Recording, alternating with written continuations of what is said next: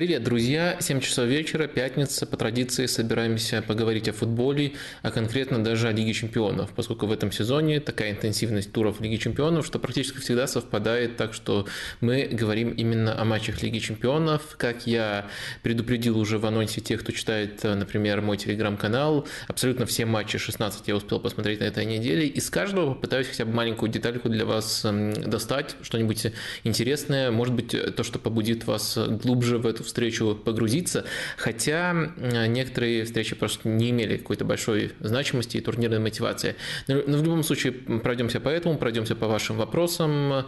В общем, все будет э, более-менее как всегда. И как всегда я попрошу вас э, проявить активность, подписываться на канал, ставить лайки и писать комментарии после завершения стрима, писать комментарии в чате, пока стрим идет. Давайте не будем растягивать, поскольку программа действительно у нас сегодня интенсивная, и постепенно, если все работает, работает, а я наблюдаю, что все работает, и уже 88 человек нас смотрит. Всех я их эм, особенно приветствую. Э, да, поэтому давайте переходить э, вот к этому формату. Несколько раз я уже его пробовал. Пройдемся по матчам Лиги Чемпионов. Я пометил это себе как формат одной строкой, но одной строкой не получается. Будет одной мыслью. В общем, 16 матчей Лиги Чемпионов одной мыслью. Ну и постараемся их немножко ранжировать, может быть, по интересности. 16 э, место у нас Севилья Копенгаген. Тут на самом деле не самого высокого качества матч, несмотря на то, что Севилья при Сан-Пауле вроде как показывает признаки жизни, 3-0 в этом матче выиграли. На самом деле матч был равный, два гола поздних у Севильи, могло по-разному пойти. Но интересно именно сами стилистические преобразования. А, сейчас Севилья уже пытается играть 4-3-3, но важно даже а, не столько, не столько схема, сколько наполнение. Во-первых, пытается совместить Сан-Паули двух таких а, интересных креативных футболистов в составе, как Иско и Папа Гомес. Папа Гомес со смещениями справа фланга действует. Иска в этом матче в роли центрального полузащитника играл. Против Реала, например, он вообще ложной девяткой выходил, но всегда у него очень много свободы, всегда у него очень э, э, много продвижений, очень, очень э, свободно двигается для того, чтобы опускаться и помогать вот именно в этой стадии, при этом сохраняет угрозу и в качестве креативного игрока. Наверное, вот возрождение Иска сейчас главный сюжет Севильи, и этот матч вполне в него вписывается. Иска очень мощно сейчас себя проявляет. Ну и также следим за общими преобразованиями. Например, Севилье уже не так-то просто быть э, командой навесом, а, потому что если мы посмотрим за тем, кто играет на флангах э, и как они там играют, э, то изменения прослеживаются. Например, теперь не Навас, который был здоров, но не вышел в этом матче в старте, а Монтель выходит справа, очень интересным образом себя в последних матчах проявляет, несмотря на то, что с Реалом он не только здорово себя проявлял, но еще еще привести сумел один гол. А, и Акуния тоже немножко по-другому действует. Теперь э, были отрезки, когда он на очень-очень продолжительное время уходил вообще э, дополнительным центральным полузащитником, а Ламела делал ширину на фланге. В общем, другая динамика на флангах – это тактический рисунок. И индивидуальная рекомендация – это, конечно, следить за тем, как возрождается в Севилье Иска, игрок, э, который, я знаю, очень многим из вас нравится часто мне приходится вот такое, такие вопросы получать, э, что случилось с Иско, вот таким был интересным, перспективным, так не запал, а потом немножко слился. Вот сейчас пытается а, возродиться. А, в общем, наверное, даже дольше, чем я планировал. Про этот матч мы с вами разговариваем. Давайте интенсивно двигаться дальше. На 15 место я поставил матч э, Динамо Загреб против Милана. По-моему, это самый однобокий матч э, этого тура. Э, ну, просто избиение Загреба. Да, наверное, можно сказать, что Милан львиную долю своих моментов создал уже после того, как забил первый гол. То есть уже у них есть задел, соперники еще сильнее открываются, на контратаках ловят. Можно, наверное, этот аргумент привести, но на выходе такого однобокого матча в этом туре больше не было. Э, ну и почему он выше, чем Севилья, хотя вроде как э, настолько же неинтересный. Э, соло, супер соло от Рафаэля Ляу, его гол, наверное, вот этот вот фактор вытаскивает этот матч чуточку выше, но, наверное, если вы, вы его не посмотрели, можно и дальше его не смотреть. Потом у меня в списке 14 место идет Наполи Рейнджерс. Тут тоже на самом деле не очень много интриг было. Наполи дома, но Наполи достаточно ротированный, и все равно Наполи достаточно уверенно обыгрывает Рейнджерс. Если все-таки решите посмотреть эту встречу, то обратите внимание на то, как схема Рейнджерс давала свободу фланговым защитникам Наполи Марио Рую и Джованни Ди Лоренцо. Они очень важную роль сыграли в первых двух мячах. В целом они весь матч пользовались этой свободой. И, наверное, Наполи, особенно учитывая, что они не могли в этом матче на многих привычных лидеров опереться, наверное, Наполи вот именно из-за этого фактора и выиграл то, как э, Джованни Симеон открывается в штрафной, э, и то, как вот эти вот фланговые защитники, пользуясь свободой, э, стали внезапно креативными единицами для Наполи. Наполи показал, что может за счет даже вот таких нестандартных лидеров атаки выигрывать. Э, следующий матч Брюге против Порту на 13 месте. Ну, было тут на самом деле на что посмотреть. Э, э, все-таки, все-таки такого разноса Брюге мы еще в этой Лиге Чемпионов не видели, хотя по игре в некоторых матчах примерно эта картина и наблюдалась. Например, мне кажется, у Атлетика в прошлом туре над Брюге было больше преимущества, чем в этом туре у Порта, но вот реализация так в этих матчах сложилась, там, или фортуна, или как хотите назовите, что что вот э, там получилось 0-0, а тут получилось 0-4 в пользу Порту. Э, ну, наверное, тут э, все свои наблюдения я суммирую одной фразой. Я же говорил, и пойдем дальше. Следующий матч у меня в таком коротком формате. Если вы только что подключились, мы пока пробегаемся по всем матчам в коротком формате, потом будем подробнее говорить и про промежуточные итоги для главных лузеров, и про все остальное, и ваши вопросы, конечно, будем брать. В общем, следующий матч – это Марсель-Франкфурт в моем списке, и тут я хотел бы, э, тут я хотел бы похвалить Франкфурт за смелость относительно своего, своего стандартного плана.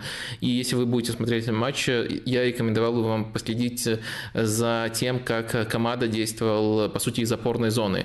А, то есть, обычно на этой позиции два более явных опорника выходят у Франкфурта, допустим, Соу и Роде. Вот они выходят в этой зоне, но тут э, попытался Франкфурт наибольшее количество именно атакующих футболистов э, разместить. Э, то есть команда из опорной зоны, обычно он как десятка играет, э, и он там стартовал, но на деле очень часто нагружал свою привычную позицию. Непосредственно под нападающим, под Муани играли Гетца и Линдстрем. То есть очень много креативных игроков. Это не то, что обычно ассоциируется с Франкфуртом. Франкфурт обычно более, более контратакующая команда, но в этом матче перед ним была четко задача, нужно было побеждать, под это подстроили состав. Не первый раз команда играет таким образом, но это такая более смелая версия Франкфурта, и тут эта смелость, мне кажется, окупилась во всех отношениях, и команда в этой роли хороший матч провел, прессинг маскировал его недостатки, а в атаке так команда получала дополнительную десятку, по сути. И Франкфурт действительно по делу обыграл Марсель. Следующий матч Дортмунд против э, Манчестер Сити. А тут, э, наверное, можно выделить две детали. Первое – это, конечно, мне бросило в глаза, как играл в этом матче Канцелу. Вернее, даже не как Канцелу играл, а каким был характер практически всех созданных моментов у Дортмунда. Много контратак, все через одну зону. И вот я что-то думал весь матч этот, а если бы Тренд провел такой матч, ну с каким бы дерьмом его смешали? Ну, Канцелу там на Манчестер Манчестер Сити, там всем глобально пофигу, и Канцелу никто же не говорит, что он плохо обороняется, он хорошо у нас обороняется, никто не, не анализирует их одинаково, что оба действительно дают невероятные качества и в продвижении, и вписываются в высокопрессингующие команды, и оба блестящую креативность показывают, но почему-то э, о недостатках вспоминаю только в одном случае. Но это такая очень субъективная мысль, но я просто э, поймался от этой мысли. Ну и также второй момент – это, конечно, то, что Терзич, учитывая, что у него уже опыт э, игры против Гвардиолы в четырех матчах, два раза в первый приход в плей-офф Лиги Чемпионов тогда, и сейчас против Манчестер Сити в группе, э, конечно, становится таким негласным чемпионом по сдерживанию Манчестер Сити, по сдерживанию Пепа Гвардиолы, и снова тут он интересные детали показал, и Адейми, который садился правым защитником. Ну, в общем, на самом деле, э, эта мысль, наверное, не новая, но первым еще даже не в этом разборе, а в предыдущем своем, после первой встречи этих команд в этом сезоне, озвучивал Слава Палагин. И вот он снова э, эту мысль повторил, снова расписал э, ее в разборе по итогам матча. Можете подробнее там ее почитать. Наверное, главная, главная эмоция по ходу этого матча – это действительно то, как Дортмунд сдерживал, особенно в первом тайме, вообще практически идеально работал план Дортмунда, сдерживал Манчестер Сити. А, следующий матч, э, который я отметил, это вернее, просто в рейтинге, поскольку я отметил все, посмотрел все, э, это десятое место э, ПСЖ против э, Макаби.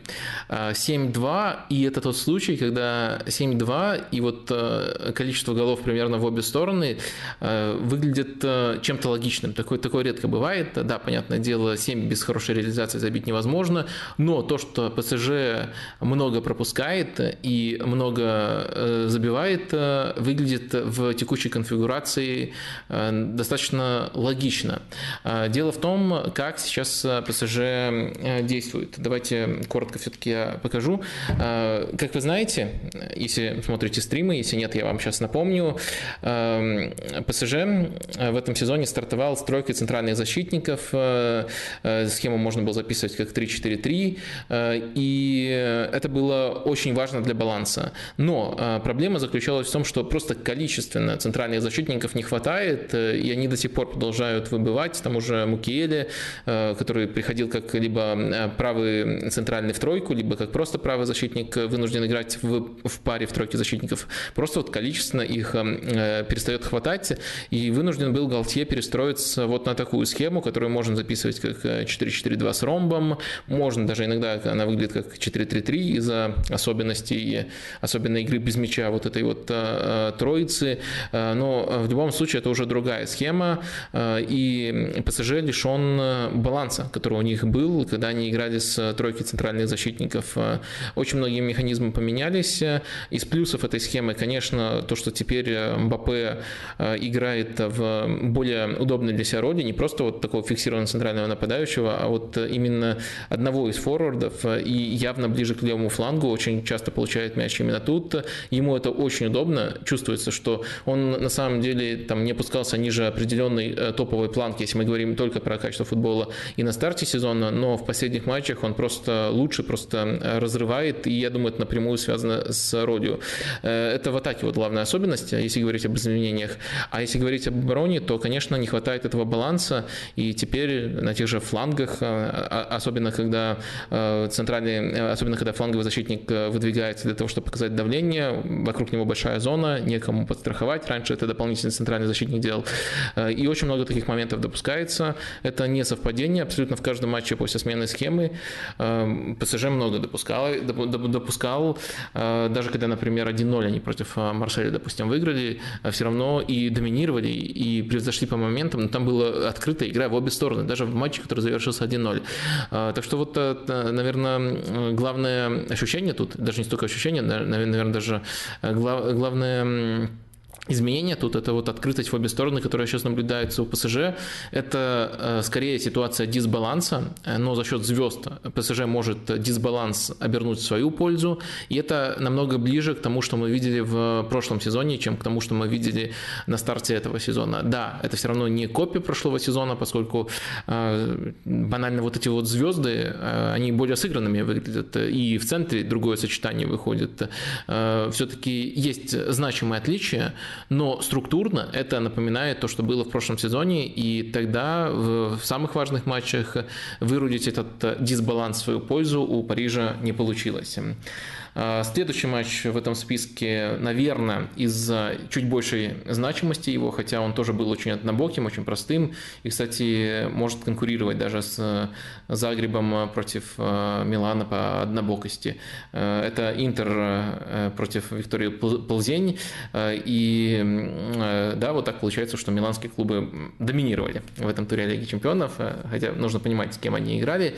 В этом матче я бы такую деталь выделил, как основную, конечно, конечно, Димарко, Федерико Димарко как э, главный источник угрозы, и как здорово Интер максимизировал эту угрозу. Они э, постоянно делали очень опасные переводы на Димарко, э, который создавал практически все моменты. Переводами занимались Чалханаглу, ему может быть даже с новой позиции, с позиции, на которой обычно играет у Интера Брозовича, и проще делать такие переводы, и Барелла. Вот очень четкая, можно сказать, геометрия атаки у Интера прослеживалась Э, в этом матче на протяжении абсолютно всей встречи, и она была заточена именно Димарк, ее не подвел, и в голах это прослеживалось, и в целом огромное количество моментов, но и в итоге Интер уверенно выиграл. Отдельно хочется, наверное, порадоваться за Генрихом Хитаряна, много сомневающихся в нем было, но вот эм, сейчас э, он после месяцев неочевидной пользы наконец-то начинает проявлять и в суперважные моменты, недавно забил победный гол на последних минутах серии А, а сейчас забил, наоборот, первый первый гол, но до этого гола Интер активно порол моменты, а время все уходило, уходило, уходило, и вот э, открыть счет было очень важно, и Мхитарян там нетипичным для себя образом, но очень здорово э, с точки зрения движения атаку завершил, то есть он оказался полностью один и сыграл головой. Такое ощущение, что он э, плохо пробил головой, неудобно ему было пробить головой, но то, как он перед этим открылся, все равно перевесило, и он этот гол забил, за него очень радостно. Далее у меня в списочке на восьмом месте э, Лейпциг против э, Реала. Тут я выделю такую деталь, э, даже конкретного героя, может быть для некоторых скрытого героя этого матча, это Симакан. Очень часто по ходу этого матча ему приходилось играть индивидуально против Венисиуса, и, наверное, это пока что самый впечатляющий индивидуальный перформанс против Венисиуса Жуниора в этом сезоне. И кроме этого, конечно, Симакан еще и в атаке себя максимально максимально продуктивно проявил и в плане продвижения, и в плане резких э, подключений. Э, действительно, э, действительно очень качественный матч провел. За ним можно последить, если решите в записи посмотреть эту встречу. Бенфика против Ювентуса. Тут, несмотря на то, что Бенфика этот матч выиграла и заслуживает много комплиментов, основная мысль у меня все-таки вокруг Ювентуса. И она формулируется примерно так. Аллегри, на самом деле это касается, наверное, даже не только этого матча, а в целом отрезки из последних где-то трех матчей. Но в этом матче это проявилось, наверное, особенно ярко. Аллегри, вот посмотрев на то, какой у него состав, каких, какие новички у него появились, что у него есть в распоряжении, очень-очень долго э, вот эту ситуацию переваривал и, наконец, решил, что может построить Франкфурт. Вот э, Франкфурт вокруг Костича понял, кто у него самый такой продуктивный э, новичок. Вот Костич и его ученик, дублер Айлинг, и вот вокруг этой зоны, вокруг этой позиции можно и нужно строить игру, и в очень похожей схеме. Вот посчитал, видимо, так Макс Аллегри, и это, по крайней мере, лучше э, того убожества, которое мы наблюдали до того, как Аллегри пришел к этому варианту. Но этого недостаточно для того, чтобы обыграть э, Бенфику.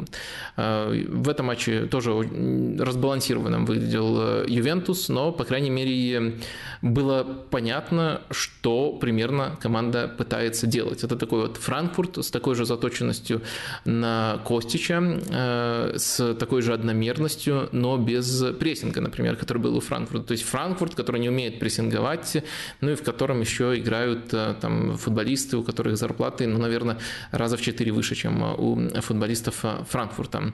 Разницы очень мало, решает все равно э, Костич в основном. Следующий матч – это Атлетика против Байера. Э, тут э, я бы рекомендовал последить, эм, ну, во-первых, тут изначально был эм, шок, который все усугублялся, усугублялся и усугублялся. Э, это шок того, как Хаби особенно учитывая то, что мы знаем о нем как тренере, по его работе там во второй команде Соседада, то, как он стартовал, то, насколько он оборонительно, иногда откровенно автобусно в этом матче решил действовать. Я не осуждаю его, я просто констатирую, что это очень сильно контр контрастирует с тем, что он делал раньше. И кажется, в этом был даже отдельный умысел. Например, он а, вместо Шика в центре атаки выпустил э, его соотечественника Адама Гложика. Гложик намного более работоспособный. Были ситуации, когда он э, даже переставал быть нападающим, и по ходу особенно эпизодов позиционной обороны садился дополнительным полузащитником, иногда даже откровенно опорником. И вот настолько оборонительно там по владению это тоже проявилось в итоге, хотя нужно тут держать держать в уме, что э, в некоторые отрезки Байер имел право садиться, поскольку лидировал в счете, но в любом случае э, по владению тоже проявилось, там почти 64% у Атлетика, э, явный перевес по моментам, по всему. Ну, наверное, еще подробнее это позже обсудим, но это вот такой стартовый шок. Если говорить о тактических деталях, то мне, мне очень понравилось, как в этом матче Диего Симеоне прочитал ситуацию в перерыве, какие замены он сделал. Во-первых, он их э, не откладывал. Во-вторых, он э, вот этот рисунок э, увидел, который ему предложил Хаби Алонсо, где Атлетика должен играть первым номером, и постарался максимально адаптироваться именно под этот рисунок. То есть играть в таком рисунке с парой опорников Вицель Кандакбия, с которой Атлетика стартует вообще в последней, в последней неделе, он логично посчитал, что это неуместно. То есть даже в первом тайме, даже с такой структурой, даже с, так, с, такой парой опорников у Атлетика была атакующая структура, но он э, перестроил именно наполнение. Давайте вот выставим Атлетика э, без мяча 4-4-2, э, но все очень резко трансформировалось, когда команда оказалась мячом. В итоге вот от пары Вицель Кандагбия отказывается в начале второго тайма, в начале второго тайма эм, Диего Симеоне, он нет одного центрального защитника, э, и Вицель уходит в центр защиты играть. А вторым полузащитником э, с Кандагбия оказывается Сауль. Сауль, который при владении идет часто до штрафной и оказывается дополнительным нападающим. При этом вместо Каре на правом фланге теперь начал играть Родриго де Паулю, который, на, который при владении оказывался дополнительным игроком Э, центра поля. Э, ширину на правом фланге создавал, следовательно, э, Малина. На левом фланге ее создавал, как правило, Караска, но иногда и Ренилу высоко тоже поднимался, тогда Караска мог уходить в центр. В итоге тут Кандагбия и Родриго ведут игру, иногда опускается Гризман. На самом деле это, учитывая все качества футболистов, весьма неплохая и открытая атакующая структура, которая подходила характеру матча, и это привело к тому, что с минуты, ну, 45-й, начала второго тайма до 70-й Атлетика просто уничтожал, другого слова не подберу. Они, они отыгрались, они сделали еще 2-2, но еще даже до той концовки они должны были уходить в отрыв, там, ну, еще, допустим, 4-2 делать, поскольку на этом отрезке, ну, просто невероятное доминирование, и это было доминирование в игре первым номером. Опять же, я э, делаю акцент на том, что у Семена много проблем, и в том числе его комплексы, можно даже так сказать, мешают Атлетика так играть постоянно. Но на этом отрезке мы наблюдали вот именно такую фигню. Вот э, как это было в матче против э, э, Брюги, где тоже футбол был хорошим, атакующим, и даже со структурой не очень много проблем было, но не залетело. Так и сейчас можно проводить аналогии с типичными вылетами Манчестер Сити. Да, когда Манчестер Сити вылетает на фоне там, плохой реализации, у них тоже хватает проблем. Не хватает там спокойствия в завершающей стадии. Атлетика тоже много суетился но структурно э, и с точки зрения стиля это как бы внезапно и неожиданно это для вас не, не звучало, это э, не выглядит какой-то нелепой аналогией. Действительно, Атлетика таким образом э, строит игру. Но если против Брюги это было достаточно очевидно, и э, Брюге весь матч практически таким образом играл, то тут еще пришлось Симеоне адаптироваться вот под такой рисунок. И я считаю, если мы говорим о содержании, а не о результате, он в этом матче очень здорово э, вот э, смог рисунок перевернуть, перевернуть в пользу своей команды, и потом подробнее обсудим, но мне кажется, не везде не очень большую роль сыграло в том, что, ну, ты даже не просто, тут не знаю, что надо обсуждать, доказывать. Я думаю, вы видели, как завершилась концовка этого матча, но я могу только добавить, что до концовки тоже было достаточно моментов, проникновений и всего, чтобы говорить о том, что Атлетика был значительно лучше в этой встрече. И тут э, немножко э, дольше задержусь на этом матче, поскольку был вопрос в тему, и я не знаю просто, когда еще к нему можно вернуться. Вопрос от Вячеслава, он выглядит таким образом. Вадим, расскажите, пожалуйста, про э, стремительно набирающего хайпа Фримпонга из Байера. Способен ли он закрывать на топ-уровне позицию правого защитника в четверке, или же оптимальный вариант для него позиция латераля, а может и вовсе полузащитника? Да, Фримпонг мне тоже очень нравится. Я бы описал его наиболее удобно и э, в первую очередь для вашего понимания, э, сравнив его с э, Хакими. Это невероятно реактивный игрок, как Ашраф Хакими. И, конечно, мы по Шрафу это тоже постоянно отмечали. Даже до того, как он перешел к Конте в Интер, он даже если выходит в четверке, вот по его набору качеств, по его перекосу в атаку, Э, четко ощущается, что оптимальным образом он себя реализует, если будет играть в схеме с тройкой, то есть там, где он будет э, латеральным, будет закрывать э, всю бровку. По Хакиме были такие ощущения, и сейчас они все сильнее, сейчас они только усиливаются. И по фримпонгу тоже практика показывает, что ему эта позиция намного удобней. А при этом можно говорить о том, что он все-таки, несмотря на то, что у него главное достоинство это скорость, он некоторые оборонительные недостатки компенсирует, и в атаке очень здорово себя проявляет определяет, э, в том числе за счет своевременности рывков и просто вот этой реактивности. А, несмотря на это, э, он не, он не совсем э, одномерный игрок, то есть он не прикован только к флангу. А, лучше всего ему удаются матчи, когда удается построить что-то вроде треугольника флангового. То есть, допустим, Диаби с ним взаимодействует, допустим, еще Тапсоба из центра защиты, из позиции правого центрального защитника, он там успешнее всего действует, пускай в этом матче он играл центрального-центрального. А, и вот а, они вот, э, вот этим треугольником а, могут постоянно ротировать позиции, то есть Фримпонт может оказываться и в более центральных зонах. Соглашусь, в общем, с вами, что хайп заслуженный. Не случайно я зачитал этот вопрос. Очень интересный игрок. Посмотрим, как он будет развиваться. Следующий игрок, следующий игрок, следующий матч, пятое место, и тут у меня Селтик Шахтером.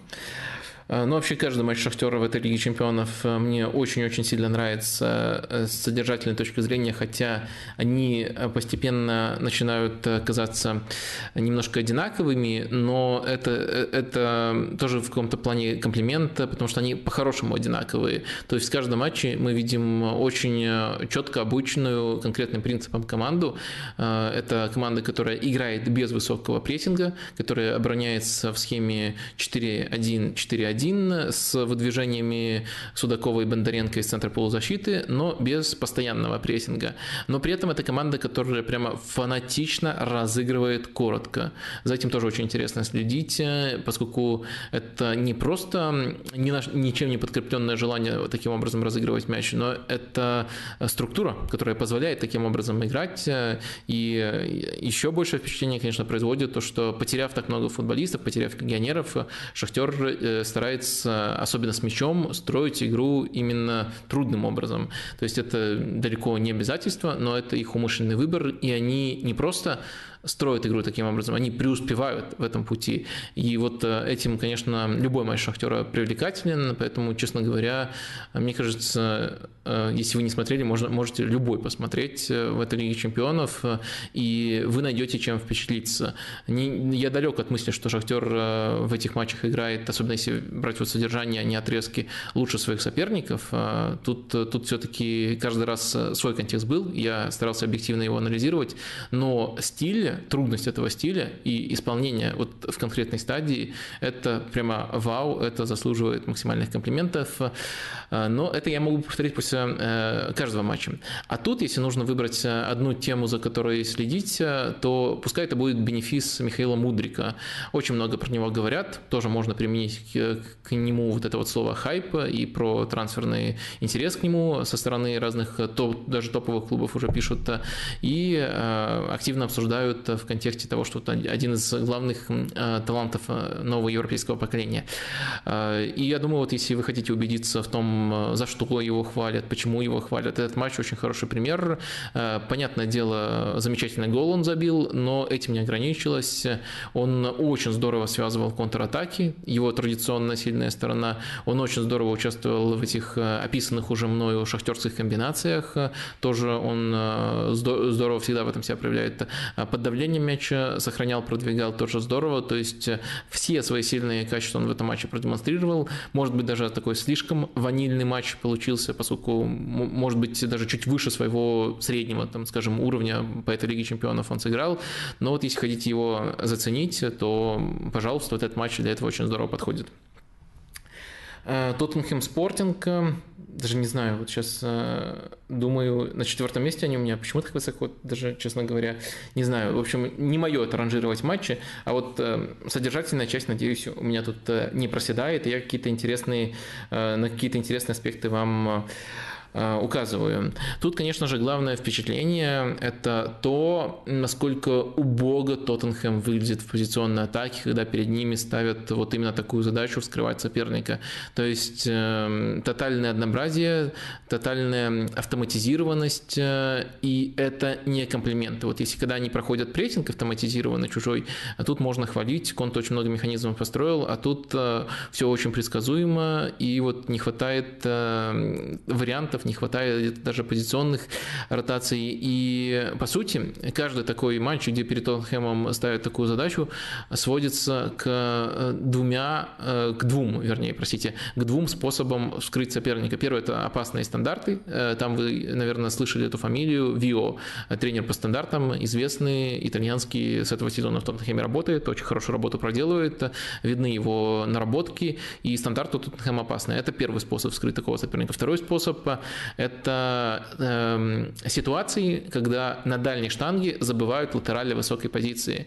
То есть э, соперники, в принципе, знают про эту особенность Тоттенхэма, что это чуть ли, если исключить игру на пространстве, где у них комбинируют нападающие, э, вот это вот чуть ли не главный прием, э, как Тоттенхэм может создавать свои моменты э, в атаке. Э, и вот один, э, просто за счет, даже несмотря на то, что соперники об этом знают, один, просто за счет объема давления Тоттенхэм э, создаст таким образом. Э, если мы берем содержание содержание где-то 80 минут этого матча, то оно было явно в пользу Спортинга. Спортинг вел в счете, все уверенно контролировал, несколько раз очень перспективно убегал в контратаке для того, чтобы сделать 2-0, но потом, потом началась адская десятиминутка, где было очень много самых разных моментов у Тоттенхэма, но вот все это уместилось э, в финальный отрезок, где э, Тоттенхэм и смог э, счет сделать 1-1, и Спортинг слишком уже вжался, вжался, поплыл, и вот просто за счет объема давления Тоттенхэм начал создавать все больше и больше моментов. Но, конечно, это сопровождалось и атакующими ходами от Конта, например, там Лукас Моура вообще доигрывал латералем в этом матче, но Э, в целом, в целом это, конечно, э, в целом, конечно, э, Тоттенхэм, если берем дистанцию всего матча, в очередной раз показал свою проблемность в этой стадии. Конечно, не из тактической плоскости, но очень много разговоров про отмененный в концовке гол Тоттенхэма. И тут я, наверное, бы и не стал это всерьез рассматривать, хотя вопросы были в том числе по этому направлению. Просто судейство – это вообще не моя тема, не вижу особого смысла смысла обсуждать. Гол отменен абсолютно правильно. Мне кажется, ВАР там доказал это, и просто если люди не понимают, как строятся эти линии, как они калибруются, и то, что вот им на глазок кажется иначе, не означает, что они правы, а технологии неправы. Так что тут все настолько очевидно и однозначно, что нет смысла обсуждать само решение. Но, э, читая комментарии на sports.ru, я набрел на одно интересное мнение, э, с которым хочу, которым хочу с вами э, поделиться и, может быть, порассуждать на эту тему. Вот эта часть особенно меня интересует. Это под э, постом про как раз-таки вот эту концовку этого матча, про отмененный гол. Само по себе правило игры создано явно не для таких моментов. Возможно, пришла пора отменить офсайд, когда пас делается из пределов штрафной. Там вот сначала, э, по сути, э, мы вот сходимся во мнении, что раз решили использовать VAR, то это, конечно же, офсайд, тут все по делу, а потом вот такое дополнение. И мне кажется, это интересное направление. То есть такие предложения, они всегда нуждаются в более глубоком осмыслении, анализе преимуществ и недостатков. И мне кажется, конечно, нужно еще более критически осмыслять, но мне кажется, вот в этом направлении что-то есть. Отменить офсайт – именно в пределах штрафной. Э, вот в том числе для того, чтобы таких эпизодов избегать, э, потому что э, самое вот такое дебильное предложение, по которому можно прямо вычислять людей, которые не могут критически мыслить даже на два шага вперед, это полностью отменить офсайд. Мы отменяем офсайд полностью, ну и подумайте, что делают команды. Если они не могут играть с осознанием того, что игрок, который остается высоко, будет пойман в офсайд, они все опускают ставят линию защиты. И мы будем смотреть э, на противостояние автобусов, э, которые будут завершаться с минимальным э, счетом, где все будут вот насыщать просто свою штрафную. То есть сам прием искусственного офсайда и игры с высокой линией защиты, многие элементы прессинга просто потеряют свою силу.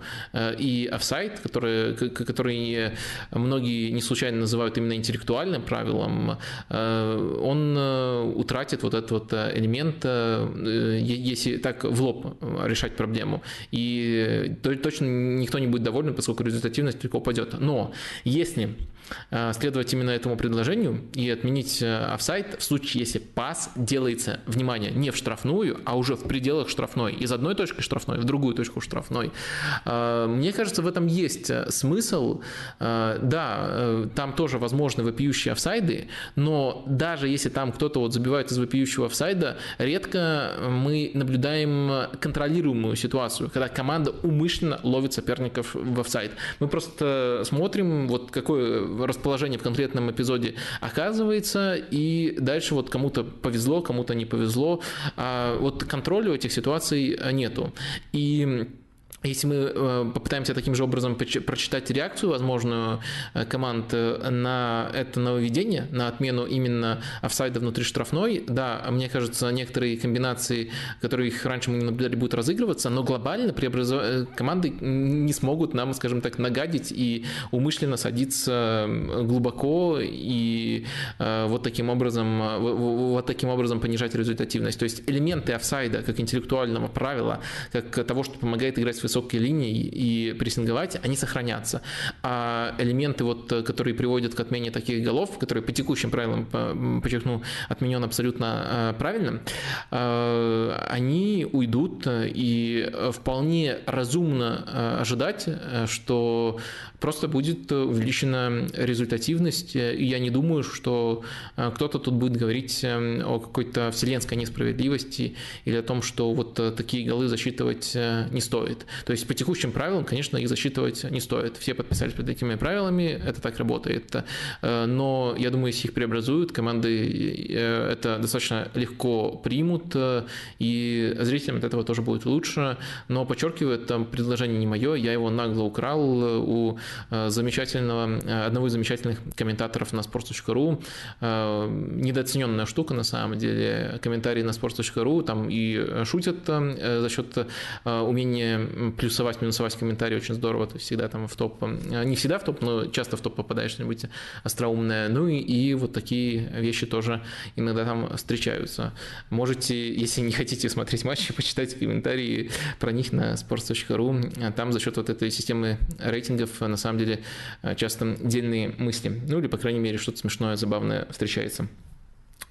А, следующий матч – это Аякс-Ливерпуль а, в моем рейтинге. Тут, конечно, а, тут, конечно, на первом плане э, новая или новая старая схема Ливерпуля.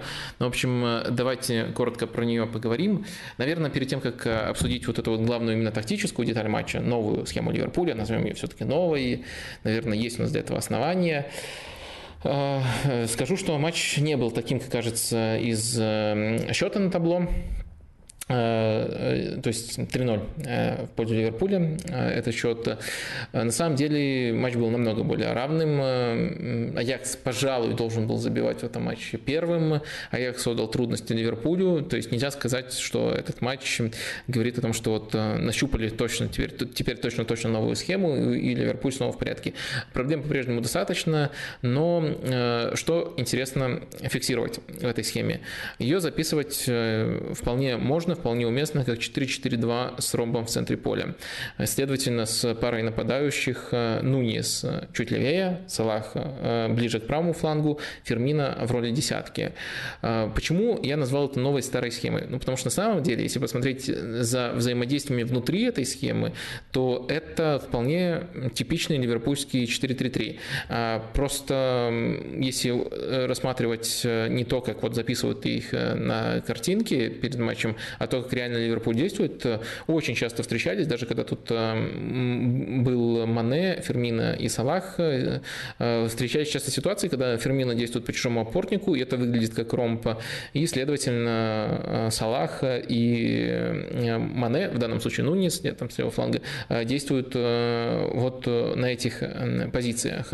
Необычно, и необычным тут выглядит Нунис ближе к левому флангу, его привыкли видеть как нападающего, наверное, поэтому записали э, схему таким образом. Ну, плюс, конечно, все-таки чуть уже, чем обычно, хотя они всегда достаточно узко действуют, действовали игроки этих позиций. Э, и э, Ливерпуль таким образом достаточно похожим, повторюсь, на то, что мы наблюдали ранее у Ливерпуля, в принципе, в их типичном 4-3-3, строил игру. Но интересным, интересной была роль Нуниса, потому что вот его именно в таком образе раньше мы не видели. То есть я еще как только представляя его, э, рассказывая о том, как он играл в Бенфике, говорил о том, что у него есть э, любимый маневр, он любит вообще сваливаться на левый фланг, любит протаскивать там мяч. В чем даже эти проходы можно сравнивать с проходами Анри, при этом штрафной он тоже достаточно остр, но Старая роль ему давала мало полномочий для того, чтобы таким образом действовать. Эта роль дает ему чуть больше таких полномочий, и если вот искать уже э, важные отличия э, между этими схемами, то их можно, наверное, таким образом проследить. Это именно то, как э, двигается ну нет, Моментов у него было достаточно, гол в итоге тоже организовал, хотя там э, фейл у него был тоже один у чужих ворот прямо совсем явный, но это здоровая ситуация, когда нападающий получает шанс за шансом, это лучшей ситуации, когда он э, получает один шанс за три матча, даже если он его забивает. Это мы много раз уже обсуждали. Э, давайте, наверное, дальше двигаться. Следующий матч – это Барселона-Бавария. Блин, опять не понимаю, почему я поставил так высоко. Ну, короче, это рандомные позиции. Э, главное, что я говорю после того, как оглашаю матч, содержательная часть. Тут в качестве одного, одной детали, можете прочитать больше, чем одну деталь в разборе на sports.ru, присутствует такая у вас возможность. Разбирал этот матч, несмотря на то, что турнирная значимость его была практически нулевой, но только нужно было Баварии утвердиться на первом месте, а Барселона все шансы из-за результата Интера, который сыграл раньше, уже к тому моменту потеряла. Но э, все равно интересно как минимум сопоставить содержание этого матча с содержанием э, первой встречи. Первой встречи, где, напомню, э, Хави и его Барселона очень здорово накрывала Баварию прессингом, а Бавария не могла этот прессинг преодолеть э, во многом из-за того, что не было э, фиксированного нападающего, не было адресата, через который прессинг можно перебросить, а э, Барселона шла в давление настолько агрессивно, что свободных вариантов, найти свободного игрока, что обычно делает очень продуктивно Бавария в первой стадии, просто-напросто не получалось. Сейчас ситуация была другой, и ключевым элементом тут стал э, Эрик Максим Шупомотенко, великий камерунский нападающий, легенда Стока, легенда ПСЖ и еще многих других э, клубов.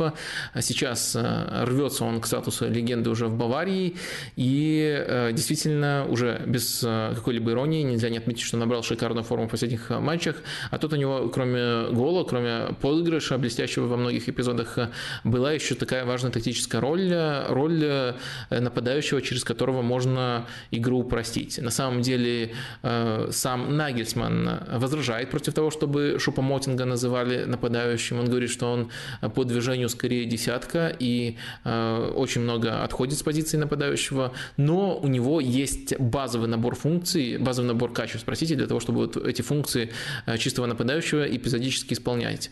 Это, этой вариативности Баварии очень сильно не хватает хватало, и мне кажется, помимо всех других аспектов, э, помимо того, э, что там э, другая мотивация у Барселоны была в другой форме, она подходит, другая турнирная ситуация, и все-все-все перечисляйте, что хотите, в тактическом плане, особенно учитывая, что на стартовых минутах вообще в первом тайме Барселона пыталась прессинговать по той же структуре, может быть, не так цельно, без такого же желания, но пыталась делать то же самое.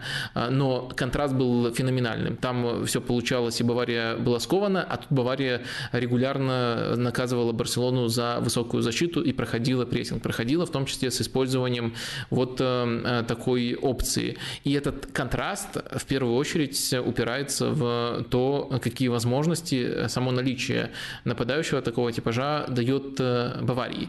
Важно тут не доводить эту ситуацию до абсурда и не говорить, что в каждой ситуации возможный э, Шупомотин должен играть, и что всегда такая опция лучше, чем отсутствие такой опции. Эм, нет, есть матчи, в которых, наоборот, логично строить игру с тем более гибким вариантом атаки, который был на старте. Э, но на каком-то, э, на каком-то этапе казалось, что у, у Нагельсмана просто нет идей, как команду из таких ситуаций вытащить. Сейчас э, он поверил чуть больше в Шупа Мотинга, разглядел в нем футболиста, который может э, играть достаточно важную роль, э, даже если не быть стопроцентно основным. И такая опция у него появилась. Это делает Баварию намного более вариативной и намного более грозной. Вот для меня в этом основной э, контраст между этими двумя матчами. Да, Бавария два матча выиграла, но они по содержанию, я думаю, любой, кто не слепой, кто смотрел эти матчи, согласится, были очень разными. В первом матче Барселона заслужила только комплименты, несмотря на поражение. А в, в этом туре, наоборот, Барселона заслужила только только критику ну, я хотел сказать, несмотря на что-то, но, по-моему, просто только критику, поскольку э, и критика, и поражение, тут все сошлось, все по делу. И последний матч эм, в этом э, э, мини-обзоре стартовом у нас, мини-обзоре, который растянулся на 40, на 40 минут, это Зальцбург против Челси. Э, тут все-таки два момента я отмечу, а не один, но постараюсь уже побыстрее. Во-первых, это интересные роли латералей у Челси. Вообще латералями у Челси в этом матче вышли Э, Стерлинг на одном фланге и Пулишич на другом фланге. Давайте выставлю схему Челси. Не то чтобы это новые позиции, они не вместе сразу, но на этих позициях уже играли. Вот такая схема у Челси была. Три центральных защитника, тройка, э, Кай Хаверц под Абмиянгом и в, в ролях латералей Стерлинг слева, Пулишич э, справа. Что мы наблюдали на практике и почему это интересно? Не всегда работало, но когда работало, выглядело, рождало очень интересные комбинации.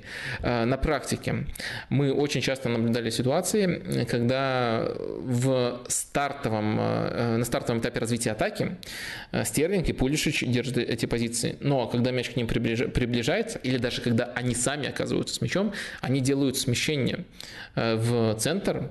А, позицию латералей можно заполнять по-разному можно заполнять за счет игроков из центра полузащиты. Допустим, Хаверц идет э, и заполняет, создает баланс, таким образом реагирует на это смещение. Там, понятное дело, Ковач тоже подключается, но он скорее ближе к центру, а не э, к флангу. Либо второй вариант, эм, э, Хаверц ищет пространство в опорной, Стерлинг тут же оказывается, а Кукурелли закрывает ширину. То есть э, смещение латералей, умышленные в центр, э, и э, правильность реакции на них.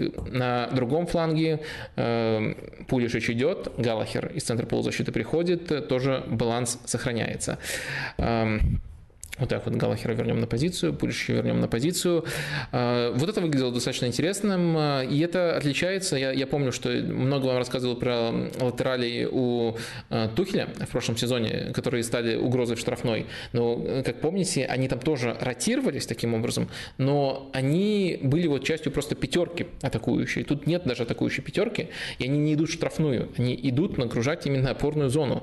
А другие футболисты на это, на это реагируют. И Э, в некоторых моментах это сыровато, но с точки зрения идеи это выглядит достаточно э, свежо и интересно. Стоило, я думаю, это обсудить. Обычно э, либо вот такие интересные штуки мы обсуждаем, либо штуки, которые прямо эффективно сработали. А второе, второе мое наблюдение из этого матча касается Зальцбурга, наверное, даже Зальцбурга в целом на протяжении этого группового этапа. Очень мне хочется, чтобы Зальцбург именно в этом сезоне вышел в плей-офф. Очень симпатичная команда, э, очень достойно смотрится абсолютно в каждом матче там, с Миланом, с Челси. Э, ну, с Динамо Загреб э, им неудобно было играть, поскольку автобусы они взламывают похуже, но вот когда им дают играть на пространстве, то есть прессинговать соперника и убегать потом на пространстве, очень здорово себя таким образом проявляют и как быстро насыщают вот такие быстрые атаки, как быстро насыщают зоны впереди вот в этих контратаках э, э, и как организованы без мяча. Э, тут, конечно, много респектов и можно раздать, но создалось впечатление, что при огромном количестве работающих механизмов в этих встречах они начинают уже страдать от того, что называется правилом 10 секунд. Я напомню, это правило, которое в клубах Red Bull вел еще Ральф Рангник. Оно звучит примерно так во-первых, э, команды, в какой бы схеме они ни, ни, ни играли, должны стремиться за счет своего прессинга, зонного прессинга отбирать мяч именно в центральной зоне. Э, и дальше, проводя вот эту вертикальную атаку на скорости через центральную зону, э, между отбором и э, возвратом мяча, даже не обязательно отбором, перехват тоже может засчитываться, между возвратом э, команде мяча и ударом должно проходить 10 секунд. И там даже они на таймерах, э, таймер, на э, специальные часы на тренировках устанавливают, отмеряют эти 10 секунд. И мне кажется, это настолько у игроков уже сидит в подсознании, вот именно вот эта деталь тренировок, что они, даже если есть варианты лучше, и можно э, эту же атаку на пространстве довести до удара более опасного, они стремятся стремятся очень сильно уложиться в эти 10 секунд, и из-за этого не все моменты, которые, не все выходы опасные у них завершаются настолько же опасными моментами, насколько бы они в альтернативном сценарии могли завершиться. Но вот прямо такой комплекс конкретной команды. Понятное дело, что никто не будет принимать идеальное решение абсолютно в каждой атаке, но у Зальцбурга это особенно часто встречается, и это, с одной стороны, нравится тем, что, тем, что, тем, что предшествует этому, то есть как эти эпизоды рождаются, что, что Зальцбург делает э, перед этим. Но с другой стороны, это, конечно же, бесит, когда это вот на настолько системном уровне, и благодарить нужно, ну, понятно, ранника, которого уже Э, мы в подкасте огласили шарлатаном. Ну, или, по крайней мере, шарлатаном на территории РФ. Э, в общем, э, Зальберг в целом очень симпатичный. Ну и последняя деталь, которую я по этому матчу отмечу, это, конечно же, 96% точности передач у Жоржини. На самом деле, если вот вам кто-то из рандомного матча приводит, там у опорника, у защитника какую-то точность передачи, это часто бывает бред. Но это Э, помещается в контекст матча. Вот э, вы либо видели, либо в целом знаете, как прессингует Зальцбург, и что такое вот э, прессинг этой команды. И такая точность передач при достаточно большой вовлеченности у игрока опорной зоны против Зальцбурга – это прямо космос. Но если вы еще и матч там посмотрели, то вы можете несколько эпизодов для себя выделить, где ну, просто невероятным образом Жоржиньо под давлением действовал по скорости принятия решений, по э, тому, как он открывается и читает э, свободные зоны в этом прессинге. И часто это э, создавало фундамент для хороших, опасных атак Челси. Думаю, персональную похвалу он заслужил.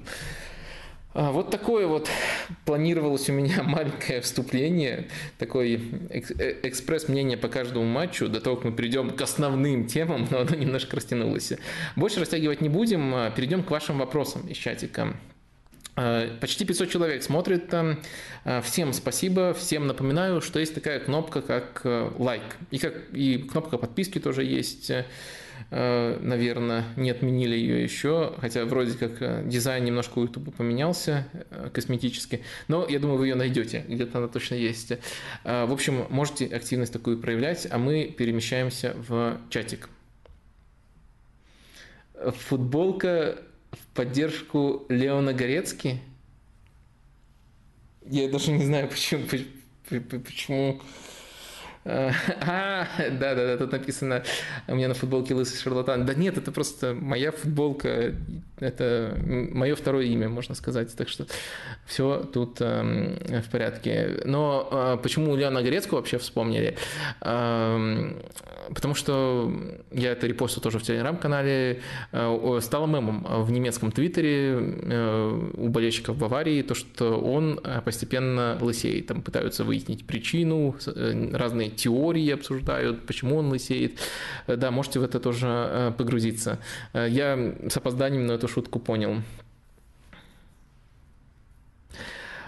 Вопрос уже более серьезный. Ольга задает. С чем связано то, что ПСЖ практически не используют переводы мяча? Это стилистическая особенность Галтье или все объясняется качествами игроков? А, мы подробнее это обсуждали в матче э, в подкасте, когда Бенфика встречалась с ПСЖ. Там это было важно, поскольку Бенфика зажимала прессингом таким образом, что другая часть поля оставалась свободной, а ПСЖ все равно не использовал достаточно часто такую функцию, как э, перевод э, мяча. И вообще на тот момент они по переводам шли на последнем месте среди всех 32 команд 32 команд Лиги Чемпионов, при том, что они мячом много владеют. То есть это прямо радикальная особенность. Я вот проговорил для тех, кто, может быть, тот подкаст не слышал было. Если давать оценку этой особенности, я думаю, это в первую очередь связано с качеством игроков, а не с Э, тем, что Галтье почему-то вот э, помешан именно на таких выходах. Вообще он может быть вообще не помешан на коротких выходах, но сейчас у него такой состав, где игроки достаточно техничные для того, чтобы выходить коротко, и где вот э, они скорее предпочитают сохранять мяч под давлением. Это касается и опускающихся суперзвезд, ну, в смысле, спускающихся для розыгрыша Месси, Неймара и Верати, конечно же, это касается тоже он в первую очередь про короткие передачи. В общем, многим это удобно, и таким образом ПСЖ действительно э, строит игру, делает на это достаточно радикальный упор. Следующий вопрос. Вадим, как вы считаете, насколько сильно наличие Гави и Роберта могло повлиять на игру с Баварией? Понятное дело, что Бавария именно структурно разорвала, но э, могла бы Барса так хотя бы отвечать в атаке. Э, думаю, что если мы говорим о Гави, то точно повлияло. А, может быть, э, ну, тут можно только спекулировать, может быть, выход Кисье был связан именно с тем, что Барселона уже потеряла шансы, но я этого вообще, честно говоря, не понял. Э, Кисье, э, несмотря на то, что может давать неплохой объем, но точно не превосходит Габи в прессинге. И Кисье, ну, очень-очень-очень-очень плохо, вот так вот прямо столько раз плохо взаимодействовал с Дембеле. То есть, если какие-то проблески у Барселоны в атаке были, то это Дембеле, но ему, даже когда вот игра на него заточена, нужно помогать. Но этого совершенно Кисеня делал. Я конкретные примеры приводил в разборе. Э, то, что мне показалось на самом деле вообще э, вопиющим. Но э, давайте вот хотя бы по типологии этих действий разберемся. Вот на этой позиции правого центрального полузащитника играл Кисе. Что он делал плохо? Ну, во-первых, он вместо того, чтобы отдавать мяч на Дембеле в ситуациях, когда можно было там атаковать даже пространство, он и нетрудно было сделать такой пас, он тупил, передерживал мяч, либо отдавал назад там, защитникам, либо Бускетсу. Это первая претензия к нему. Вторая претензия, обратите внимание, когда Дембеле оказывается один в один и делает там свои типичные Э, усмановские шут, штуч, штучки.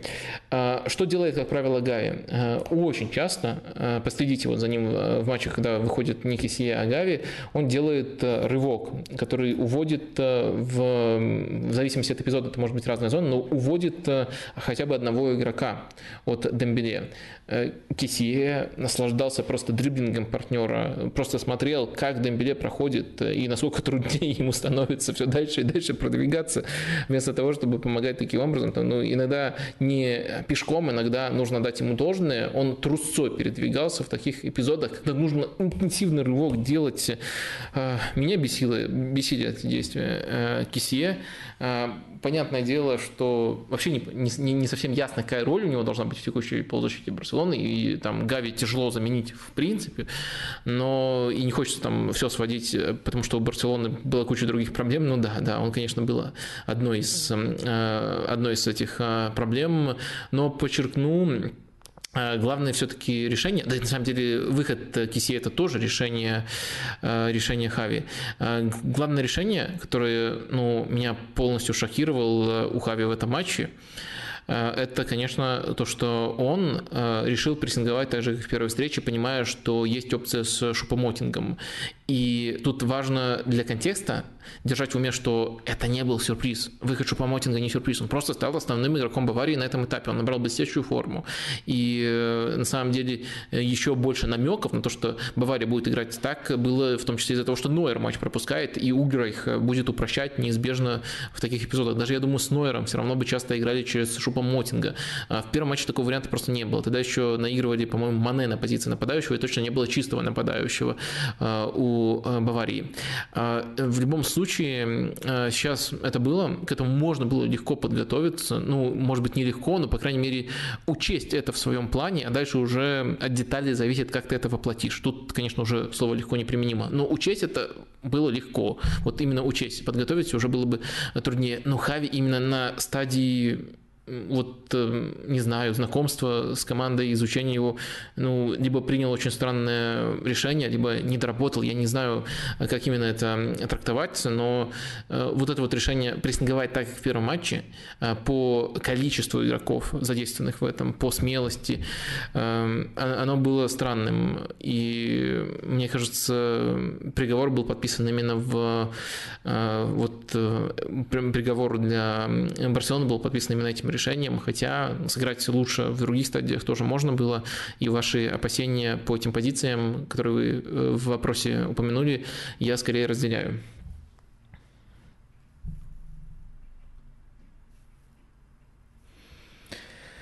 Э, Crazy Today спрашивает Вадим. Хави уже несколько матчей подряд использует Алонсо центральным защитником. Зачем? Может быть, стоило оставить левшу Лангле? Э, хороший вопрос.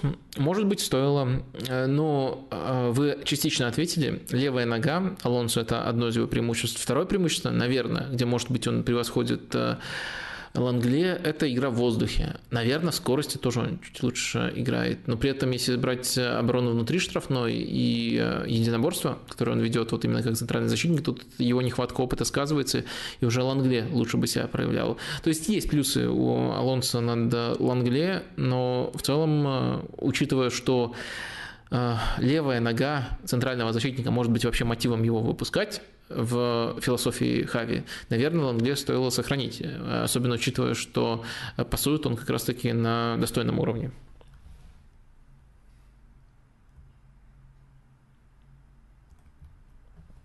Майлз Моралес спрашивает, Вадим, вы, разбирая матчи Барселоны, часто упоминаете плохую форму Бускетса, но не говорите, в чем именно она проявляется. Э, смотрю каждую игру каталонцев и не могу придраться к Серхио. Э, прошу обосновать критику. Э, хорошо, без проблем. На самом деле, я еще на фоне других людей, которые смотрят матчи Барселоны, настроен достаточно лояльно к Серхио. Я описываю его плюсы и минусы, и на самом деле и в разборах тоже описывал плюсы и минусы. Но э, вы просите именно критическую сторону. Критическая сторона э, игры э, Бускетса сейчас сводится примерно к следующему. В матчах, где Барселона теряет контроль, то есть где Барселона не может через прессинг и владение полностью игру держать, в том числе территориально ее контролировать и быстро возвращать в себе мяч, матче. Э, в таких матчах, э, где много и часто мяч переходит от одной команды к другой, Бускетсу просто не хватает скорости для того, чтобы покрывать нужный для опорника в таком рисунке объем пространства. Вот так э, просто формулируется главная к нему претензия. Есть много еще выдуманных претензий, которые я тоже достаточно предметно в разборах разбирал. Но поскольку вы, вам, вам, вы тоже скорее настроены к Бускетсу положительно, наверное, с вами тут выдуманные претензии мы не будем разбирать, тем более, что эта тема уже раньше фигурировала в стримах, но реальная претензия, она выглядит примерно таким образом. То есть варианта два. Либо найти более сбалансированного опорника, который и с мячом э, даст нужные качества. Это тяжело, конечно, найти вот э, под э, все стадии. Но при этом будет лучше покрывать пространство в такие моменты. Либо довести свою игру, игру в рамках своего стиля до такого совершенства, ну, вернее, даже не до совершенства, а вот эти два, две стадии прокачать в достаточной степени, чтобы э, не, были, не было хаотичных отрезков, не было отрезков вообще, где мяч ходит туда-обратно, но второе выглядит немножко утопично. Барселона точно от этого далека, и, возможно, это в принципе в современном футболе избегать таких э, матчей постоянно, потому что, как мы знаем, даже вот, допустим, Реал против Манчестер Сити, Манчестер Сити это команда схожего типажа, но Эм, но более продвинутая, намного более продвинутая. Даже Манчестер Сити с Реалом, сильным соперником, который пытается вот расшатать игру, сделать ее более хаотичной, я сейчас говорю про прошлую Лигу Чемпионов, все равно теряет этот контроль, и такие отрезки неизбежно будут возникать, поэтому, да, вот есть, есть эта претензия к Бускетсу, ее тяжело игнорировать, поскольку в этой стадии, в, даже в эти, в эти отрезки он прямо откровенно э, плывет. Вот так бы я сформулировал критику. При этом э, чтение прессинга э, прекрасное все еще. Даже, э, даже не, не даже с учетом нехватки скорости, а нехватка скорости тут наоборот подчеркивает, что он хорош в прессинге с нехваткой скорости, подчеркивает, насколько он хорошо думает. И этого не отнять у него до сих пор. Игра в пас тоже, если не безупречная, то он на высочайшем уровне, на топовом уровне для его позиции. Это его достоинство. Но вот отрезки, когда навязывают другой рисунок Барселоне, но они совсем э, плачевные в его исполнении. И вот после каждого такого отрезка, да, на эмоциях, но начинаются вот эти визги про то, что все, карьеру ему завершать надо, или там в МЛС валить еще куда-нибудь. Э, но я постарался и то, и другое раскрыть, более взвешенный рисунок вам предоставить. Марк задает такой вопрос. Вадим, должна ли Барса уволить Хави Эрнандеса за неудачу в Лиге Чемпионов? Э, Почему нет? Конечно, да, давайте уволим Хави Эрнандеса и забьем на первую причину. Вот э, просто сделаем из него легкую мишень, козла для отпущения. Э, Хави Эрнандес, конечно, дергал за все эти экономические рычаги. Хави Эрнандес, конечно, э, вот накупил всех этих футболистов и взвинтил амбиции клуба до чуть ли не победы в Лиге Чемпионов вот в этот же сезон. В общем, у меня фигово получается иронизировать, но это была ирония. Вот, наверное, хуже фраза, чем это. Ну, это была ирония, вообще невозможно представить, но это действительно была ирония. Э, нет, э, я не считаю Хави главным виновником. Э, я уже проговорил это и в текстах, и отдельно. Я считаю, что основные проблемы у Барселоны, они выше. Они вот в немножко необъяснимой стратегии, которая предполагает, что восстановить позицию нужно ну, просто вот молниеносно. Даже если это невозможно. Невозможно с точки зрения вот просто тренерской динамики команды, потому что даже с хорошими игроками нужно развивать команду. Невозможно с точки зрения того, э, какие конкретно игроки покупаются. Мне кажется, Хави, э, ну, смейтесь сколько хотите, но Хави, если мы говорим, я понимаю, что э, картина общая, она труднее, поскольку Хави и в одобрении этих трансферов тоже принимает э, решение, пускай его слово никогда не, не последнее, никогда не финальное, э, но э, именно тренерская работа, вот судя только до тренерской работы Хави, она, мне кажется, очень сильной. Э, то, как он изначально поменял команду, то, как он э, подстраивался под каждое трансферное окно следующее. И, честно, если вникать в детали, я не думаю, что Хави прям покупают тех футболистов, э, которые нужны для построения его теоретических идей. И ему, под, ему, ему приходится с каждым из этих футболистов совмещать э, саму концепцию позиционного футбола. В этом нет ничего супер трудного. Там и Гвардиол тоже под Левандовского адаптировался, и сейчас под Холланд адаптируется. Но Хави проделывает хорошую работу в этом отношении. Но я думаю, если бы э, скорость развития проекта была другой, более естественной, а не завышенной, если бы ожидания не давили таким образом, э, то есть если бы мы обсуждали только тренерскую работу, абсолютно другие оценки были бы. Ну и понятно, в футболе, даже если, если бы все решения и все транспорты трансферы были безупречными, у Хави, у Барселоны э, все равно бы, все равно нельзя из-за банального фактора везения-невезения закладываться на такой турнир, как э, Лига Чемпионов. Он слишком зависим от сторонних факторов. Так что, думаю, если, если взвешенно отвечать на ваш вопрос, Хави не заслуживает увольнения. Если увольнения пойдут, то Хави не должен быть первым в очереди на увольнение. Но у Барселоны много проблем э, и на поле, и с точки зрения э, стратегических эм, э, решений но если глобально плюс и минус работы Хави оценивать, то он превосходит мои ожидания от, э, как, как от просто молодого интересного тренера. Э, и, я думаю, превосходит э, очень многих коллег, которые оказались бы в такой ситуации, как, как, как они себя проявляли бы, оказавшись в такой ситуации.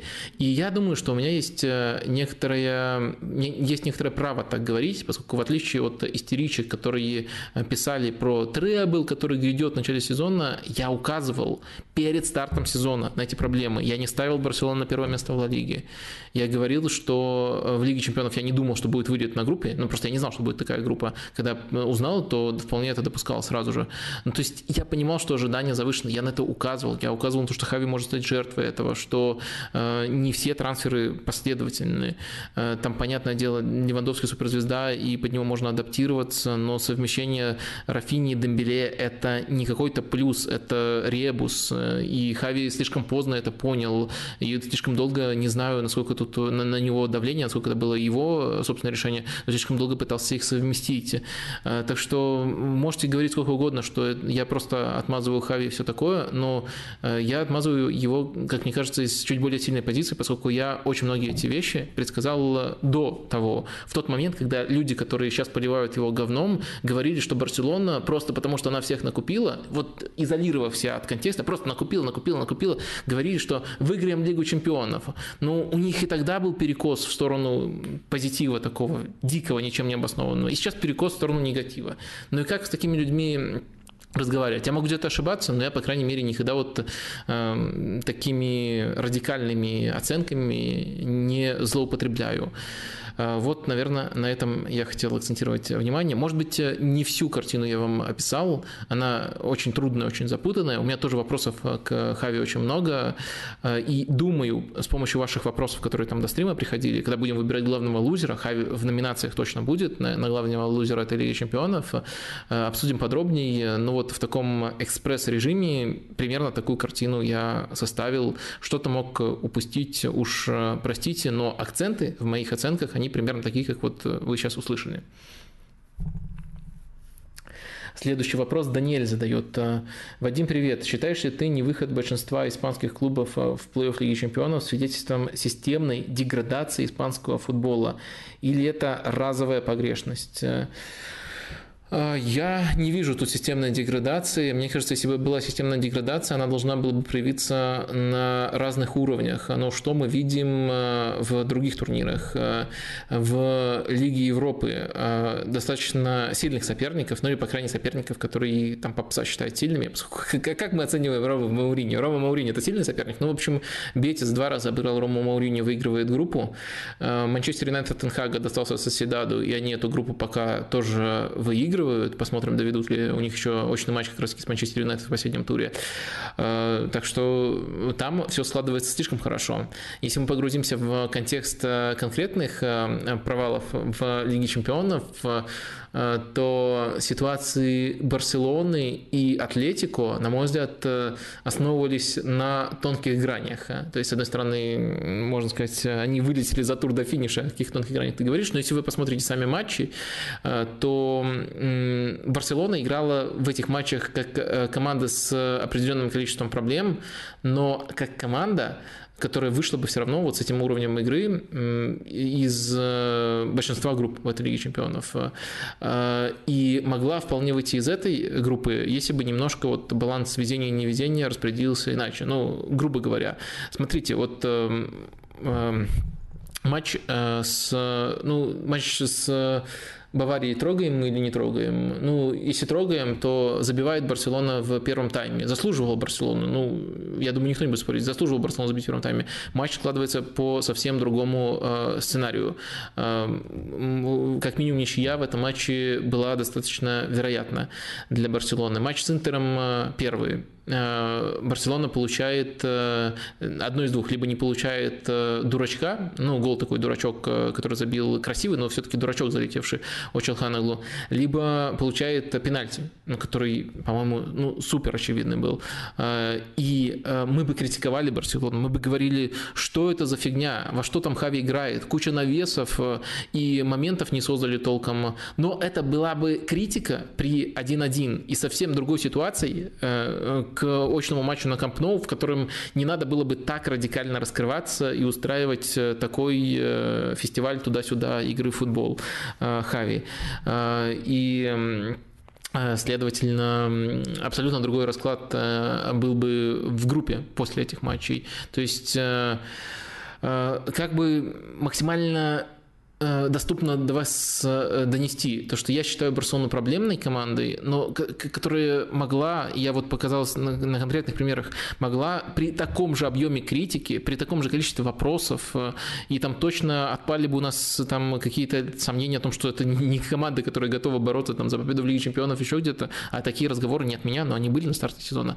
Все это ушло бы, да, мы бы критиковали, но критиковали бы там со второго места Барселону, которая выходила бы дальше. Ну и Атлетико тоже такой же контекст, незабитые пенальти, фейл с э, реализацией.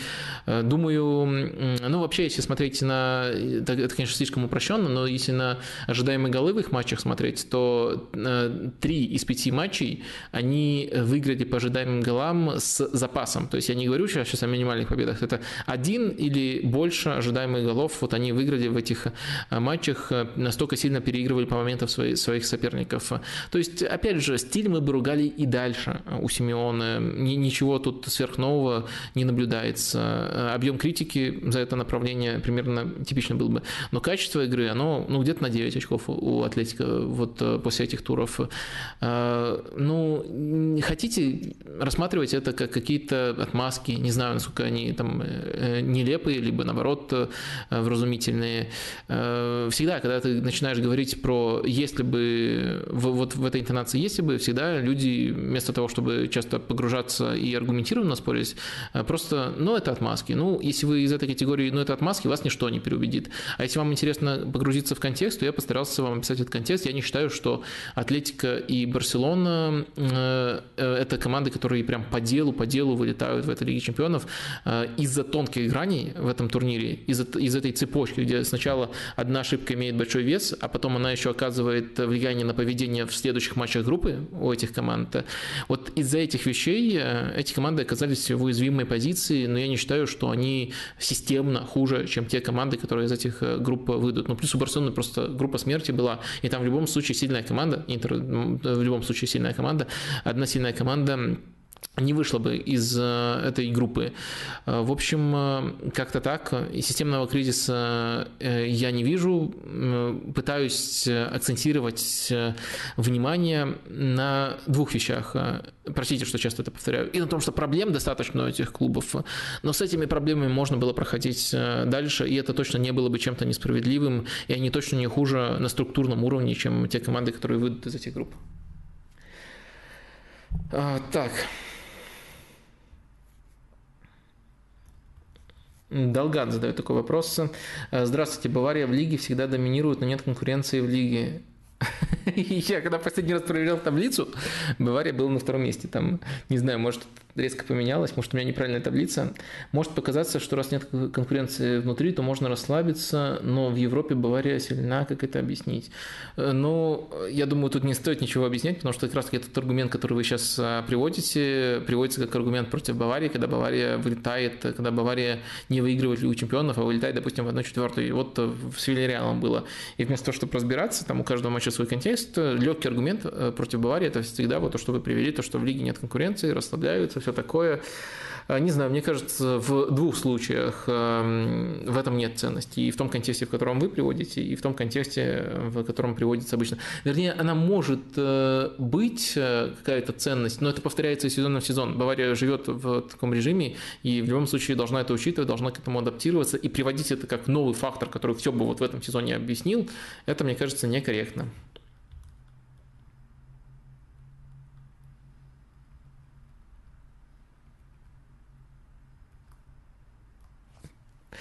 Это троллинг такой? Уруру спрашивает. Вадим, если у Баварии вновь случится кризис, стоит ли поменять Нагельсмана, который тут написан как Нагельсиана, Нагельсиана на Фишера или Штрайха? Ну, это тренеры из Униона и из Фрайбурга. Эм, бред тотальный. И с точки зрения э, тренерского уровня, с точки зрения соответствия этих э, тренеров э, футболистам, которые есть в Баварии, огромное уважение и Урсу Фишеру, и Кристиану Штрайху, но бред в контексте Баварии. Даже не буду серьезно отвечать, уж простите. Я думаю, вы на самом деле вопрос задавая понимали, что это немножко троллинг.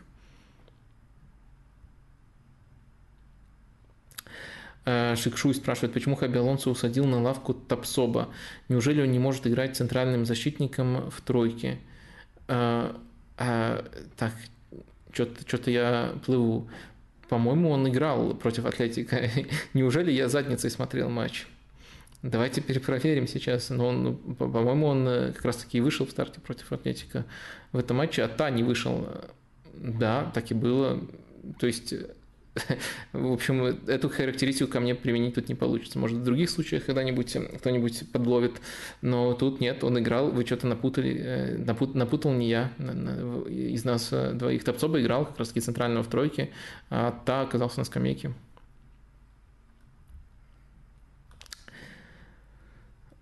Энтони спрашивает, э, как ты оцениваешь перспективы Наполи в серии А и Лиги Чемпионов? Насколько считаешь закономерно такие результаты под руководством Спалетти? Можем ли мы ожидать от них э, выхода в полуфинал Лиги Чемпионов и скуда это? Ну, я такие, так, такие, такие тезисы уже озвучивал. Реальный потенциал Наполи, да, это примерно то, что вы описали. Возможно, хорошая жеребьевка полуфинала Лиги Чемпионов и Скудетто, но надо делать очень много оговорок о том, что а не сдуется ли Наполи, а, не сыграет ли против них там фактор того, что они давно не выигрывали и, и не играли на таких стадии, э, стадиях, а фактор Спалетти, который тоже не очень хорошо э, завершает сезон, не сыграет ли с ними злую шутку. То есть эти оговорки надо делать, но если отбросить их и оценивать текущий уровень игры, да, Наполи настолько силен, настолько прекрасен.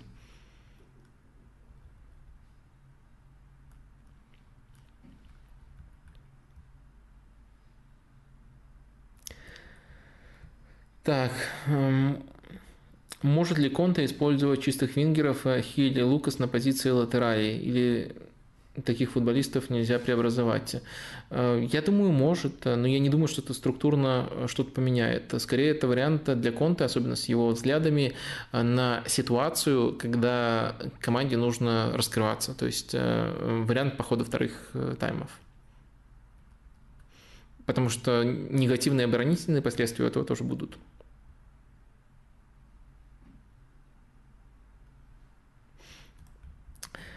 Руслан спрашивает, «А как думаете, с чем связана слабая игра Тоттенхэма в этом сезоне? Почему такой контраст с прошлым в преодолении прессинга?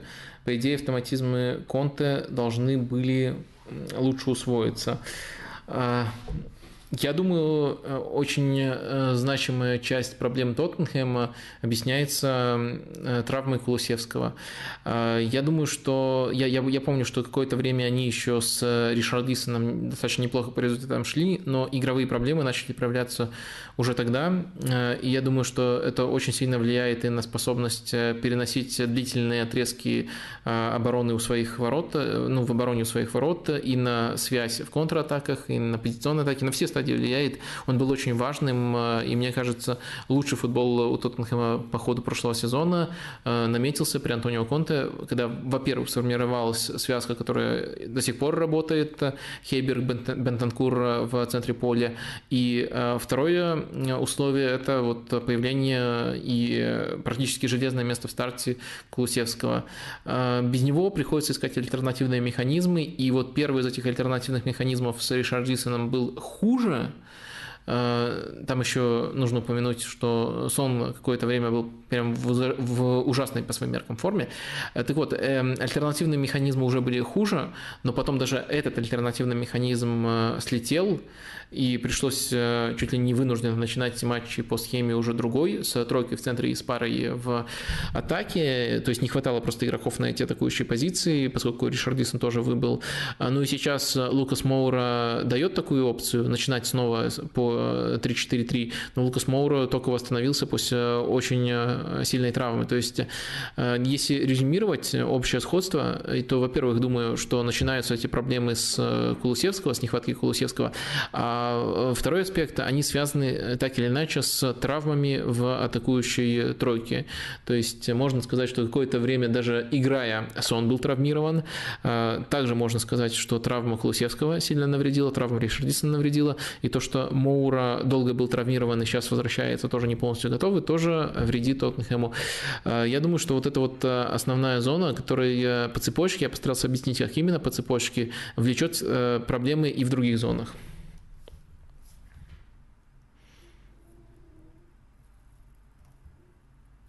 Антон спрашивает, как думаете, Нкунку сможет, эм, Нкунку, вернее, может стать тем связующим игроком для Челси, которого сейчас не хватает? Э, потому что в текущий момент э, Челси не работает как один механизм. Оборона и полузащита отделена от атаки. Ну, Кунку очень многое может, и он очень универсальный, но тут нужно, конечно, конкретизировать, в чем конкретно вы видите проблему и как, какая позиция и какая роль у этого игрока, потому что я э, в некоторых матчах разделяю ваши опасения, в некоторых матчах не в такой степени разделяю ваши опасения, и важная деталь, что Челси практически в каждом матче меняется в плане схемы, если даже не схемы, то структуру преобразовывает, и эта проблема в любом случае так или иначе немножко сдвигается, и Нкунку универсален достаточно универсальный, чтобы сразу несколько ролей в этой структуре на себя брать в разные отрезки и может быть именно тем связующим игроком, но для того, чтобы ответить наверняка, нужно хотя бы лучше понять, э, а, во-первых, есть ли проблема связующего игрока как э, постоянной позиции, как постоянной роли, а, б, в чем заключается эта роль? Потому что я не до конца готов с вами согласиться, что такая именно роль, которую можно закрыть и все, есть. Скорее, это э, разные, э, разный футбол Челси и разные структуры в разных матчах, и надо просто развивать это как механизм общий. Вот я бы скорее так это сформулировал, и это логично в рамках вообще принципов Грэма Поттера, то, как он в Брайтоне тоже от матча к матчу очень много изменений вносил. И, может быть, еще, конечно, накладывается тут тот фактор, что в Челси он не может готовиться по неделю к матчу. Это, мне кажется, было важным преимуществом в Брайтоне. Тут график другой, но он, как мне пока кажется, э, Грэм Поттер пока не адаптирует свою стратегию. Он все, все равно пытается даже за три дня успеть подготовить, э, успеть объяснить э, и все равно подходить в таком индивидуальном порядке без какой-то супер четкой общей системы к матчу. Может быть, это производит вот такое впечатление, которое вы описали. И может быть, это более важный инструмент в решении, Э, преобразовать свой подход, я имею в виду, чем покупать э, на Кунку, хотя он э, крут, много раз им восхищался. Вообще, черный Иньеста. Привет, как тебе вчера Черчесов и его выход в плей-офф? Стоит ли Монако после вчерашнего позора уводить Климана? Ну, не знаю, это троллинг или нет. Эм, ну, мне просто кажется, что а, просто я не хочу делать э, слишком больших выводов а, э, по матчу, который я не видел, я только хайлайты у него видел, но мне не показалось, что Фенервар, Фенерцварш, вот нормально выговорил, а, как-то грандиозно сыграл, и Монако как-то грандиозно облажался. И мне еще меньше кажется, что такая картина наблюдалась в первом матче этих команд. В общем, э, в общем, давайте не буду я тут мямлить по, по матчу, которого я не видел. Вот такие радикальные суждения про уволить, разогнать, расстрелять я не разделяю.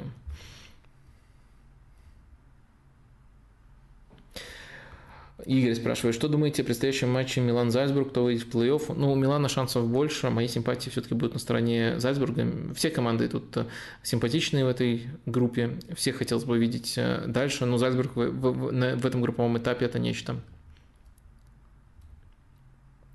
А следующий вопрос как раз таки, как вам Зальцбург, но я вроде объяснил уже.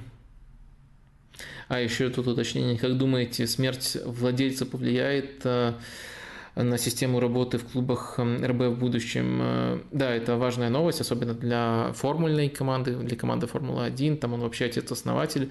Э, я думаю, что нет, не сильно повлияет. Э, я думаю, что все уже выстроено, и как уход Ранника, который был как раз-таки идейным основателем футбольного проекта, уже не повлиял, поскольку практически не повлиял, поскольку очень, поскольку основополагающие принципы уже были выстроены, а так и это событие трагичное не повлияет слишком сильно. Ольга спрашивает, Лоботка для Наполи – это Брозович для Интера. Какая из этих команд больше зависит от своего опорника? Как заменить Лоботку, если потребуется? Чуть-чуть. Кого цените больше, Руиса или Лоботку? А, мне кажется, все-таки Брозович э, более значимая фигура для Интера, э, чем Лоботка для Наполи, э, потому что, во-первых, у Наполи нет, вот, вот другой будет, во-первых, передумал я по ходу, по ходу, по ходу дела. А, во-первых, Брозович максимально важен для Интера в нескольких стадиях. Брозович и без мяча хорош, и именно когда нужно агрессивно встречать на чужой половине поля, и Э, когда нужно с мячом э, открываться, продвигать, проходить чужой прессинг, строить игру, менять направление атаки. То есть э, он ключевой игрок для Интера, на мой взгляд, абсолютно во всех стадиях. Вот в любой, не просто в нескольких, а в любой стадии он ключевой игрок для Интера. И это делает его настолько важным, настолько трудным для замены. Ну, плюс еще тот факт, что прямой замены у Интера нету. Там либо молодого Аслани надо выпускать, либо Челханаглу наигрывать. Интер успешно справляется с этим челленджем ну, где-то, мне кажется, помогает э, и везение, где-то соперники не особо нагружают эту зону, хотя могли бы, но с другой стороны, это, это, это, такой, такую отмазку можно всем предъявить, э, соперники не, не нагружают. Будем без отмазок говорить, э, достойно Интер преодолевает эти трудности. Э, ну, просто это вот мое наблюдение, что, мне кажется, может быть, э, там есть какой-то другой мотив, почему э, не, не всегда нагружают эту зону. Мне кажется, просто это очевидно. А может быть, на самом деле, соперники, готовясь, видят, что Чатханаглу лучше, чем я думаю, действует в этой роли, и поэтому туда не идут. Такое, такое тоже возможно. В общем, не будем тут эм, это выделять как суперважную причину. Интер достойно справляется с этой проблемой. Но это большая проблема, это серьезно серьезная, серьезная потеря. Э, Лоботка максимально важен для ключевой с точки зрения эстетики стадии Наполи. Для стадии, когда они выманивают соперников в прессинг, и потом этот прессинг э, преодолевают. А тут он просто по-профессорски ведет игру, тут он, наверное, топ вообще в европейских масштабах, вот как он играет в этой стадии. Но если мы говорим про то, как Лоботка обороняется позиционно, в прессинге еще норм, а вот позиционно уже возникают проблемы, не очень хорошо сканируют пространство вокруг себя, допускают много позиционных ошибок. И у Наполи с э, обороной в своей опорной зоне, зоне на самом деле для команды такого уровня возникает достаточно много проблем. То есть э, баланс плюсов и минусов у Лоботки однозначно положительный. Но такие проблемы возникают. Нельзя сказать, что он плюс абсолютно во всех стадиях. Плюс к этому эм, вернее, в дополнение к этому уже я имею в виду, а, мне кажется, что пока это чисто теория, но мне кажется, что многие качества, которые дает Лоботка, Дамбеле а, сможет тоже дать команде, если, если вот его именно на эту позицию поставить. То есть не на ту, на которую он сейчас выходит, а именно вот на, на, на эту позицию. Но опять же, тут надо смотреть, в какой он форме находится и как это будет а, воплощено на практике. Но я думаю, что многие качества он сможет продублировать, и эта потеря не будет, если она случится, случится, тьфу как вы написали, не будет такой критичной для Наполи. Кого я э, ценю больше, не буду отвечать Руиса или Лоботку, по-моему, супер разные по позиции и по набору качеств э, игроки. Могу только ответить, что вот если смотреть то, что уже показано в Наполе, конечно, еще далеко Лоботки до Руиса. Так, давайте возвращаться к выбору главного лузера. И тут я разделил на самом деле выбор главного лузера э, на две части. Первая часть – это лузеры из не топовых клубов, то есть те, которые разочаровали лично меня. Может быть, там это мои ожидания, мои проблемы. Но, в общем, вы поймете, когда я оглашу этот список, о каких командах тут идет речь. Там и там будет тройка. В общем, лузеры Э, среди тех, э, от, от кого были э, умеренные ожидания, которые нельзя назвать, команды, которые нельзя назвать прямо топовыми клубами, но которые ниже ожиданий выступили. Первый такой лузер для меня – это Аякс.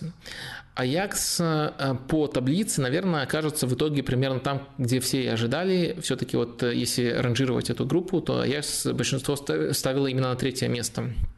Подчеркивали, что группа очень трудная, очень сильная, э, но разочарование заключается в том, что Аякс ну, совсем не смог навязать ни Ливерпулю, ни Наполи борьбы. Э, матчи с Наполи были вообще ужасно однобокими, и сейчас э, в ретроспективе кажется таким очевидным, что вот с таким набором в центре поля, как у Наполи, так легко проходить прессинг Аякса, но если перед началом сезона вот сравнивать эти команды, их до того, как они прошли по своим траекториям, героем этого сезона, они казались намного более равными. Может быть, э, стилистические там преимущества у Наполи были, но они казались намного более равными, но в итоге все получилось э, иначе. Ну, Ливерпуль кризисный, но Аякс этим кризисом никак не, не смог воспользоваться. По результатам это, ну, разочарование. Пускай место тоже, но это разочарование, что какой-то серьезной борьбы Аякс не навязал в этой э, группе. При этом я не хочу ставить выше вот этого третьего места, наименее лузерского, но все еще лузерского третьего места, Аякс, просто потому что футбол в этих матчах, особенно там с Ливерпулем, не был таким уж э, провальным, таким уж ужасным. Э, позитивный свой матч против Рейнджерс они действительно провели на высочайшем уровне и с точки зрения стиля, и с точки зрения качества. То есть проблески были, э, и место в итоге даже, может быть, не таким путем, но все равно то, которое им предрекали. Какого-то мега провала не случилось, и в целом, когда Аякс выходит из группы и делает это стильно и уверенно, это скорее сюрприз. Вот в этом сюрприз, а не в том, что Аякс из группы не выходит. Все-таки в ресурсах даже сейчас Аякс уступает очень многим европейским клубам и клубам из по-настоящему топовых лиг. Так что тут все э, весьма предсказуемо, но именно вот наполнение, э, содержание этих матчей могло быть, мне кажется, э, немножко другим. Тут Аякс не доработал и попадает под третьим местом в список лузеров. На втором месте вот в этом э, не топовом списке лузеров у меня Селтик. Опять же, Селтик э, вообще не каждый сезон играет в группе Лиги Чемпионов, поэтому требовать от них э, чего-то запредельного не стоило. Но группа с Шахтером, который испытывает большие трудности, группа с Лейпцигом, который по ходу группового этапа сменил тренера, это группа, где можно было бороться за выход, а не оказываться на четком последнем месте, да еще за тур до финиша финишем. А, и Селтик меня разочаровал, в том числе потому, что я отдельно эту команду анонсировал как команду, которая, может быть, не выйдет из группы, скорее всего, не выйдет из группы, но а, произведет э, в этой группе стилистический фурор, то есть э, будет э, стильно играть и против мадридского Реала, ну, и Шахтером, понятное дело, до начала группового этапа казалось, что там будет уверенный перевес у Селтика, особенно в плане стилистических показателей и с Лейпцигом тоже так сможет сыграть. На деле, э, наверное, в каждом матче, что немножко занятно, у Селтика можно было разглядеть эти элементы, но каждый раз это были отрезки. Либо слишком поздно, либо недостаточно продолжительно, и в итоге вот э, зацепиться при желании разглядеть в Селтике те черты, которые я анонсировал, можно, но даже одного цельного матча они не выдали, и по результату провалились, э, и на выходе, я думаю, они заслужили заслужили тоже быть в этом списке лузеров, вот таком списке лузеров э, локальном относительно именно моих ожиданий. Ну и первый из не топовых лузеров, подчеркиваю, дальше будет более почетный список топовых лузеров, это Севилья находится на, на этом месте. И помните, помните, у меня, у меня, кстати, были достаточно тонкие удачные прогнозы э, по этой Лиге Чемпионов. Я, например, э, прогнозировал, что в группе, где там Тоттенхэм, Спортинг, Марсель и Франкфурт, до последнего тура все будут претендовать на выход. Э, сейчас, конечно, все это знали, но тогда это, в принципе, такой прогноз он не самый вероятный, поскольку редко такие ситуации в группах складываются. А, но я и угадал и ситуацию, и группу, вот этим прогнозом я горжусь. Но вот если брать, где я стыжусь, и прогнозом, и обоснованием, это, конечно, Дортмунд и Севилья вот в этой группе. Я, я не только сказал, что думаю, что при том, что обе команды проблемные, ну, тут я не ошибся, Дортмунд по-прежнему проблемный. В матче с Манчестер Сити нормально, а в остальных проблемные. Обе команды проблемные. Я думаю, что Севилья все-таки займет второе место. И еще я как аргументацию приводил, то, что а, Лапитеги просто более опытный, банально более сильный тренер, чем Терзичи. Ну, Лапитеги уже нет в Севилье, Лапитеги безработный, у Севильи все пошло не так, как э, ожидалось.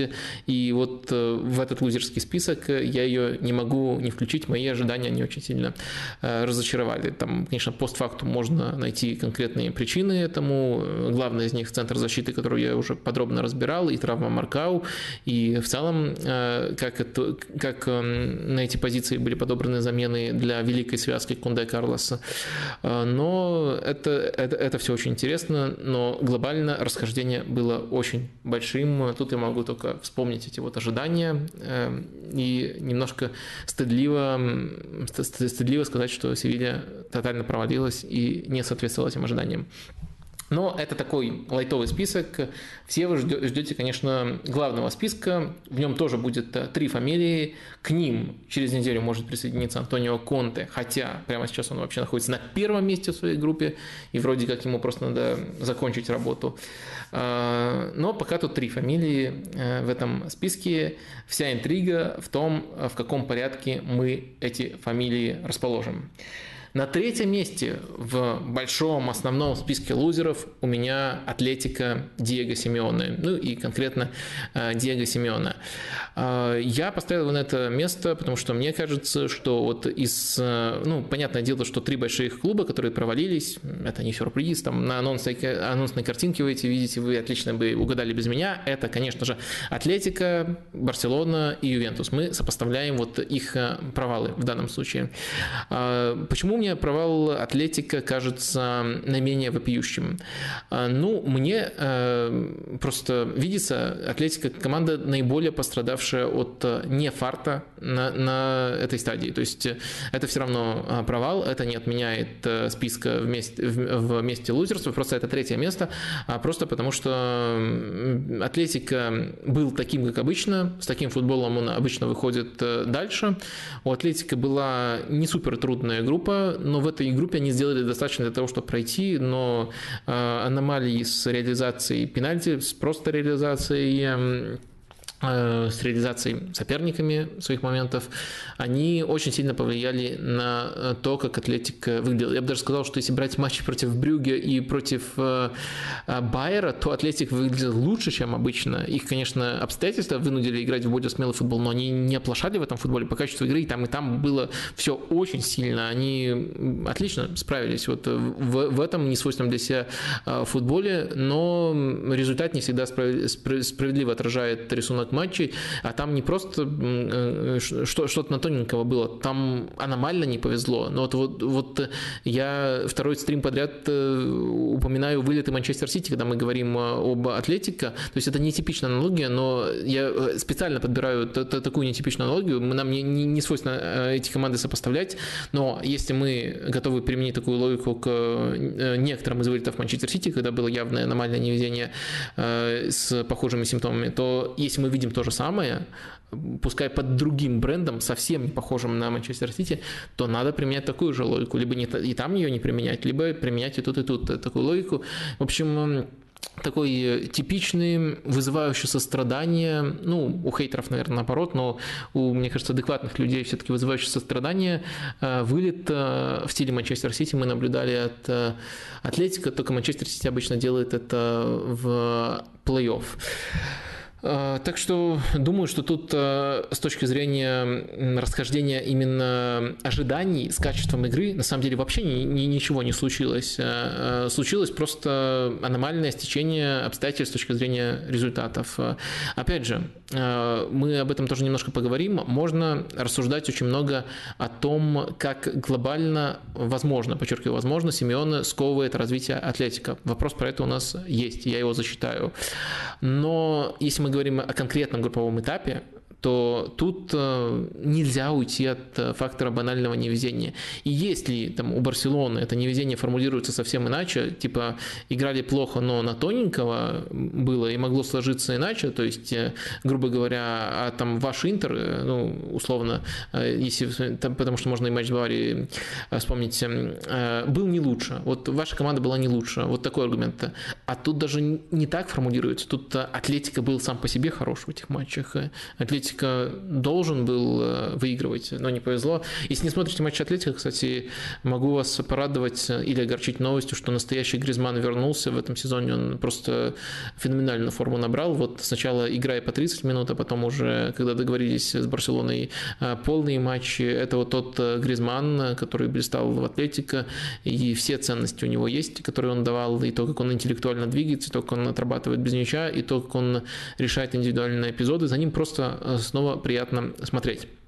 Но давайте переходить к вопросам, которые прилетели по э, Симеоне, которые касаются где-то даже более глобального контекста. Первый вопрос задает э, по Симеоне Слава. Э, Диего проделал, наверное, самую выдающуюся тренерскую работу первого, э, первого десятилетия века, потому что потому что до его прихода Атлетика был обычным середняком и около топом Ла Лиги, однако уже много лет э, Атлетика тратит на игроков и, что важно, на тренера. Симеон самый высокоплачиваемый тренер мира, если не путаю, у него доход до 40 миллионов евро в год. Да, причем там чуть ли не двукратный отрыв у него с второго места, это действительно так. Настолько эффективно, насколько эффективно и правильно платить э, тренеру такие деньги, учитывая, что у Атлетика нет ресурсов, чтобы стабильно на дистанции побеждать Реал и Барсу, и чтобы регулярно показывать топовый результат в Европе. Если бы Семена получал хотя бы до 15 миллионов евро, то в этом был бы смысл. Да, мы стабильно третья в Ла Лиге, но доплачиваем нашему э, величайшему в истории клуба тренеру за лояльность. Но в нынешних условиях переплата окажется просто нереально огромной. Если Атлетик поменяет тренера, то едва ли выпадет из топ-4 и точно сэкономит много денег.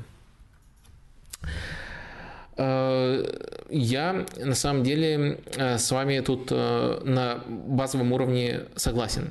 Я думаю, что, опять же, опрометчиво, опрометчиво выгонять Симеона просто так, вот без оглядки на дополнительные факторы, просто потому что он кому-то не нравится. У Симеона, на мой взгляд, так и не было сезона, где он провалился бы ниже объективных ожиданий. То есть он может там в стилистическом стиле, он может от конкретных футболистов не раскрывать сказать, но э, третье место он занимает э, постоянно э, в Лиге Европы, в Лиге Европы, оговорка по Фрейду, обычно в Лиге Чемпионов выходит в плей-офф, и там как минимум в достойной манере вылетает, зависит от соперника на какой стадии, но эм, это точно не ниже уровня Атлетика, это просто вот клуб с ресурсами Атлетика на таком, на таком уровне сейчас обитает. Ну и если вы летаете в Лигу Европы, последний раз, когда он вылетел, он выиграл эту Лигу Европы, там по пути, э, по пути Арсенал обыграв в полуфинале. Да, грустно.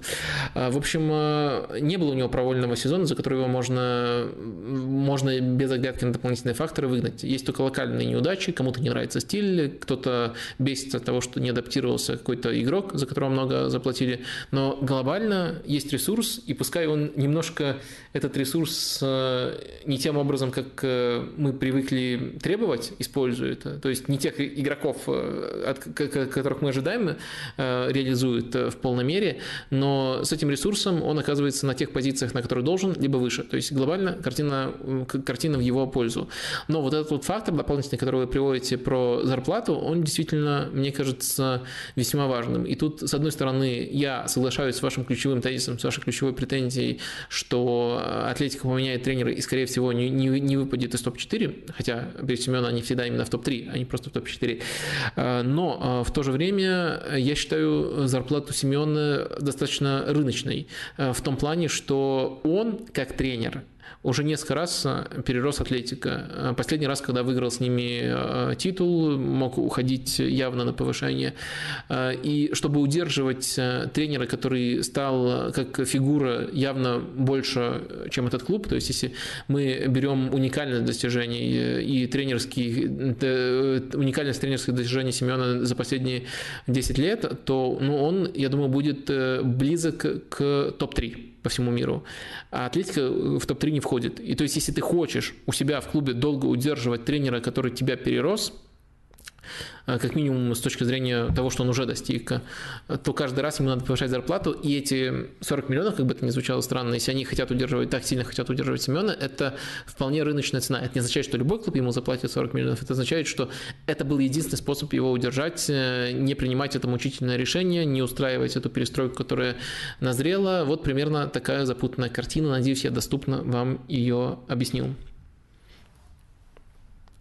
Следующий вопрос Саша по Атлетико формулирует. Э, читал мнение Кирилла Хаита о том, что команда в порядке, несмотря на вылет. Э, ну, в целом, я это мнение тоже разделяю. Э, и вопрос дальше такой. Это подтверждается массой статистики, тот же показатель ожидаемых голов. Но в, но в то же время в матче с Байером, кажется, было заметно некоторое командное разобщение, которое, например, выражалось в большем, на мой взгляд, перевесе попыток игроков самостоятельно, в большем перевесе попыток игроков самостоятельно решить момент с помощью дальнего удара или обводки вместо паса партнеру. А, может быть, э, может ли это наблюдение быть симптомом нездоровья команды, э, команды Симеона или Атлетика действительно не, не везло? Или тут есть какой-то третий вариант?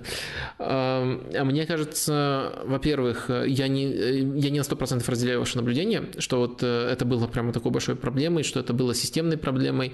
Во-вторых, даже если мы принимаем за истину ваше утверждение, мне кажется, одно другого не исключает. То есть Атлетика мог форсировать атаки, не принимать лучшие решения в последней стадии, но в то же время все равно создать достаточно моментов, э, и все равно им могло не повести. То есть эти два фактора могут сочетаться. Ну и факт, на мой взгляд, это сходится с впечатлениями, со статистикой, что Атлетика прям очень сильно в этом матче и в целом в последних матчах э, в Лиге Чемпионов э, не повезло. Ну, то есть, если вот резюмировать все сказанное, у Атлетика сейчас э, странный период, э, который растянувшийся странный период, где при рискованном, но правильном выборе нового тренера следующего можно сохранить эти позиции, лучше реализовывать конкретных игроков и стать просто более традиционным клубом. Клубом, который и по, по тратам явно третьего Ла Лиги на, на что-то больше не претендует, не, не делает гениальных прыжков, которые делал при но в то же время Э, с точки зрения стиля, с точки зрения, с точки зрения реализации потенциала таких игроков, как тот же Феликс, э, лучше себя э, проявляет. Такой шаг был возможен. Эм, и такой шаг Атлетика не решается сделать, на, на, на мой взгляд. То есть э, глобально эта проблема существует. И после этого вылета эту проблему слишком часто, на мой взгляд, будут снова вспоминать э, с поводом, без повода будут э, вспоминать. Но в то же время я считаю важным акцентировать внимание на том, что не стоит эту проблему путать с конкретной группой и конкретными матчами в этой группе. В большинстве из этих матчей Атлетика сыграл хорошо. Даже не средне, а прям хорошо. И я думаю, что те, кто видел эти матчи, они судят по результату, тут со мной э, согласятся. Не стоит подгонять выводы под результат. То есть, с одной стороны, вот э, к чему я подвожу, э, вот этот как бы кризис идей, кризис этой группы, он хорошо вписывается в то, в каком состоянии сейчас находится Атлетика. Э, и он, э, как бы, если вот не, не смотреть матчи, он э, вроде как, да, я, я застоял, застоялся клуб, пошла стагнация, надо менять. И да, есть предпосылки к тому, чтобы так рассуждать. Но в то же время, если мы берем содержание конкретных матчей в конкретной группе, то оно уже было другим. То есть то, что это вписывается в картину, не обязательно означает, что так все и было на самом деле. То есть вписывается вот в таком режиме, если вы не смотрели матчи. А, в общем, эм, э, есть сомнения у меня по поводу качества моих эм, суждений тут э, и их донесения. Извините, если что-то непонятно, но, надеюсь, все-таки понятно. Итак, Симеона фиксируем с Атлетика на третьем месте в списке главных лузеров этой Лиги Чемпионов.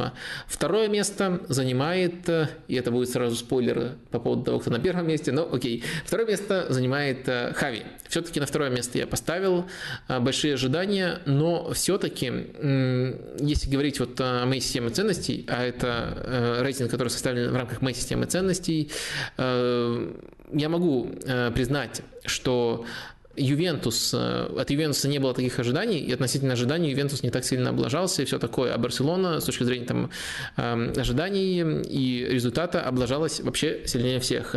И такой аргумент принимается. Но для меня все-таки важнее не только вот эти там ожидания, хотя про ожидания и их завышенность я уже рассказывал. А для меня важнее, что еще показала, какие признаки жизни показала команда э, в этой Лиге Чемпионов. Ну и про признаки жизни э, Барселоны у Хави э, я, в принципе, уже сказал. Я считаю, что с Интером равные матчи были, в которых Барселона не нашла баланса, и в котором во втором матче из-за из результата первого Барселона должна была чрезмерно раскрываться, что тоже им не очень удобно. А в то же время э, я считаю, что с Баварией первый матч в Мюнхене был не просто хорошим, а прямо прекрасным.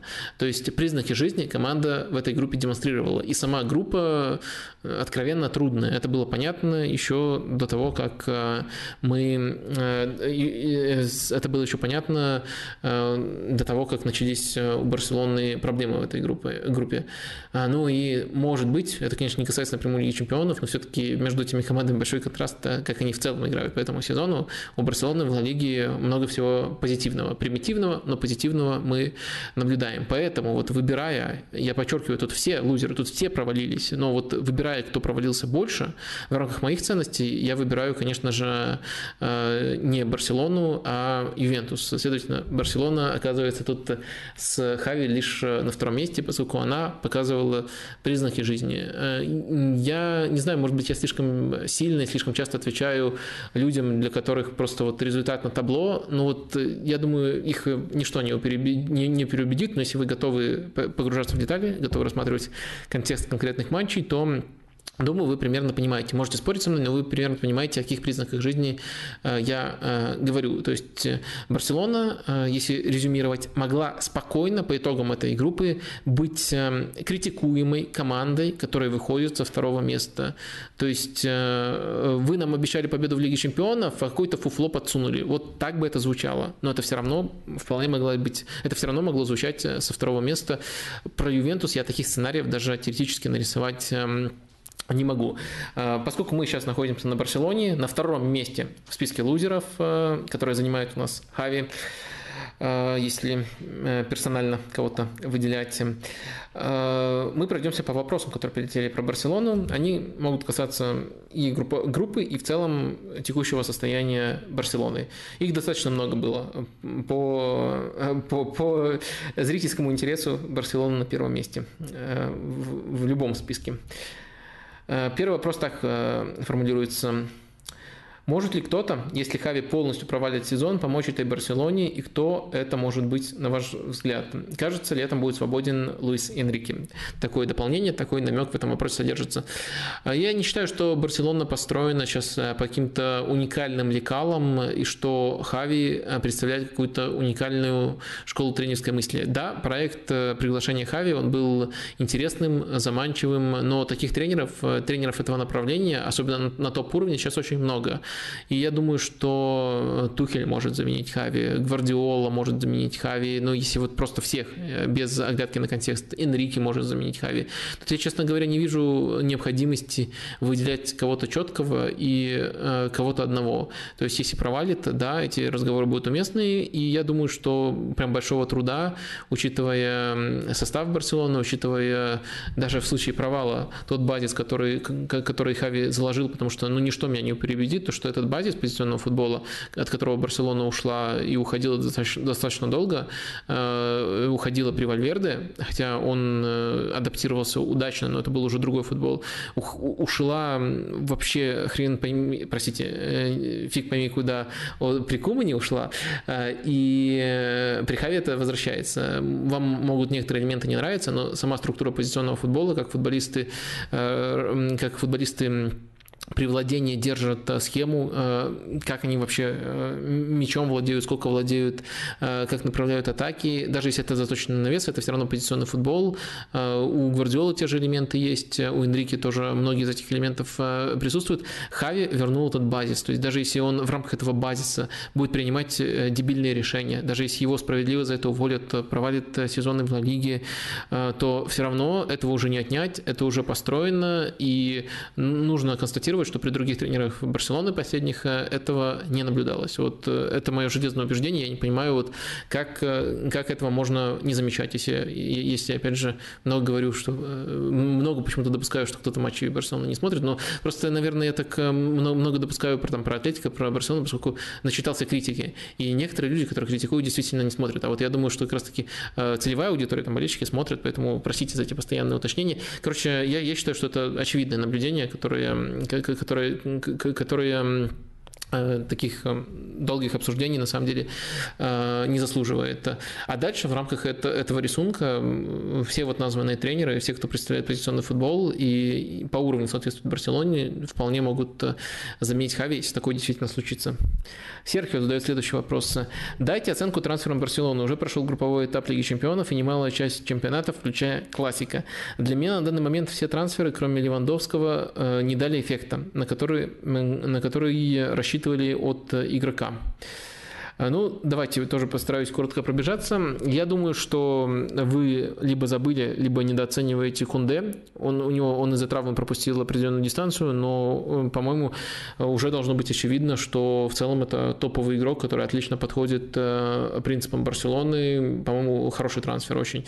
Дальше есть еще несколько промежуточных трансферов. Например, мне кажется, что Марко Алонсо хорошо себя проявляет именно относительно тех ожиданий. Его покупали в ротацию, он центрального защитника, когда нужно левоногого сыграть, левого защитника, когда там нужно преимущество в росте.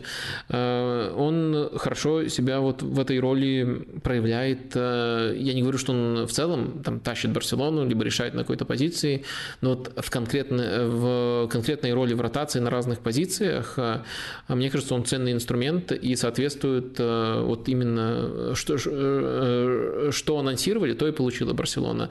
И я думаю, еще такой э, неоднозначный случай – это Рафинья, э, поскольку, с одной стороны, когда он выходит, выходит на своей позиции, он очень полезен, он хорошо играет, но проблема в том, что их с Дембеле развести – это ребус. С одной стороны, кто в этом виноват? Наверное, все-таки не сам Рафинья в этом виноват, хотя, наверное, он понимал, в какую команду идет, но для меня все-таки в его оценке важнее то, что он играет хорошо, когда получает игру именно на своей позиции, когда выходит на правом фланге, с которым он э, так хорош, где он так хорошо подходит, в том числе системе Барселоны.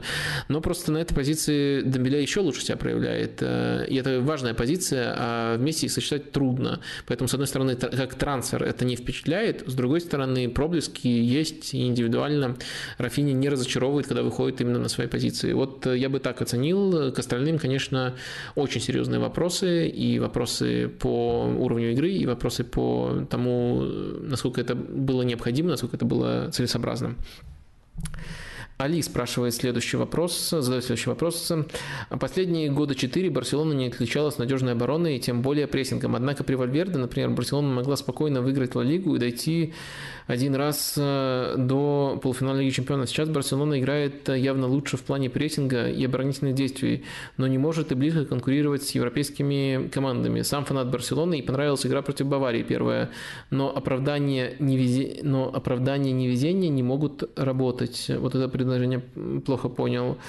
Эм, как вы считаете, действительно настолько монументален был фактор Месси в прошлых сезонах? А, как я понимаю, с Ла все еще есть шансы э, в этом сезоне, в Европе, однако, увы.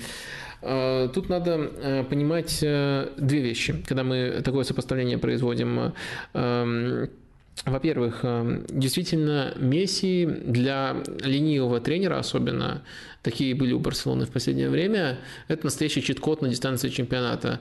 Э, против Барселоны много автобусов, когда у тебя есть Месси, тебе особо позиционная структура не нужна. Даже не нужно выдумывать какую-то примитивную схему, где э, Дембеле вешает на Левандовского. Ну, просто, просто Месси. Он э, сделает по-разному, но все-таки все вокруг него, и даже не столько его надо направлять, сколько стоит, ну, нужно ему не мешать. И вот в, стадии, в, в этом рисунке, а это рисунок большинства матчей на дистанции чемпионата, Месси чит-код, поэтому да, там фактор Месси был монументален. А в Лиге чемпионов в некоторых случаях это, наоборот, даже э, сковывало Барселону и способствовало их вылетам раньше, чем они могли бы э, при прочих равных э, вылететь вот с тем еще составом, с той еще игрой, в идеале вообще и с самим Месси на поле, но с Месси, который больше отрабатывает без мяча. То есть в Лиге чемпионов это уже было не так очевидно, и можно было разные гипотезы строить по поводу этого. Что касается новой информации, которую нам дает не выход э, Барселоны вот в этих э, стадиях, э, то нужно понимать, что Барселона скатилась в другую корзину, не в ту, из которой, как правило, стартовала в Лиге чемпионов практически в любой сезон при Месси. Это предполагает в целом более трудные группы. То есть два этих сезона, когда они не входили, они были не первой командой группы, они были в одной группе с Баварией. Это уже большая трудность. Конечно, они вторую группу, вторую команду Бенфику и Интер все равно должны были обходить, но это другой расклад. Это не тот расклад, с которым э, обычно сталкивалась Барселона с Месси. А дальше там в одной восьмой финала я, были случаи, когда и с Месси Барселона вылетала, то тут уже по-разному могло складываться. Тут это новый фактор. Кто-то скажет, что все равно должны, я согласен, что все равно должны, но мы же полностью рассматриваем ситуацию. Это отличие? Да, конечно, это отличие. То, то чего не было раньше, и то, что появилось эм, сейчас. Э, и дальше нужно э, понимать, что на фоне этого отличия Барселона заново выстраивает новые механизмы. Первый раз это вообще был шок потери Месси, поскольку одно дело выстраивать футбол с ним, а потом вот когда его достаточно резко вынимают, постараться выстроить механизмы, даже с учетом того, что ты выстраиваешь прессинг и другие штуки, сразу после его ухода. То есть есть потенциально с понимающим тренером, э, с тренером, который может выстраивать прессинг и владение, это дает плюсы. Э, и, вернее, дает больше потенциал, если ты его реализуешь. Но в моменте это снижает уровень команды, и с этим глупо спорить.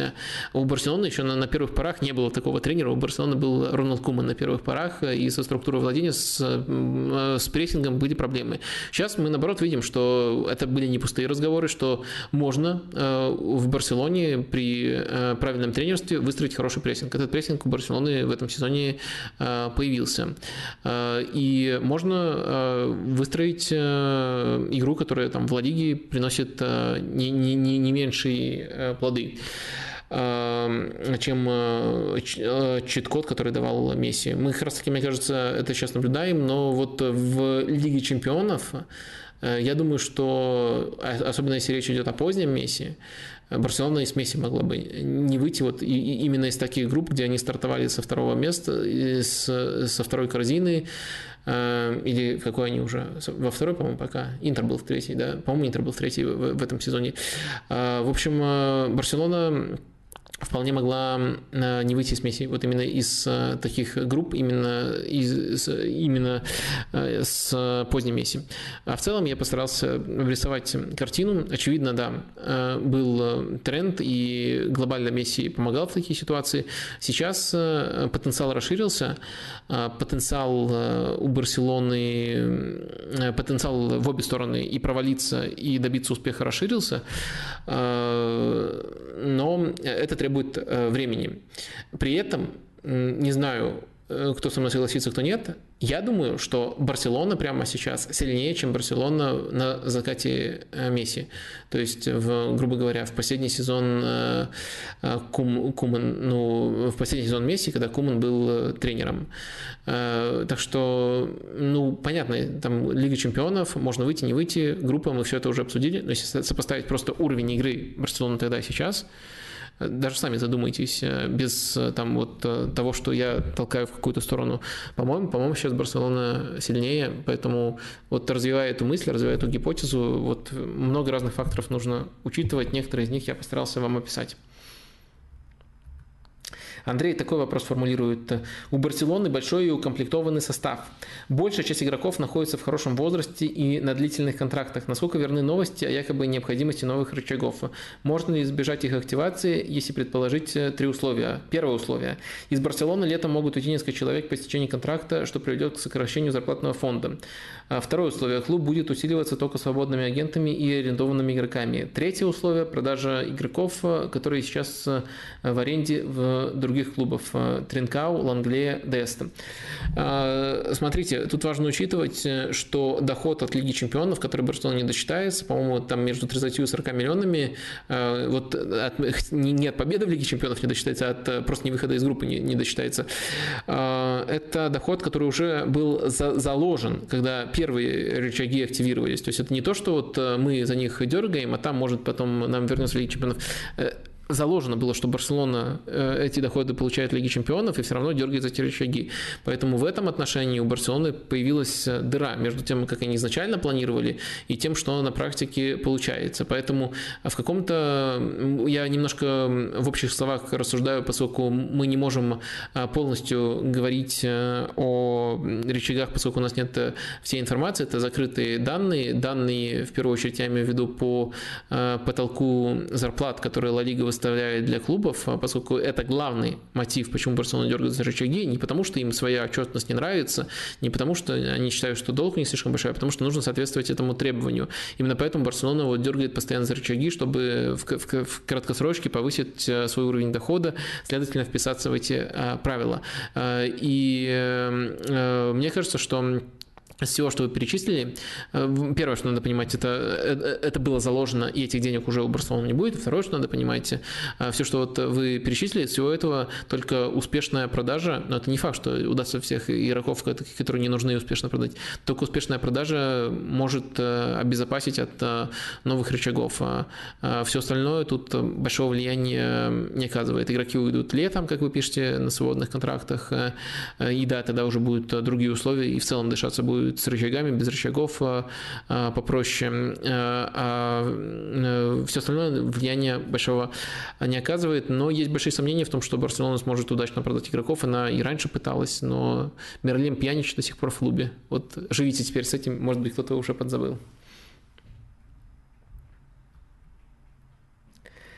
Так, э, Сергей спрашивает, прокомментируйте, пожалуйста, проигрыши Барселоны в больших матчах. Интер, Бавария, Реал, Э, э, в сравнении с проигрышами Реала в больших матчах в начале прошлого сезона. Ранее вы упоминали, упоминали что Анчелоти хуже, чем Зидан, готовит команду к большим матчам. Это действительно так, но тут важно понимать, что там это в первую очередь комплимент Зидану, а не критика Анчелотти. Зидан был очень хорош в этом ремесле.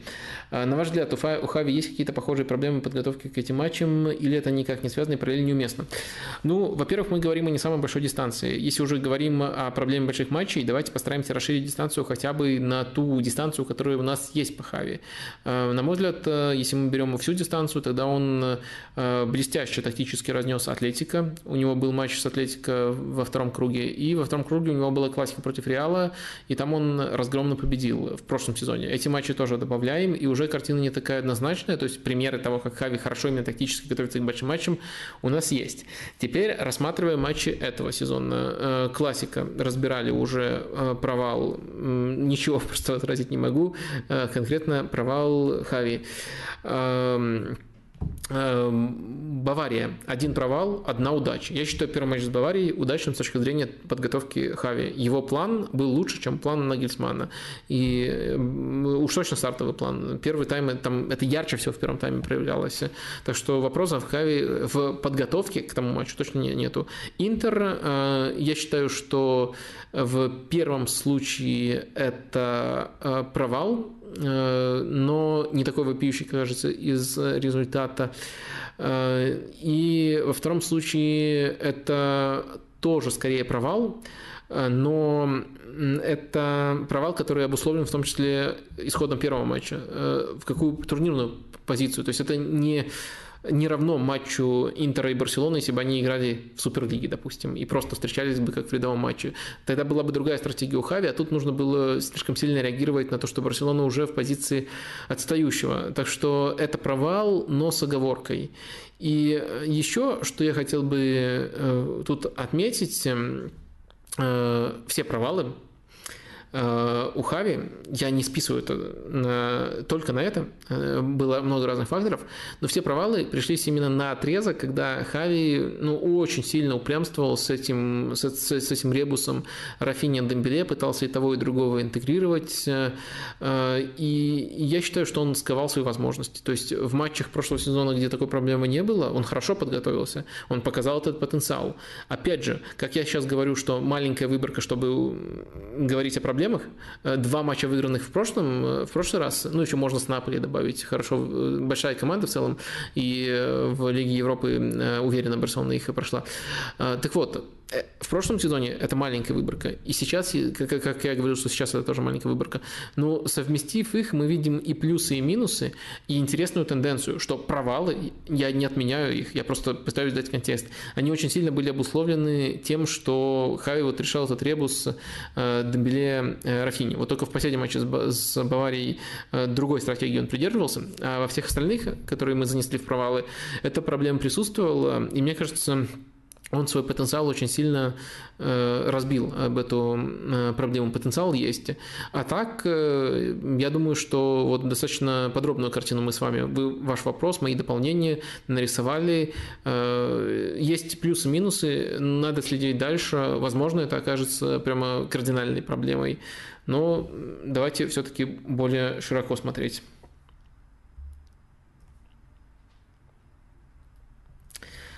Черный понедельник. Мог ли Хави использовать заготовки немецких команд Бундеслиги, сумевших отобрать очки у Баварии, чтобы добиться лучшего результата в вчерашнем матче? Ну, мы немножко тут э, начали, э, мы тут Э, засиделись на этих вопросах, поэтому тут отвечу коротко. Нет, не мог, потому что те, кто отбирал очки у Баварии, отбирали их до того, когда появился этот вариант с шупомотингом. Э, после того, как появилась вариативность, э, а главное, что появилось с этим вариантом, это именно вариативность, Бавария снова в порядке, достаточно уверена, штампует очки. Следующий вопрос. На неделе посмотрел два матча э, Барселоны с Атлетиком из Баварии. Две абсолютно разные команды. Что происходит с командой в Лиге Чемпионов? Почему меньше всех пропускает Барселона в Лиге и в Лиге Чемпионов так много пропускает? Настолько уровень э, Ла Лиги сейчас низок, мы это уже обсудили, уровень Ла Лиги, не будем к этому возвращаться. Или все-таки команда не готова к большим матчам? Что повлияло на спад Барселоны? Э, травма Кунде и Рауха или все-таки совокупные ошибки Хави, неспособность играть на уровне Лиги Чемпионов на данный момент. Ну, мне кажется, вы много факторов перечислили, но я не понимаю, почему вы считаете, что какой-то из этих факторов должен быть единственным, и почему должны все остальные включить. Все, что вы перечислили, и ошибки Хави, и травмы, все это повлияло. Э, что касается уровня Лиги Чемпионов, э, то я думаю, что Барселона, конечно, способна играть в уровне, на уровне плей-офф Лиги Чемпионов, и он не так сильно отличается от команды, которая там идет на втором месте в Ла Лиге, но в конкретной группе было три команды, которые заслуживают выхода. Ну и Барселона, учитывая все обстоятельства, которые мы сегодня озвучили, оказалась самой лузерской из этих э, э, трех команд. Все факторы, которые вы называете, так или иначе, так, так или иначе имели место. Максим задает э, вопрос, э, вопрос по Барселоне. По матчам э, в группе Лиги Чемпионов есть ощущение, что команда не уровня плей Лиги Чемпионов. Ну, я с этим не согласен, эм, поскольку у вас странное представление о плей-офф Лиги Чемпионов. То есть вы можете, я еще могу согласиться, что если вы говорите, что Барселона заслуженно не выходит из этой группы, тут можно, ну, ну просто я, может, даже и сам бы так сказал, но мне кажется, что Интер и Барселона в этой группе примерно одинаково заслужили этот э, выход, не выход, э, ну просто тонкие, тонкие обстоятельства сложились очень четко в э, пользу Интера. Но окей, но говорить, что вообще не уровень уровня плей-офф Лиги Чемпионов, да посмотрите, там Брюги будет играть в этом плей-офф Лиги Чемпионов. Барселона не уровня Брюги команда сейчас, ну это уже жесткое передергивание. Но ладно, это, это ваше мнение, я просто сильно не согласен, постарался объяснить почему. Продолжаем вопрос. Никита Ковальчук озвучил интересную идею, что у каталонца синдром молодого тренера с лютой верой в свои идеи, от которых отказаться справиться он пока не может. Состав вроде добротный, но Бавария размазала вчера их в одну калитку за счет э, прессинга и слабости обороны в последней линии. Может ли может ли Лига Европы стать ступенью к становлению команды? Могут ли быть реальные плюсы от участия в этом турнире, кроме финансовой составляющей значительно меньше, чем Лиги Чемпионов? Это первый вопрос. И второй, стоит ли ждать появления у Хави новых идей или появления большей гибкости в рамках текущей системы? Может, вы заметили какие-то наработки, которые уже проявились? Смотрите, давайте нарисуем полную картину. В целом, отчасти я могу с этим э, согласиться. Хотя, можно ли относить вот этот синдром молодого тренера, то, что он мудрил с Рафини и Дембеле, пытался их разместить. Я много возвращаюсь к этой проблеме. Я, правда, считаю ее, ее супер ключевой супер важной, э, который делал Барселону как, как минимум супер предсказуемой и однофланговой.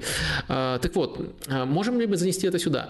По идее, вот э, это не вписывается в философию Хави. То есть нет такого у него комплекса. Это скорее просто другой синдром молодого тренера. Молодого тренера, которому, э, на которого надавили, которому дали игроков, э, которому дали ожидания, и который хочет максимально реализовать этих игроков и, и становится заложником этого.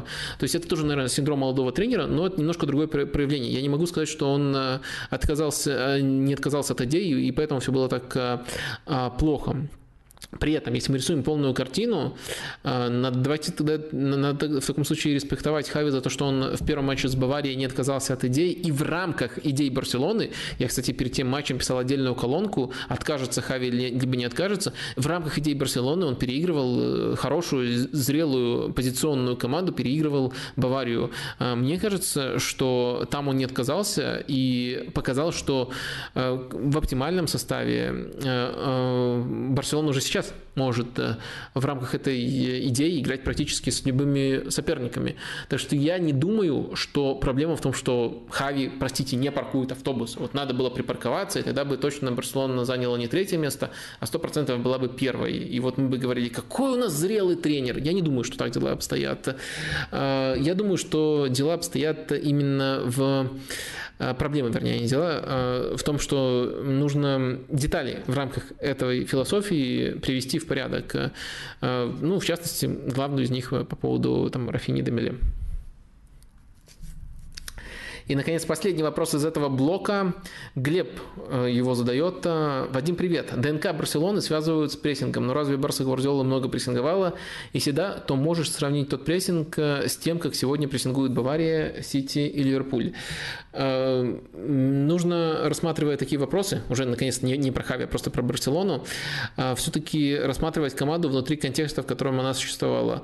Барселона Гвардиолы была лучшей прессингующей командой своего своего времени и с точки зрения того, насколько высоко они встречались, с точки зрения того, насколько поставлен был прессинг и контрпрессинг. Э, по контрпрессингу, может быть, э, Дортмунд Клопа мог соперничать, но Дортмунд Клопа свое давление, каким бы оно системным э, не было, насколько бы там не популяризировало гигантпрессинг, они начинали его не сразу, они начинали его в, ну, по триггерам в нужный момент.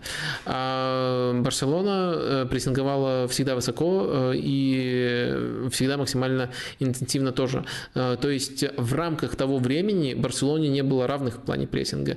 И на самом деле э, то, что сейчас э, активно называют правилом 6 секунд, иногда 5 секунд, то есть если команда не вернула себе мяч в течение 5 секунд, должна вернуть в течение 5 секунд после потери, она садится в схему, а до этого активно контрпрессингует. Это пошло именно из Барселоны, это именно вот из тех времен, именно из тренировок Гвардиолы, другие тренеры потом пересказывали, по-моему, в каких-то мемуарах, э, и конкретно в контексте Гвардиолы это употреблялось, но это точно пошло именно с того момента.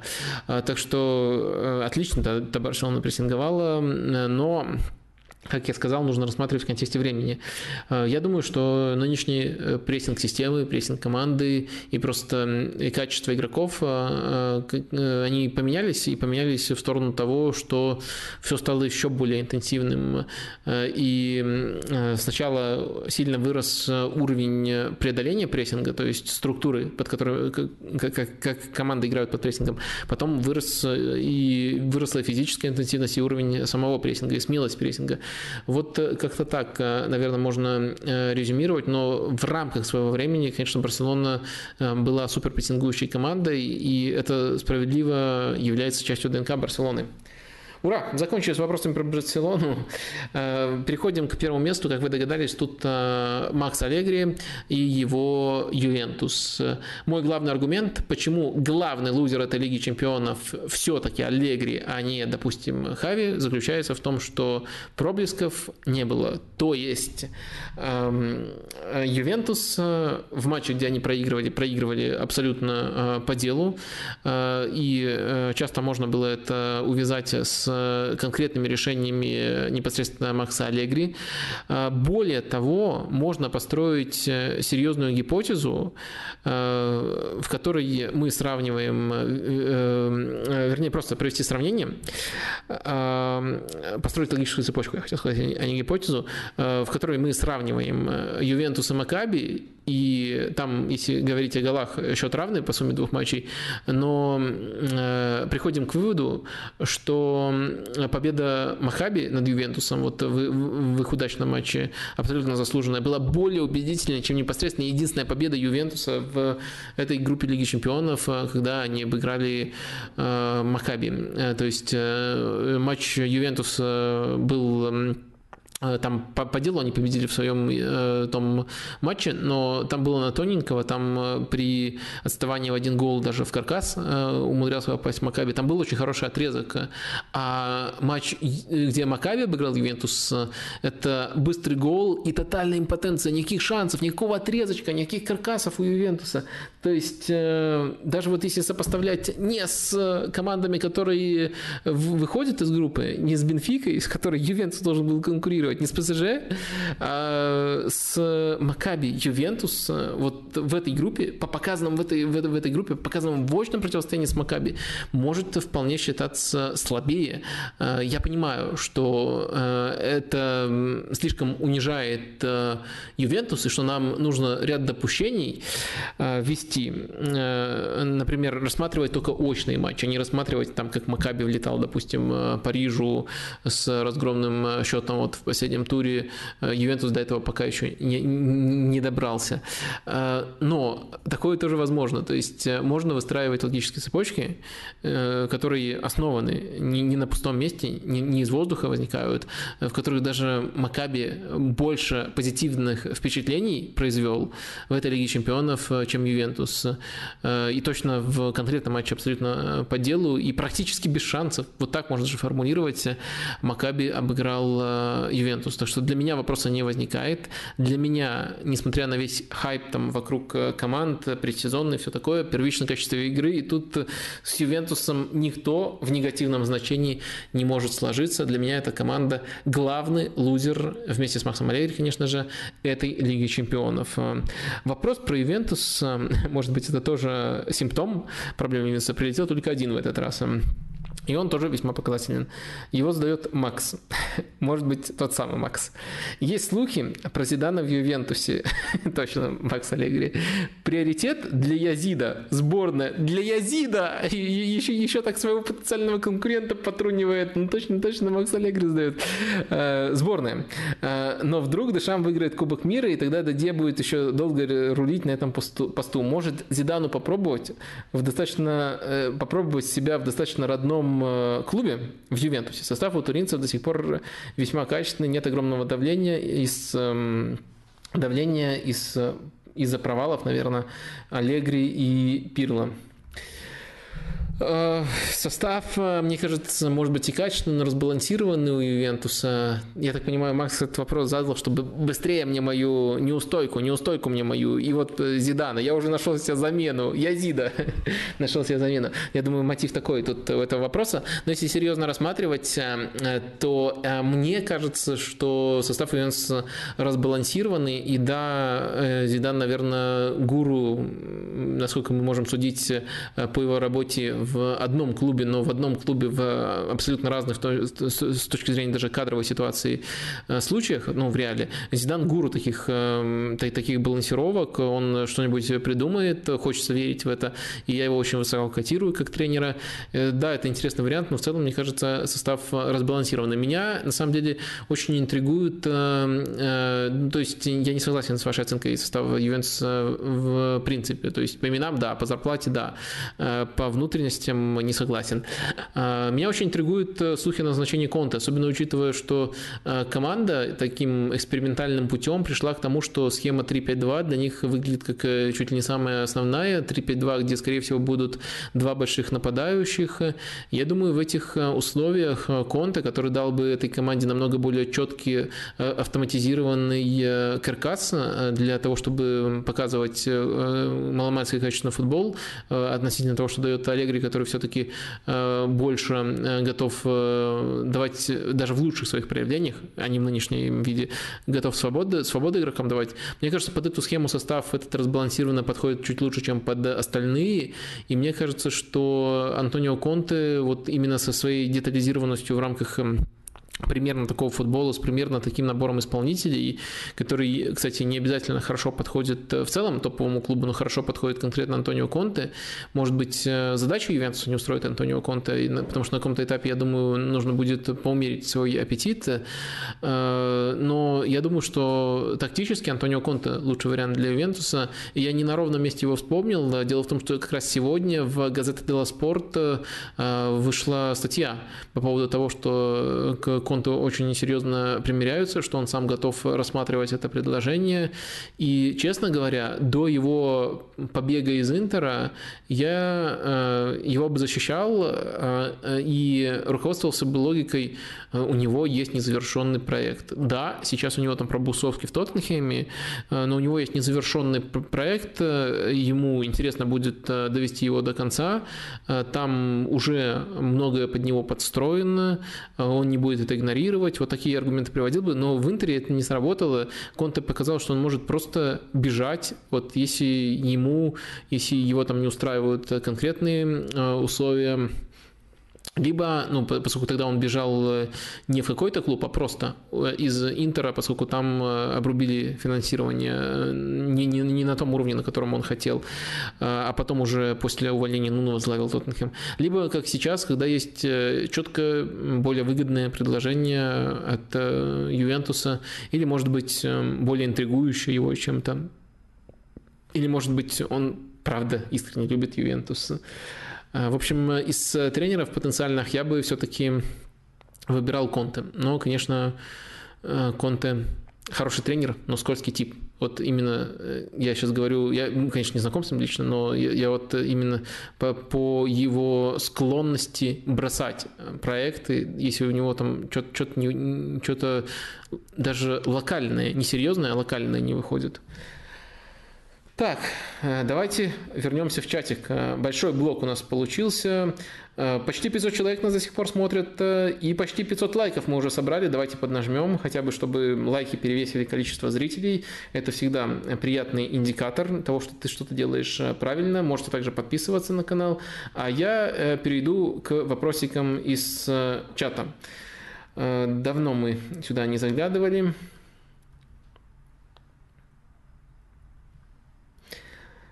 Так, э, Вадим, почему Гризман так не играл в Барселоне? Ну, мне кажется, на разных э, этапах были разные варианты ответа на этот вопрос. Но самый главный ответ на этот вопрос опять же, не сравнивая этих игроков напрямую, но просто понимая, что они вместе должны существовать. Барселона тогда вела крайне безответственную, безлаберную трансферную политику, и она купила Гризмана, когда у них был Месси. То есть при всей работоспособности Гризмана баланс плюсов-минусов из-за гениальности Лео на мяче у него выше. Но проблема совмещения Гризмана и Месси, хотя у них формально разная позиция, заключается в том, что зона у них одинаковая, любимая. Это э, правый полуфланг. Вот Месси в схеме Барселоны тут всегда оперирует, где бы он ни стартовал, вот тут вот у него всегда тепловая карта. И Гризман, даже если он стартовал, там, допустим, 4-4-2 в паре нападающих у Атлетика, он тоже по тепловой карте оказывался в этой зоне, левой, э, слева, э, получал мяч под левую ногу, там придумывал магию своего уровня, не уровня Месси, но своего уровня. И вот эм, поставить его на, на, на, лев, на, на левый фланг, ну, это просто дичь, и очень часто приходилось э, это делать просто потому, что иначе было не разместить, и все его пребывание в Барселоне, по сути, пересекалось с Месси, с Месси, который железно оккупировал даже не позицию конкретную, а зону, которая нужна им обоим. Э, развести их э, не получалось, и в итоге вот это странное решение мы наблюдали, ставить Гризмана вот именно на эту позицию, в такой структуре, не учитывая, как он может э, приносить неординарным образом, как он может открываться отсюда куда-то в другую зону, и что он может делать, а просто ставить его на, на, на позицию там, левого вингера, левого нападающего даже. Ну, это примерно как э, айпэдом, э, айпэдом орехи колоть. Ну, вот такая ассоциация примерно. В общем, вот как-то так. Из-за этого у него в первую очередь не получилось.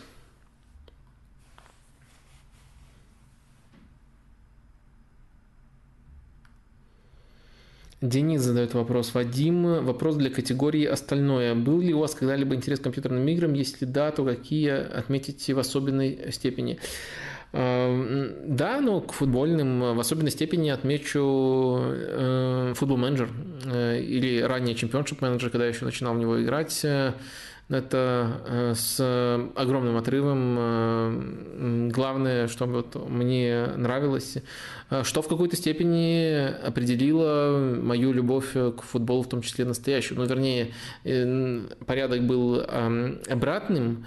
Э, сначала нравится там Берком, Арсенал, настоящий футбол, потом там чемпионшип менеджер еще на тот момент, но это особенно пацану, который не может там смотреть все матчи, еще не так сильно влюбился в футбол, огромный массив информации, которая вполне неплохо состыкуется с реальным футболом, ну, на, базовом, на, на базовых настройках.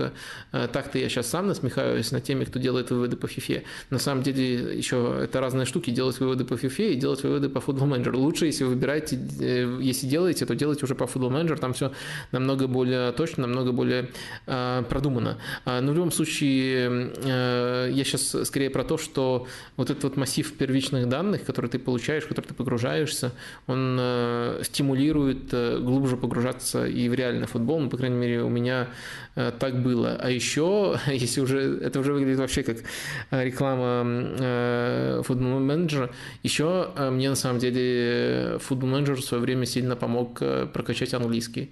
Э, я, опять же, не, не думаю, что это какая-то, какая-то универсальная методика, и что в изоляции от других э, вещей это прям поможет, и только этим можно. Но вот э, на такую банальную штуку, как словарный запас, если играть в него на английском, он сильно влияет, сильно влияет и может вот в этом узком аспекте помочь, и мне в свое время помог. Можно ли говорить, Юрий спрашивает, можно ли говорить о том, что Ирвин, э, что, и, что, что я несу, а можно ли говорить, что Интер нашел свою игру? Насколько они далеки от уровня игры прошлого года? Нет, мне кажется, вообще нельзя говорить, что Интер нашел свою игру. Мне кажется, Интер с горем пополам адаптируется к ситуации, когда нет Брозовича, ну и какое-то время еще не было Лукаку, сейчас Лукаку вот вернулся, даже уже успел э, забить и во всей красе себя показать за сколько там, 15 минут или сколько-то против Виктории Ползень. А, Интер просто адаптировался неплохо учитывая весь контекст, собирал очки на этом этапе. Просто грандиозно смог э, обойти Барселону с такими проблемами. Тоже надо учитывать э, огромный им респект именно вот за то, что справились э, с этим штормом и прошли дальше.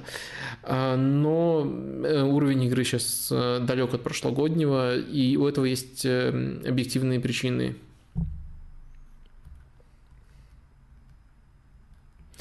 Куба далеко, спрашивает. Вадим, карьера Аллегри в топ-клубах закончена. Я просто не представляю, кто его подпишет после позора в Ювентусе.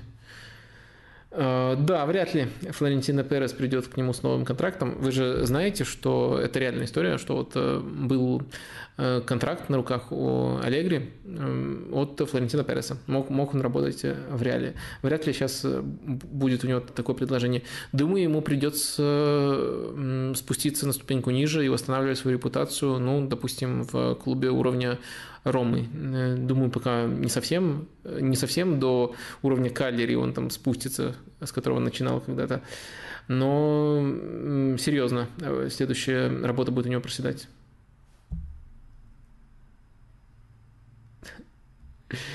А, Вася спрашивает, не футбольный вопрос, Вадим, вы боитесь фантастических существ, леших, домовых, ведьм, гадалок, э, оборотней? Нет, я не верю, что хоть что-нибудь из этого существует. Наверное, надо было как-то смешно ответить, а я, я не умею смешно. Ну, вернее, гадал, э, люди, которые представляются гадалками, существуют, но что-то у них э, не выше случайных попаданий процент угадываний. Так. Вадим, на одном из прошлых стримов э, ты подобрал мне новую любимую команду Гладбах. С тех пор команда проиграла три матча из пяти, в том числе Дармштадту и Аусбургу. Ты точно не пошутил? А вы точно слышали, э, что я вам говорил? Во-первых, э, во-первых, вы просили не команду, которая будет побеждать, тогда бы я Баварию вам порекомендовал, а команду, за которой интересно следить. Если вы готовы прийти ко мне с претензией, что вот я смотрю Гладбах, а там ну, они никакущие, ведущие, они вообще безыдейные, они просто бьют вперед, что ты мне порекомендовал. Тогда бы это хотя было бы Э, более аргументированно. Но, во-вторых, послушайте, что я, что, что я вам ответил. Я вам, э, как часто бывает, занудно тогда предложил несколько направлений. Например, еще э, Фрайбург в одном направлении, в одном стиле порекомендовал, и Фрайбург вы не вспоминаете почему-то, и Гладбах в другом стиле вам порекомендовал. И в любом случае вы просили интересную для просмотра команду. Так что если вы хотите прийти с претензией, тогда стройте свою претензию от другого. Стройте ее от того, что мне по таким-то причинам мне интересно смотреть Гладбах, и ваша рекомендация была дерьмовой. А вот э, признать, э, признать, что я плохо вам порекомендовал просто потому, что вы просили интересную для просмотра команда, эта команда проигрывает э, на дистанции пяти матчей в трех матчах, э, ну, я не могу э, э, эту претензию разделить. Она, на мой взгляд, абсурдна. Ну вот, неужели вы сами не видите этого несоответствия? Так, Двигаемся дальше.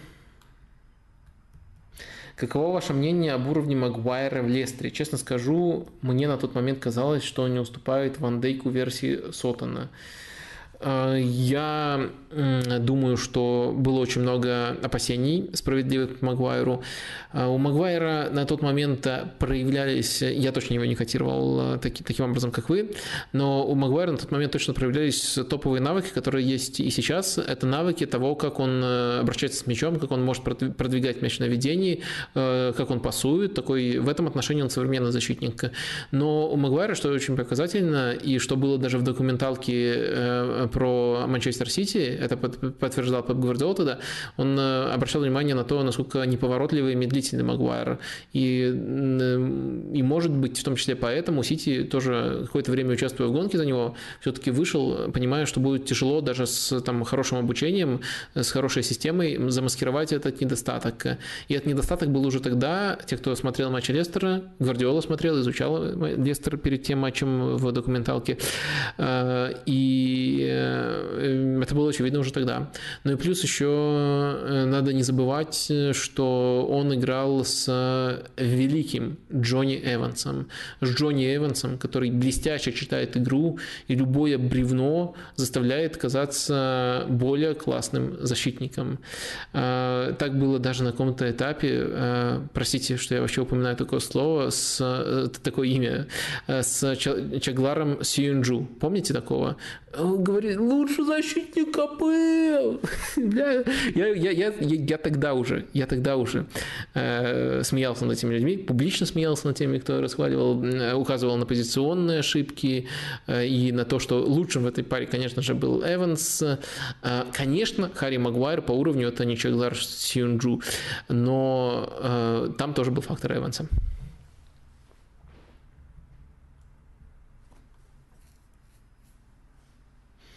Как оцениваете центрального защитника Бенфики Антонио? Э, в подкасте в хайпе нового дня он однажды был. Э, можете посмотреть там. Сэкономим так немножко для всех времени.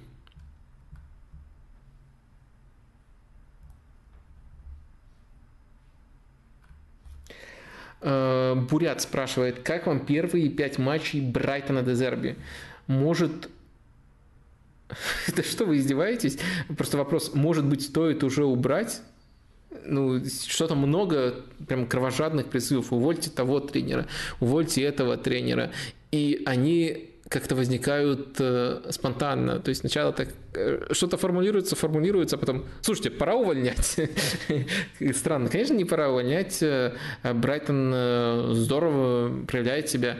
Я немножко удивлен, что он использует схему 3-4-2-1, как правило, а не 4-2-3-1 Эм, да, 4-2-3-1, который он использовал в Сосуоло, э, просто потому что в Сосуоло у него, на самом деле, в Шахтере тоже была очень четкая, единственная схема, от которой он практически не отходил. Э, в Брайтоне он, видимо, оценил состав, э, посмотрел, как чаще всего Поттер действовал, и решил тоже задействовать одну основную схему, но она вот другая по типажу. В рамках этой схемы, по-моему, хорошо играет Брайтон, отличные матчи с Ливерпулем, с Манчестер Сити тоже много всего позитивного э, можно выделить, э, так что нет. Вот тут э, сильнее всего меня шокировали своим предложением убрать его. Хорошие впечатления на самом деле он производит.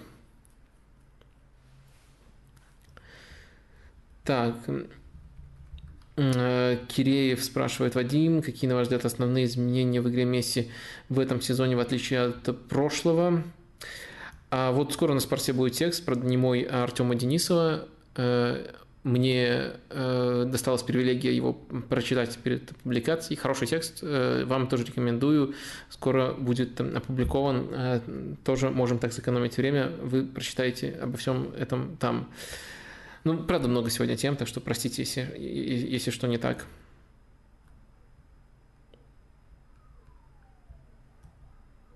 Много вопросов про Эмери, и это на самом деле то, что я хотел и так обсудить в рамках следующей темы, но вот вопрос формулируется от Галана следующим образом. Нафига Эмери променял победу в Лиге конференций на вылет из АПЛ? То есть Лига конференций – это турнир, в котором э, играет сейчас э, Вильяреал, а вылет из АПЛ – это один из предполагаемых исходов сезона Астон Виллы. И вот в таком немножко троллинг стиле эта новость обсуждается. И помимо этого есть у меня тоже э, пара новостей, которые хотелось бы обсудить, э, такие большие новости, за которыми нужно следить. Э, и, конечно, назначение Эмери – это одна из э, таких новостей. Зачем он променял? Ну, думаю, сам Эмери тут, пускай намеками, но в целом доступно объяснил. То есть его в аналогичной ситуации в прошлом сезоне, когда его звал Ньюкасл, сдерживал тот фактор, что Вильяреал в Лиге Чемпионов, что он еще многое может дать этому проекту. И тогда э, публично, публично э, Эмери отказался, отказал Ньюкаслу. То есть э, даже не часто тренеры выступают с такими публичными заявлениями, но он тогда вот таким образом себя э, повел. То есть это прямо зафиксированный случай, что был четкий интерес предметный, но он остался в Вильяреале. Э, тут ситуация, с одной стороны, похожая, но нет фактора Лиги Чемпионов, как вы сказали, Лига конференции, Эмири чувствует, что уже всего, чего мог достиг в Вильяреале, и соглашается даже на менее привлекательный вариант из АПЛ, вариант Астон Виллы. А что касается потенциального сотрудничества. Я, наоборот, уверен, что с Эмери Астон Вилла не вылетит. Во-первых, даже если смотреть на уровень игры при Джерарди, э, он был не на вылет у Астон Виллы. Проблем было достаточно, но банальная регрессия к среднему при никакущей тренерской работе оставила бы Астон в этом сезоне ВПЛ. Я в этом практически не сомневаюсь. Эта команда, как говорится, слишком хороша для того, чтобы вылететь. Э, с Эмери, я думаю, работа будет э, даже хорошая, что подводит нас к следующему вопросу, который до стрима при него пролетал – вот э, как раз-таки в этом формате и обсудим. Толя его задавал. Вадим, интересно услышать твой комментарий насчет назначения Гуд Ибнинга в Астон Виллу. Э, и как вообще относишься к э, расхожему мнению, что Эмери тренер больше для середняков, чем грандов. Из средних команд у него получается выжимать максимум, а при большом давлении, оказываемом в топ-клубе, он быстро теряет раздевалку, скатывается в известное место. Или же неудачи в ПСЖ, Арсенале, Спартаке, каждый имеют свой подтекст и не складываются в общую тенденцию. Я не просто согласен с этой тенденцией, я, может быть, один из главных и самых активных популяризаторов этой тенденции. И у меня примерно всегда есть одна четкая формулировка. Эмери – это топ-тренер для сельского клуба. Вот когда он оказывается в столичном клубе, в более крупном, это фактор столицы, роднит и Арсенал, и Спартак, и ПСЖ, но это действительно объективно большие клубы относительно своих чемпионатов. Когда он оказывается в таком клубе, тогда у него быстро начинаются проблемы, а, и проблемы, которые связаны с тем, что он а, слишком заточен на изучение соперника, тренера, слишком строящий от соперника, даже блестяще его анализирующий, но слишком строящий игру от соперника тренера начинаются проблемы, связанные э, с этим. То есть э, важно понимать, что Эмери, например, не э, классический парковщик, хотя этим искусством он тоже владеет. Он много розыгрышей от своих ворот предлагает, таких, которые учитывают то, как соперник прессингует. Но вся его философия – это игра от соперника. И этому он в первую очередь, этим деталям он своих игроков обучает. Это расхождение. Плюс еще, как вы тоже упомянули, повышенное давление давление, с которым он не справляется, а, то, что игроки, которые, даже если вот а, они готовы воспринимать э, э, детализацию Эмери и готовы там терпеть, э, а действительно приходится терпеть, Хуакин Санчес очень ярко рассказывал, что он считает Эмери самым сильным тренером в своей карьере, и рад, что ему довелось с ним пересечься, но еще один год он, он не выдержал бы с ним. Вот такую формулировку он Э, рассказывал, по-моему, он говорил, что а на еще один год у меня просто попкорна не хватило бы, намекая на то, что они э, столько теорий смотрят, что попкорна не хватило бы. Красивая формулировка у него. Хоакин э, Санчес вообще во всем прекрасен. А, так вот, Эмери вот такого типажа тренера с четкими сильными сторонами, и в этих сторонах он один из лучших в мире. Но они, э, как вы верно замечаете, и как я это тоже раньше подчеркивал многократно, подходят э, игре от соперника. Э, в этом, в этом отношении он действительно очень-очень силен. Следовательно, такая тенденция присутствует, и, следовательно, я думаю, что Астон Вилла, учитывая, что у него уже и английский лучше прокачан, есть опыт игры непосредственно в АПЛ уже, я думаю, что Астон Вилла ему в этом отношении очень подходит, э, особенно учитывая, что у Астон Виллы состав э, очень качественный и очень хорошо укомплектованный. И помимо того, что даже по текущему уровню игры они не так э, плохи кажутся из таблицы, есть еще фактор возвращения лидеров. Вернутся Карлос, Карлос центральный защитник, Бабакар Камара вернется. Так что я думаю, что с этим составом можно лепить практически все, что угодно. Ну, на уровне, на ожиданиях э, Астон Виллы, на, на, на уровне такого клуба.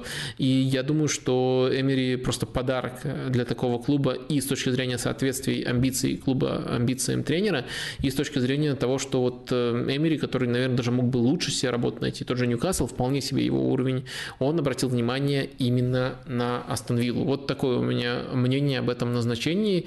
Если э, суммировать, то, конечно, я считаю, что этот этап карьеры для Эмери Э, будет э, весьма удачным. Конечно, у меня вот э, иногда уже начинаются некоторые сомнения по поводу того, что в АПЛ просто столько хороших и действительно хорошо подобранных тренеров, что, что такая конкуренция высокая, что кто-то даже из хороших тренеров и правильно подобранных должен периодически проваливаться. Э, и, может быть, Эмери станет жертвой этого. Но в целом, мне кажется, хорошее назначение, логичное назначение, сильное для Астон Виллы тренер. Э, я жду успеха его. То, что вот он покинет этот клуб с лучшей репутацией, еще с улучшенной репутацией, а не с репутацией провалившегося э, тренера.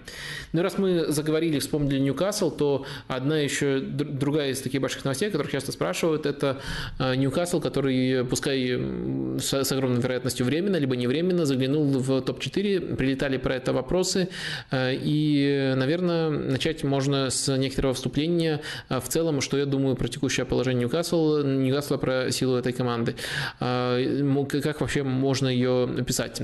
Э, в общем, э, эта команда, на мой взгляд, э, уже сейчас очень сильно прокачанная в плане прессинга. То есть, если смотреть смотреть на то, что в первую очередь поставил Эдди Хау, то это давление.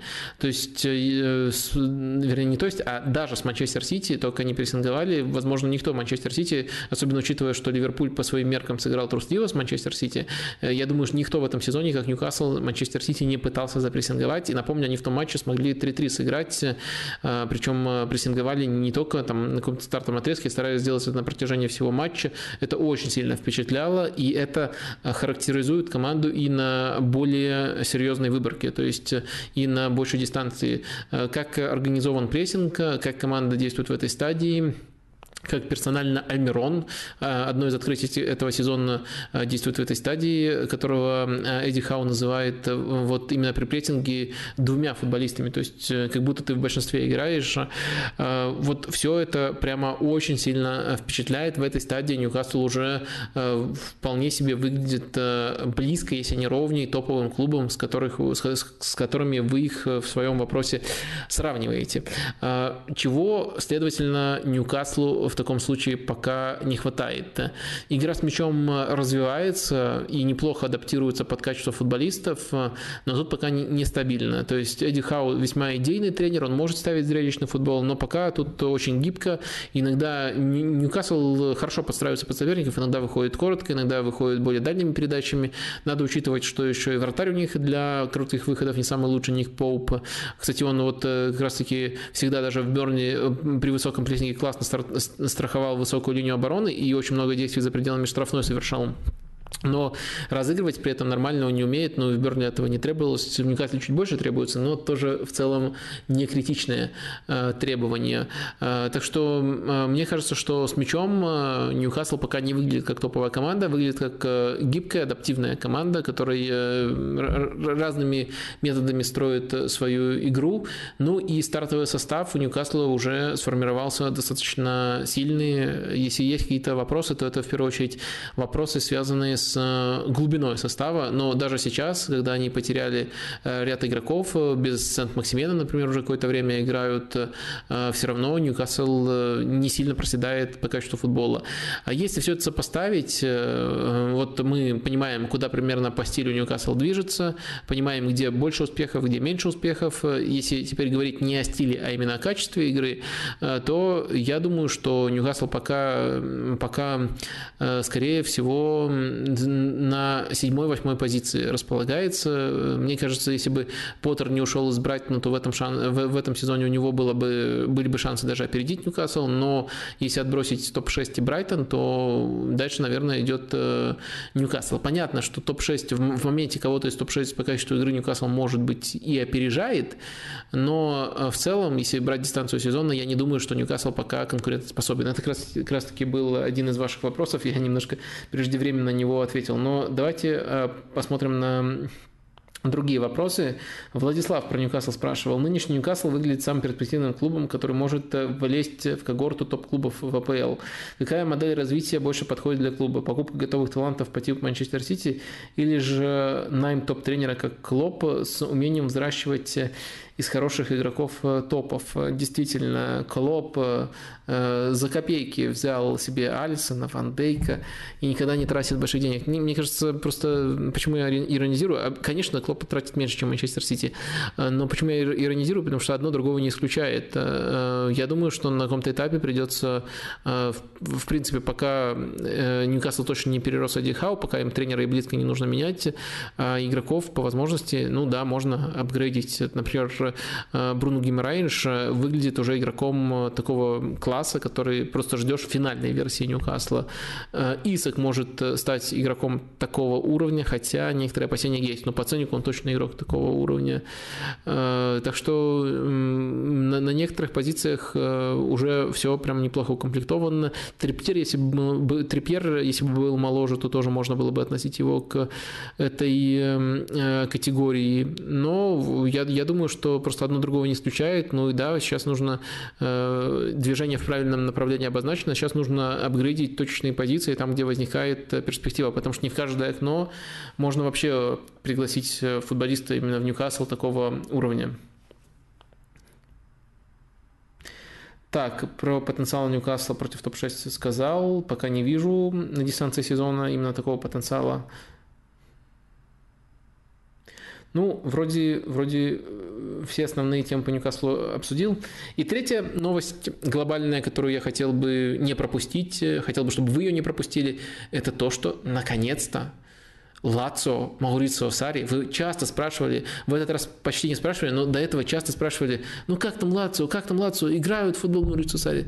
Не играли, они играли. И вот сейчас первые проблески я видел особенно в матче против э, Аталанты, потом Митюланд был в Лиге Европы, Митюланд э, тоже некоторые элементы прослеживались, но против Аталанты это самое близкое за все это время, что мы видели в исполнении Маурицио Сари. Интересная деталь, что в этом матче не играл Иммобиль, играл ложную девятку Филипп Филиппе Андерсон, Иммобили на какое-то время травмировался, и с точки зрения внедрения футбола Маурицио Сари это может стать э, внезапным плюсом. И в этом матче действительно очень многие механизмы э, прослеживались. Э, именно не просто такой шаблонной команды, которая много держит мяч, много владеет. Не в этом дело, не в том, сколько они владеют, а что они делают с мячом. Как они выманивают соперника в прессинг, и потом треугольниками комбинационными, чаще всего на флангах, этот прессинг проходит и вертикализирует вертикализируют игру, то есть э, не вертикализируют после отбора, а вертикализируют, выманив соперника в прессинг. Наполи э, сильнее всего себя проявлял именно в этой стадии, и об этом очень часто рассказывал сам Маурисо Сари, об этом я тоже вам постоянно рассказывал. А, и вот этот элемент, вот эти треугольники с игрой в касание для прохождения прессинга и последующей вертикализации, когда соперник уже отрезан, вот это работало. Вот это наконец-то начало получаться у Лацо. Сомнений еще достаточно. Не совсем понятно, э, кем будут э, в итоге закрыты ключевые позиции. Там Катальди, либо Антонио, Маркос Антонио на позиции опорника тоже пока играет Катальди, но, наверное, все-таки Антонио не случайно приглашали. Провидель, блестящий шорт-стопер, но достаточно хорошо он играет ногами. Тоже есть некоторые вопросики. Но динамика сложной девяткой очень хорошо работает. Напомню, что у Наполи тоже, э, наверное, вот лучший футбол был, когда Дрис Мертенс начал играть ложную девятку, а не с Гонсало Гуаином, хотя с Гонсало Гуаином тоже были определенные успехи. А, и этот элемент очень хорошо заработал, и он заработал именно в комбинации со всей тройкой атаки. То есть э, Закани на одном фланге, э, Педро на другом фланге, они открываются больше за спину, ложная девятка отходит, все сбалансированно, все работает, э, приятно за этим наблюдать, приятно смотреть. Действительно, очень много у Лацио получается. Вот э, поскольку вы буквально спрашивали, поскольку для меня это тоже значимое событие, даже за одним матчем, за проблесками в формате одного матча, я уже готов следить, готов вас информировать. Ну и дальше тоже тут э, будем за ситуацией наблюдать. Перед тем, как перейти к следующему блоку, он достаточно объемный. Э, давайте снова вернемся в чатик. А следующий блок я сделаю небольшой анонс. Это э, мой крик души. Никто не спрашивал, никому это нафиг не надо. Но я решил сделать блог э, о том, как много в Лиге 1, французской Лиге 1, интересных команд в этом сезоне. Я просто поймался на такой мысли.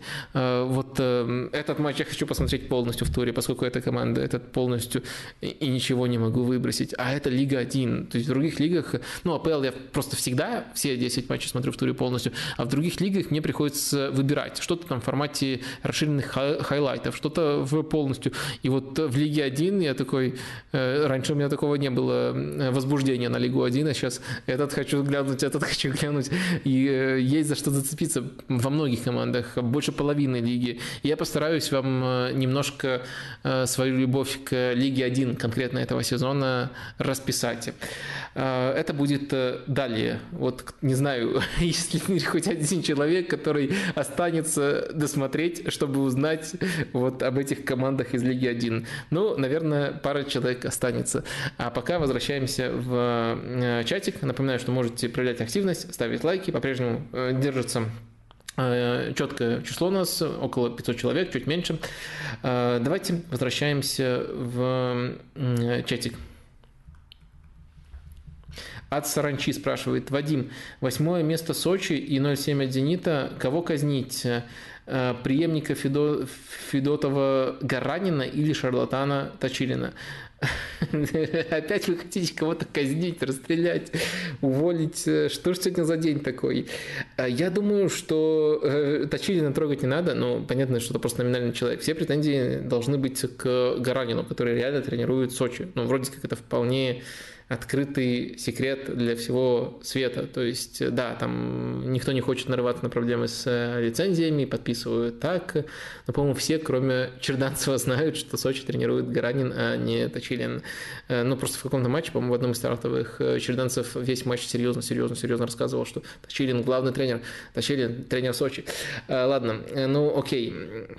Э, конечно, если хотите кого-то казнить за это, я надеюсь, метафорично, то казнить вам нужно Гаранина. Но в целом не забывайте э, пару вещей. Э, во-первых, то, что Э, Сочи не был командой э, по уровню игры, э, вернее, не по уровню игры, по уровню игры как раз таки был, не был второй командой прошлого по своим амбициям, по ресурсам и даже по составу не был командой уровня второго места. Так что при высокой плотности в середине таблицы седьмое место, которое может стать более высоким по ходу сезона, это не провал для Сочи, это точно не то, что на этой стадии, на этой стадии сезона нужно увольнять. То, что Сочи, во-первых, во-первых, меняется постепенно. Мне эта команда интересна. У них э, более гибридной стала схема.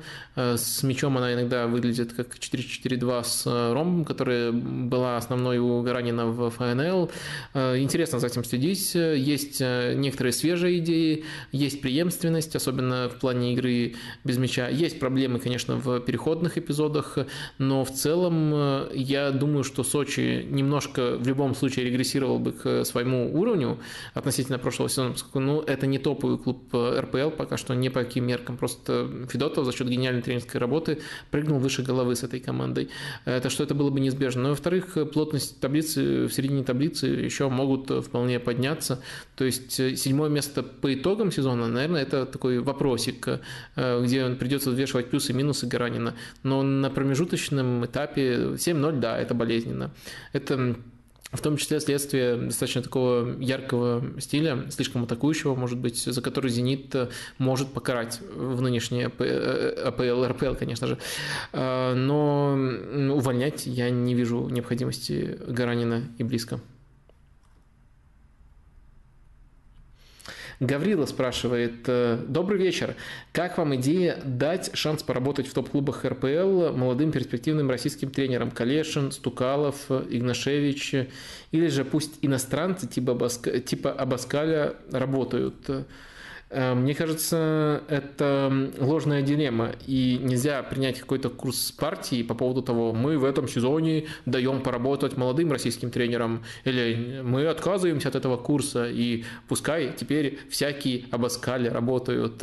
Э, мне кажется, э, каждый клуб индивидуально принимает решение, и общую стратегию тут выработать нельзя.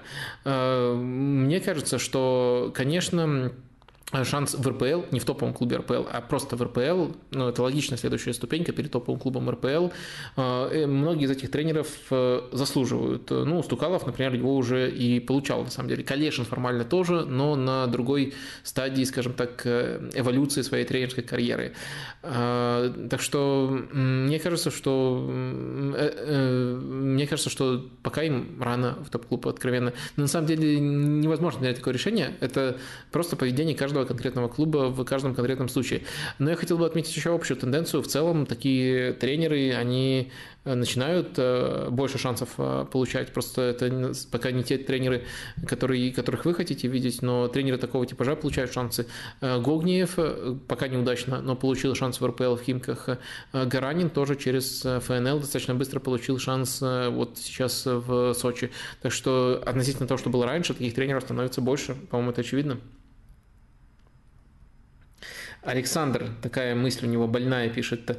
Если Клоп после этого сезона решит покинуть Ливерпуль, не хочу, не верю, э, в скобках э, пометка, то насколько подошел бы Ливерпулю Бьелса? На мой взгляд, из топ-клубов только Ливерпуль может вытерпеть, э, в кавычках, то есть в таком хорошем смысле вытерпеть его. Спасибо. Ох, э, я думаю, что это был бы не, при... не шаг преемственности, а шаг э, слома очень многих устоев. Э, ну, это примерно то, что мы наблюдаем в обратном ключе в Лице, когда пришел Джесси Марш, тренер из школы Радника, грубо говоря, и тренер, который глобально принадлежит к тому же течению, что Юрген Клоп, особенно если мы говорим о прессинге игре без мяча, после Бьелсы, который четко на персоналках строил свой прессинг. Очень тяжело дается лицу эта адаптация. Чуть проще лицу стало, хотя сейчас у них серия поражений, но чуть проще стало после летнего трансферного окна, когда пришли игроки конкретно знающие эту систему э, на почти половину позиций. Но все равно это очень трудная адаптация. И просто, что игроки там и там много бегают, это не означает, что они легко адаптируются. Это супер-супер-супер э, в другом направлении шаг. Вот так вот коряво сформулируем. А, так что, может быть, если мы говорим не про тактику, а про какие-то другие детали, про какую-то там совместимость, адекватность руководства, может быть, в таком случае можно разглядеть в, вашей, э, в вашем предложении логику. Но если мы говорим сугубо про тактику, то что-то, что-то нет. Э, я бы смотрел, кто будет доступен, но искал бы кого-то вроде Тухеля, Нагельсмана. Мне кажется, это тренеры, которые, хорошо владеют и могут продолжать тот базис, который построил Клоп, и с мячом тоже хорошо, хорошие идеи демонстрируют. Э, так что, думаю, вот скорее в этом направлении нужно развиваться. Я не говорю, что обязательно немецкий тренер. Может быть, может быть это будет э, Линдерс, может быть, это будет Стивен Джерард, мало ли.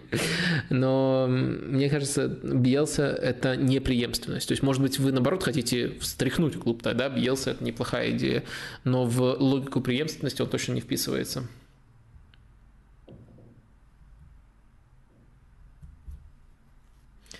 Августо Пиночет спрашивает про Винченцо Итальяна, его провал в Ферентине.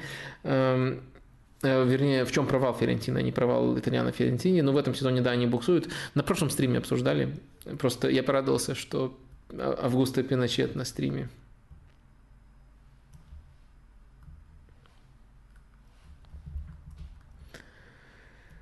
Так.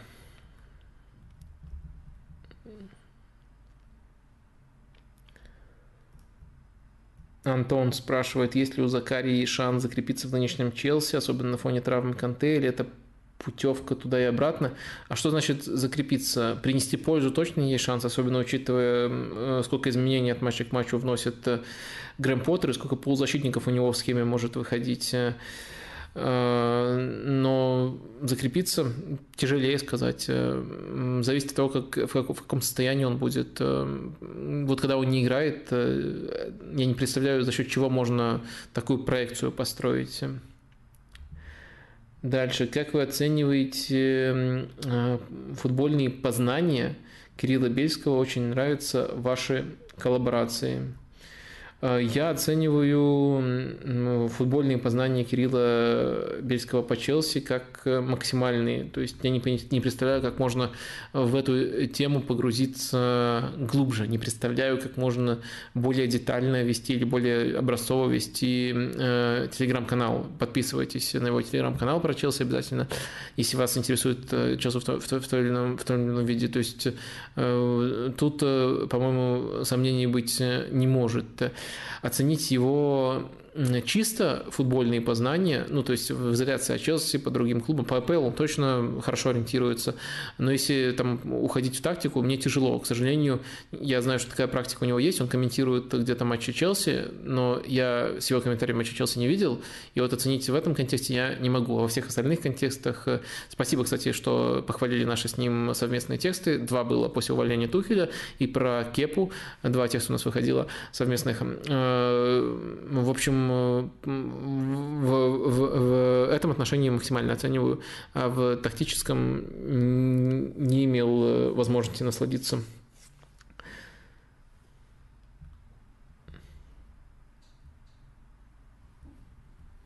Эден Назар спрашивает, кто, по-твоему, был лучше, Драгба или Златан? А, я думаю, Златан все-таки. Драгба, сейчас, конечно, все начнут это ныть. А это потому, что Драгба много Арсеналу забивал. Если бы я сказал, э, наоборот, Дрогба, все бы говорили, а это потому, что Златан не перешел в Арсенал и отказался от того просмотра. В общем, лус-лус, любой ответ, он неправильный тут. А, ну, поэтому я просто э, предпочитаю ответить честно. Кстати, Дрогба мне более симпатичен, чем Златан, э, в принципе, но я думаю, по всем параметрам основным Златан его уделывает. То есть долговечность однозначно Златан, а, пиковый уровень э, тоже однозначно Златан. Вот если брать, э, насколько близко в лучший свой сезон э, тот или иной игрок из них, эти игроки были к золотому мячу. Златан все-таки ощутимо ближе. А, в общем, результативность и стабильность тоже Златан с заметным перевесом. Э, количество лиг, в которых он добился успеха, Златан. В общем, везде Златан, кроме одного. Дороба, конечно, намного более полезный командный игрок. Может, эти тут можно сказать, вот если искать аспект, в котором он превосходит, как можно тут ответить не Златан, а Дрогба. Э, можно сказать, что э, Златан, наверное, никогда не был частью настолько сильной, доминантной команды, как э, Челси Жозе Мауриньо, где Дрогба был э, ключевым элементом. То есть даже тогда он не забивал прямо так много, как забивал Златан во многие свои сезоны, но у Златана такой сильной команды, получается, никогда и не было. Ближе всего, конечно, это Барселона, э, где он навредил и стал инородным телом. После одного сезона от него избавились. Так что вот, наверное, во всех отношениях Златан, кроме одного, как командный игрок, Дрогба сильнее.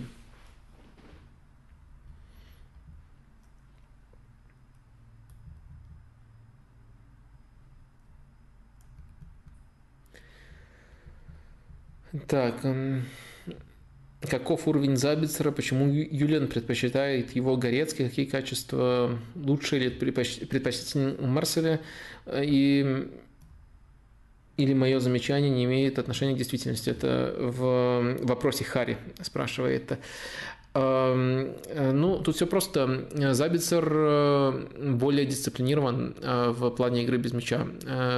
Горецко большой объем дает, но немножко бестолково бегает. Забицер в этом отношении лучше, при том, что он тоже достаточно атакующий игрок изначально, и в Зальцбурге играл не в опорной зоне, а выше. И на старте сезона, когда Забицер четко выигрывал конкуренцию, у Горецки э, была гипотеза, очень часто болельщиков Баварии, с которой я в целом согласен, что вот э, с ним немножко удобнее играть Кимиху, который с мячом является гением своей позиции, но без мяча иногда теряется, иногда действует слишком хаотично, и вот Забицер ему как партнер э, чуть комфортней.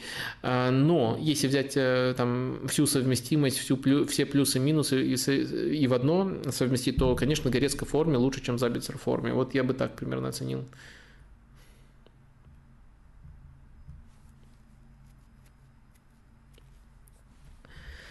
В чем причина такой аномально длительной и хорошей серии Арсенала в такой сильной лиге, э, как АПЛ, и еще в Лиге Европы? Ну, вы не очень хороший момент выбрали для этого вопроса. Арсенал допустил осечку в АПЛ против Саутгемптона, проиграл ПСВ в Лиге Европы. Но в целом, да, Арсенал в этом сезоне хорош. Я думаю, это не какая-то аномалия с точки зрения того, как Арсенал э, выстроился в последнее время и какой уровень стартового состава команды сейчас то есть Арсенал, даже если взять метрики, сейчас вторая команда АПЛ э, за Манчестер Сити. Из-за где-то везения, где-то календаря Арсенал э, оказывается на этой дистанции даже первой командой по очкам э, выше Манчестер Сити. Но даже по метрикам они сейчас вторая команда, превосходит кризисный Ливерпуль и всех остальных. Так что это место не, не, не сказать, что льстит Арсеналу, не сказать, что это прямо далеко от истины. Может быть, на дистанции Арсенал скатится на третье или четвертое место, но пока это даже вот второе место по метрикам продвинутым э, и expected points, и разные модели ожидаемых голов. Э, и в стилистическом плане, в своих основных ценностях, там прессинг, владение, Арсенал тоже э, очень сильно прибавил и просто хорош, особенно в стартовом сочетании в этом сезоне.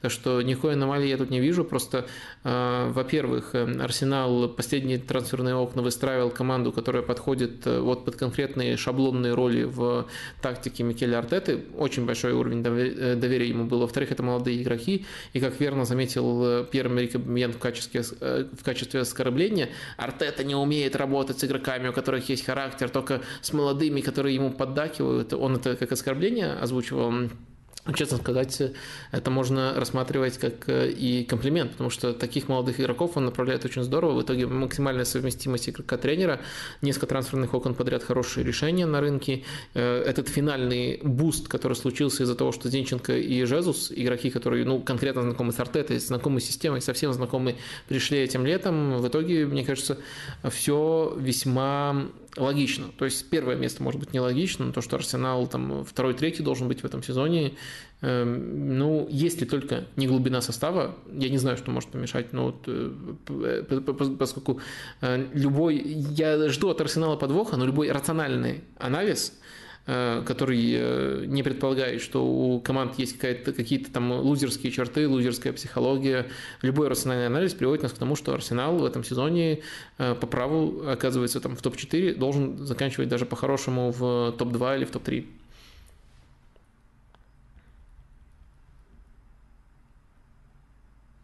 Вася спрашивает. Вася, на всякий случай уточню фамилию, поскольку в вопросе Василий Уткин фигурирует. Вася Столяр спрашивает. «А, Вадим, вы в, сто... вы в ссоре с Василием Уткиным. Помню, у вас был совместный стрим, и он э, вроде бы всем э, понравился.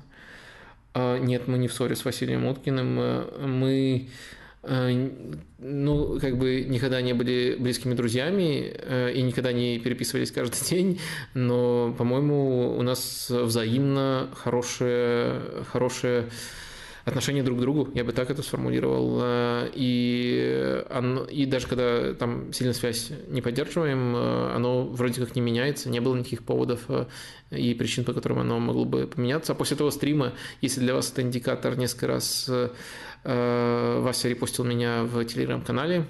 Это, как мне кажется, учитывая масштаб его канала, такое, в том числе некоторая форма поощрения. Так что нет, нет, не знаю, что вас натолкнуло на такую мысль. Наверное, то, что не было еще одного такого стрима. Но я не знаю, как, как это определяется. И не помню, прижился тот формат э, на канале, либо нет. Короче, нет, такой проблемы нету у нас.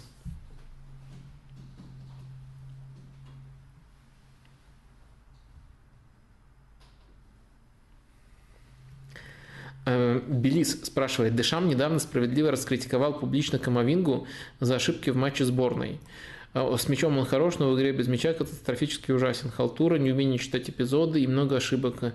У него есть потенциал собрать все, все, эти, все качества топ-опорника или это э, нет, топ-полузащитника спрашивается, или это ленивый, переоцененный около таланта. Эм, мне кажется, у него огромный потенциал. Эм, не знаю, как вы его оцениваете, чтобы сказать, он переоценен или нет, но у него действительно яркие недостатки тоже. Э, во-первых, нужно понять, что, вернее, нужно учитывать, что в реале тоже все уже раскусили. В первых матчах Анчелоти пытался его иногда наигрывать как опорника, ну тогда еще был Казимира, и в качестве дублера иногда выходил Казимира. Но так он больше не делает. Он ставит, если, если все на поле, ставит э, ну, нет основного опорника, он скорее кросса поставит, и такие уже случаи были, чем э, э, Камовингу туда. То есть он уже считает, что в этой зоне он слишком хаотичный, в том числе халтурка прослеживается, поэтому он туда его не ставит. А с мячом он умеет абсолютно все, но он не очень хорошо принимает решения. То есть э, он, я подчеркнул это в прошлом сезоне, хорошо себя проявляет в хаосе. То есть когда, когда нужно раскрывать матч в обе стороны, когда надо что-то неожиданное и классное показывать, когда нужно э, контролировать э, матч, контролировать ритм матча, Камовинга даже в центре поля с мячом не очень хорошо себя проявляет. И поэтому, кстати, когда с более четкими заданиями со старта он выходит, он скорее неудачные матчи проводит, а на заменку всегда очень здорово выходит.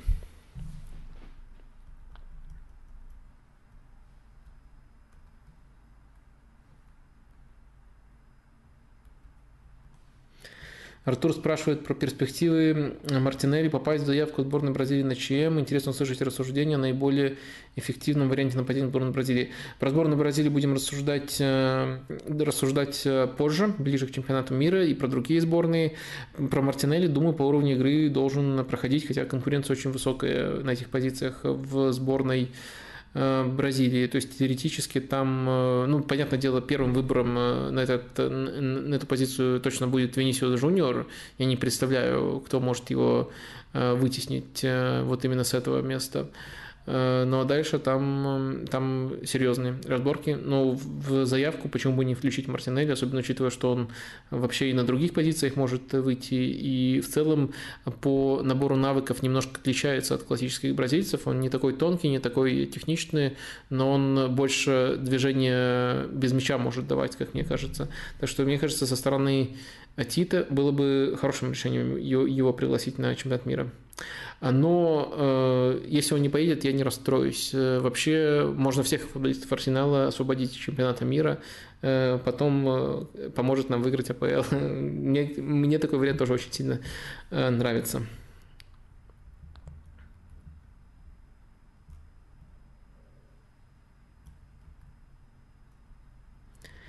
Макс спрашивает, э, Вадим, хорошо ли, на ваш взгляд, э, текущая схема Ливерпуля маскирует проблему связки Гомес-Трент? И как показывает матч с Аяксом, то такое чудо может спасти эту зону. Да, на самом деле странно вот заниматься таким черепикингом. Ну, то есть мы никогда не смотрим на связку, хотя вот да, позиционно там правый центральный защитник и правый защитник, они близко друг к другу действуют, но никогда не рассматриваем это как э, связку. То есть э, даже если в этой зоне наблюдаются проблемы, это более широкие э, проблемы, а не проблема связка. Но есть связка там, полузащитников, защитников, но связка правый центральный и правый защитник – это мне кажется, не совсем корректно. То есть вот просто выбираете тех, кто вам не нравится в составе, и пытаетесь, вот, мне кажется, к ним придраться. В целом, мне кажется, что э, в этой схеме, с одной стороны, в, в этой схеме, с одной стороны, Салах садится, вообще не садится, с другой стороны, Харви Эллиот очень подвижный, хорошо бегает и старается максимально помогать. Но в то же время нет привычной помощи от Фабиньо. В общем, я думаю, что что тут можно сказать? Харви Эллиот, например, с Манчестер Сити очень хорошо эту зону, где Милнер тогда играл, закрыл, замаскировал и помог именно вот закрыть эту зону. То есть он хороший помощник в этом отношении, когда он выходит. Он скорее в плюс работает, неважно тому, кто выходит в этой проблемной зоне у Ливерпуля, все равно он этой зоне помогает. А помощи из опорной зоны от Фабинho, который до сих пор не в оптимальной форме, в нужной степени не наблюдается. Я бы так эм, э, картину описал. Э, при этом я бы все-таки посоветовал э, не заниматься таким черепикингом.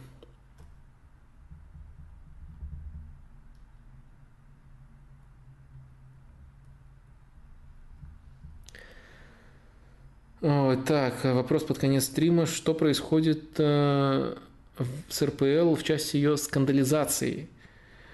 Василий Уткин, например, замечает, что небольшой инфоповод вызывает большой резонанс. Э, что вы имеете э, в виду э, под скандализацией? Мне кажется, всегда, ну, уже давно закрепилось, кто это вел Лига приколов. Барзыкин, по-моему, так обозвал и прижилась РПЛ. Мне кажется, мне кажется, так давно происходит, э, давно у нас так, так реагируют, всегда есть какой-то инфоповод. Я не думаю, что что-то в последнее время поменялось. Я подозреваю, что последний инфоповод – это Химки и вот, вот, вот эта история с постом в телеграм-канале, с э, священником, ну, честно говоря, не, не, не думаю, что это сильно выбивается из-за того ада, который обычно творится священники ад. Забавно, забавно, э, неумышленно забавный подбор э, слов. Э, а так, мне кажется, это не сильно выбивается из того, что обычно тут происходит в РПЛ очередной такой эм, трешовый скандальчик. В общем, э, не думаю, что что-то принципиальным образом тут изменилось именно в последнее время.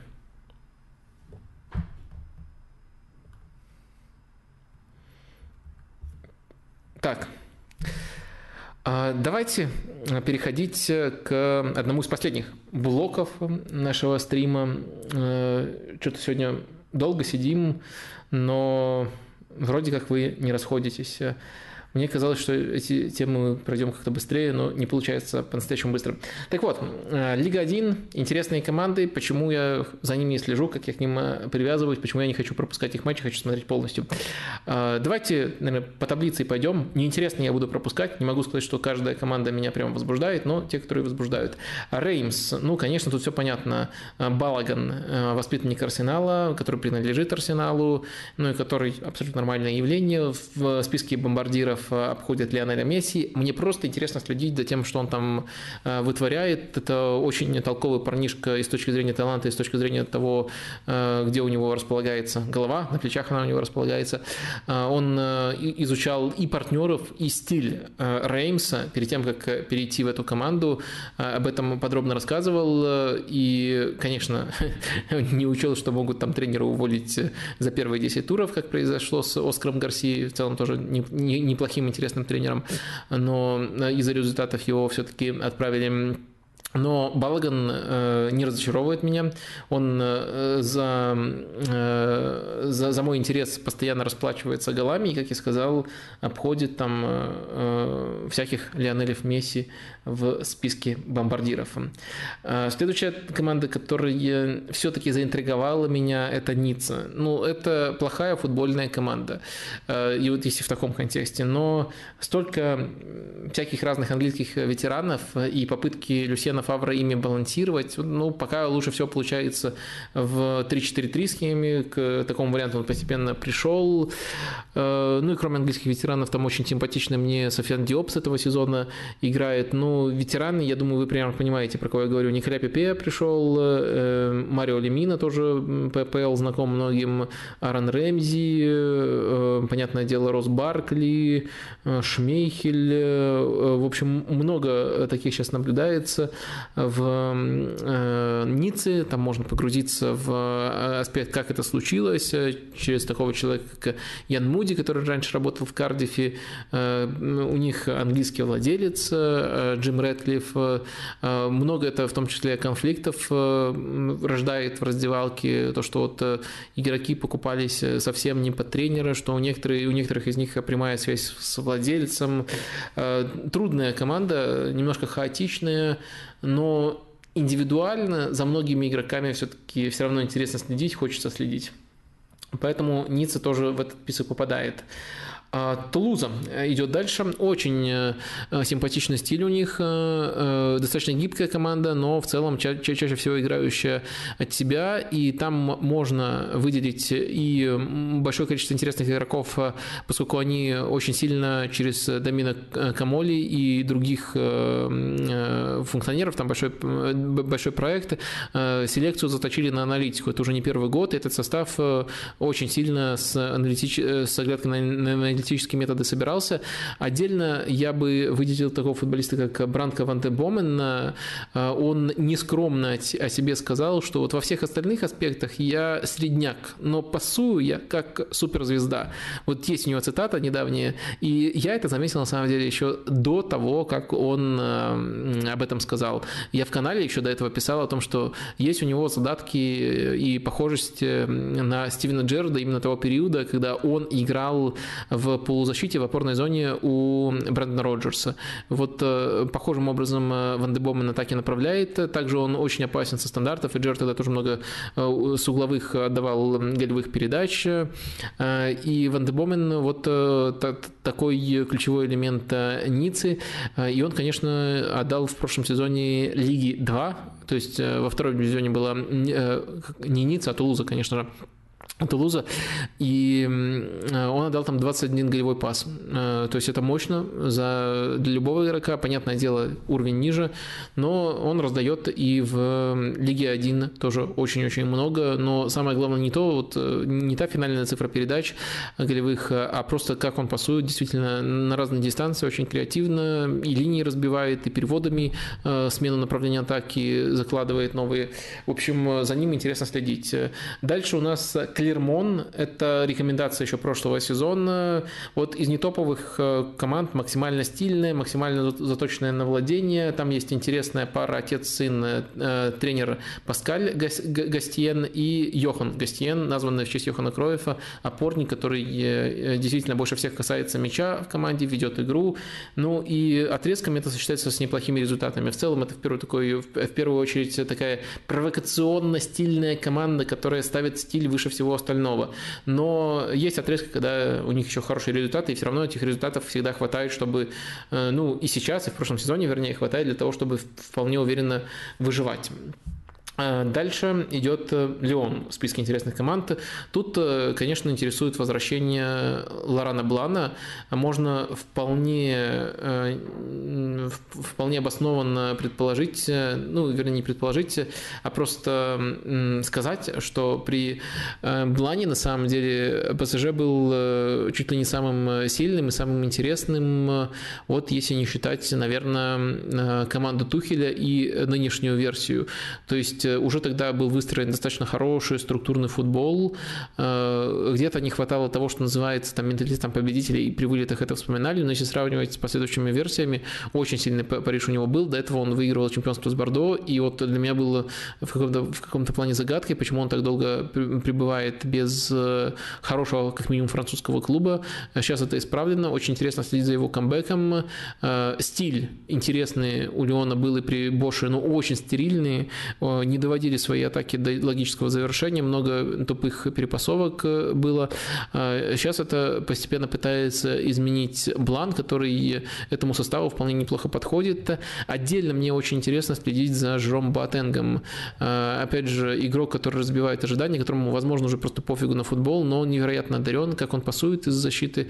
А, и вот э, до, до возвращения, до прихода в клуб Блан, в этом, Блана в этом сезоне он вообще ни одного матча не провел. Сейчас какие-то шансы шансы получает, но что-то, я думаю, он меня разочарует, но э, как, за побочной интригой за этим я слежу. Ну и, конечно, возвращение в клуб Талисо или Казета. Леказет вообще божит в этом сезоне во всех отношениях, один из лучших игроков Лиги 1, тоже это радует, тоже за этим можно следить. Э, Монако, я уже, по-моему, оговорился, что у них э, давно достаточно идут э, и на уровне административном, и на уровне идейном попытки внедрить редбуловскую модель с точки зрения того, в какой стиль играет команда, и даже у них есть второй клуб, вот это тоже такой групповой проект, Серкель Брюги, по-моему, он называется. Бельгийский клуб, но не Брюги основной, а тоже из города Брюги, но более маленький клуб, и Монако вот меня интересует именно вот как такая прессинг-команда, э, местами очень интересная, а не только как клуб Головина, хотя Головин, когда он полностью здоров, тоже выделяется и тоже добавляет интереса для просмотра. А дальше у меня в списке идет э, Лиль Фонсеки. Я думаю, этим все сказано. Э, не сразу у них совместимость наметилась, пришлось немножко поэкспериментировать, попробовать поиграть с тройкой, но вот сейчас 4-2-3-1 Лиль играет, и причем играет как вот в лучших проявлениях Фонсеки в «Шахтере», э, когда у него в этой схеме, по сути, три десятки было замаскировано, когда очень хороший упор на центр, очень хорошие комбинации. Сейчас тоже у Лилия хорошая структура, хорошие владения, и, э, не знаю, вы могли это упустить, но оказывается, Ремика была, не предупредили, что в Лиге 1 э, никто не должен пасовать лучше Месси. И вот если смотреть на то, что он вытворял в этих, сколько у него, по-моему, 6 матчей, 5 в старте. И смотреть на то, что он вытворял в этих матчах, э, ну, прости, Лео, но Реми One Love.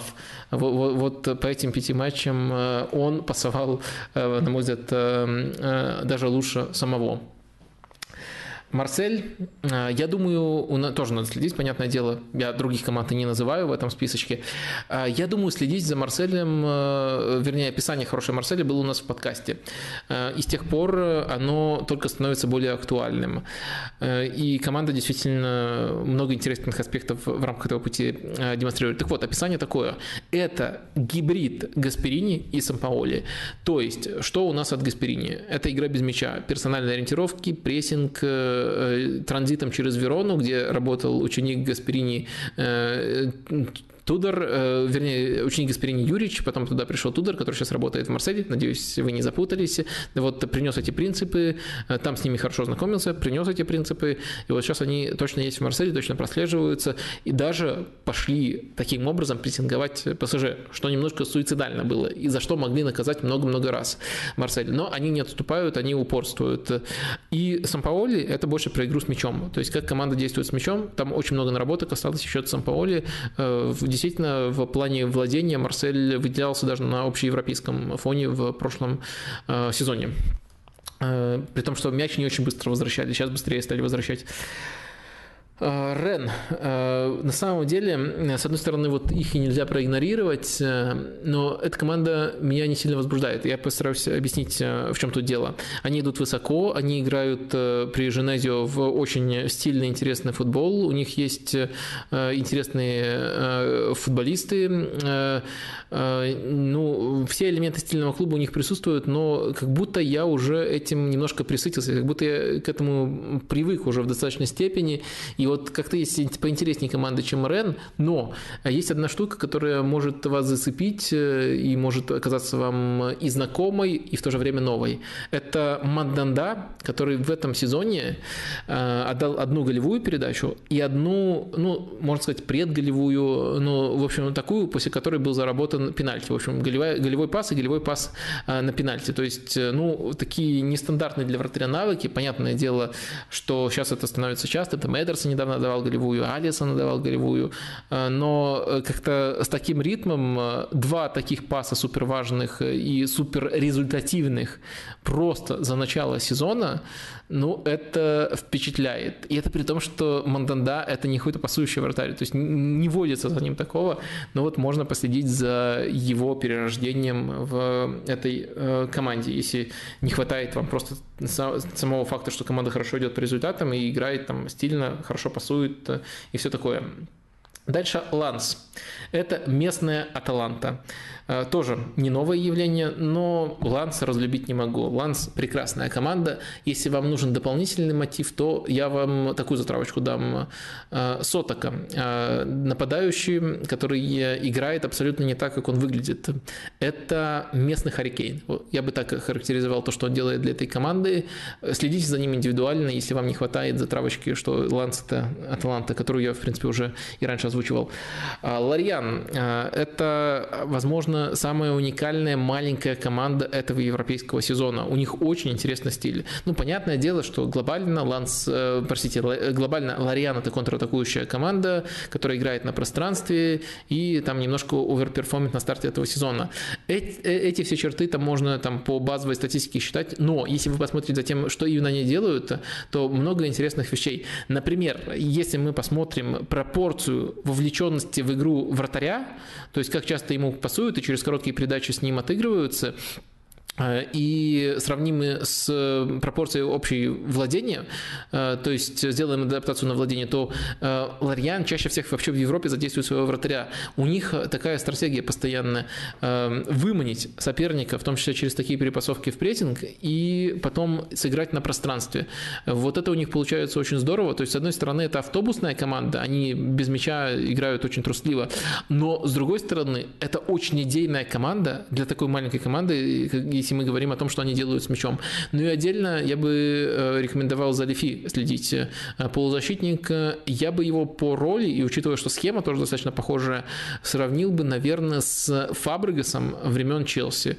Вот мне кажется, есть некоторые сходства у них, можете за ним индивидуально последить. Ну и ПСЖ не буду описывать отдельно, конечно, тоже стоит следить. Много раз в подкастах, много раз тут это мы расписывали. Э, давайте, закончив этот э, блок, возьмем несколько вопросов про Лигу 1. Они прилетали. Посмотрим, если тут что-то новое. Эм, послушать про АСР и Клермон. Кирилл просит, э, болею за их не вылет. Ну, за Клермон я тоже болею, за АСР пока не совсем понимаю. АСР, мне кажется, непримечательной, достаточно трусливой командой. Ничем не зацепил, извините, пожалуйста, если я что-то упустил. А, э, э, про Лорьян и Терема Моффи э, хочет послушать Даниил. Про, Лорьян впечатление я озвучил уже.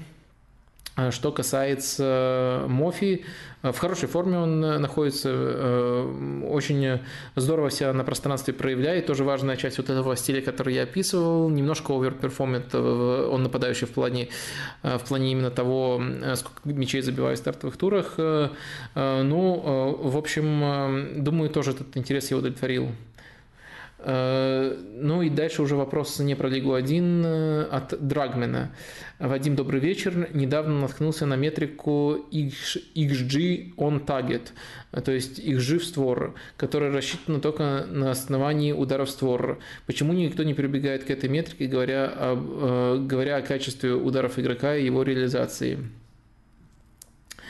Почему не прибегают? Смотря какой вопрос? Во-первых, это какой вопрос ставится? А, во-первых, эм, э, это может быть полезной метрикой, если мы говорим э, о том, э, сколько игрок таких, вернее, сколько как у него соотносится эта метрика с обычным XG, мы можем сделать вывод из этого э, о том, э, насколько хорошо игрок, э, скажем так, кладет в ворота те удары, которые у него происходят, где ему действительно не везет, а где хромает исполнение. Можем такой вывод сделать. Я думаю, что я, вернее, видел такое применение этой метрики, я не вижу тут ничего революционного. Ну, может быть, это нужно делать чаще, но с другой стороны, как часто мы обсуждаем э, не на стриме, а еще где-то в больших текстах прямо реализацию конкретного игрока, обычно какие-то другие темы, но если это главная тема, то да, можно, можно такой прямо применять. Но в целом это э, в первую очередь часть модели для оценки вратарей. Про вратарей так чаще оценивают, то есть сколько у них пришлось их жив створ и сколько они отразили. Э, вот это помогает в первую очередь оценивать вратарей, а не уровень исполнения ударов, хотя тоже одна из возможных один из вариантов применения этой метрики может быть э, вполне и э, таким. Э, что, чего-то принципиально нового вроде пока не прилетает, Поэтому давайте вернемся к вопросам, которые были до стрима. Напоминаю, что можно проявлять активность, можно ставить лайки и все такое, и все такое. Э, да, э, вопросы, которые были на разные темы, поскольку вот такие свои тематические блоки я уже разобрал, на разные темы. Давайте пройдемся по ним, надеюсь, э, не очень долго будем на них останавливаться. Э, Василий задает такой вопрос. Вадим, я тут задумался на такой штуке, как пенальти. Не кажется ли вам, что любое нарушение в пределах штрафной, даже в ситуациях, где перспективой забить не пахло, наказывать моментом, где шанс, моментом, где шанс забить выше 50%, не совсем справедливо? Э, не вижу смысла вдаваться в рассуждение о том, как менять структуру назначения наказания за фолы в штрафной, и как это повлияет на футбол, э, и как повлияет на футбол те или иные изменения. Просто интересно ваше мнение по предыдущему абзацу. Э, согласен с вами, что есть ситуации, где пенальти, заработанные в зоне, откуда тяжело угрожать, не выглядят справедливым, но э, я бы не говорил, э, не выглядит справедливым в том контексте, в который вы описали, что тяжело забить из этой точки. Но я бы не говорил, что эти пенальти совсем нелогичны и что они вытекают из воздуха. Это действительно пенальти, которые очень сильно полагаются на ошибки обороняющейся стороны. Но эти ошибки, как правило, рождаются не на ровном месте, а из объема давления, которое оказывается на штрафную, на команду. То есть э, я бы не говорил, что это совсем несправедливые э, решения, совсем несправедливые пенальти. Большинство из таких имеют вот логику именно давления на команду, следовательно, э, риск глупой ошибки, там автогола, пенальти и приведенного пенальти в таких условиях возрастает, даже если это пенальти из зоны, откуда действительно тяжело было угрожать воротам, где атака не была такой э, опасной. Так что тут есть и психологическая игра, устойчивость игрока обороняющейся команды, которая находится под давлением, и также есть некоторый элемент, скажем так, справедливости не в рамках одного эпизода, а в рамках какого-то игрового отрезка. Но, конечно, есть ну, просто рандомные пенальти, э, где на ровном месте, которые на ровном месте случаются, там и не моменты, и не давление, но таких меньше, так что некоторую логику я вижу. В целом, э, в целом, мое мнение вот примерно такое, поэтому вы не предлагаете вариантов, как, как поменять.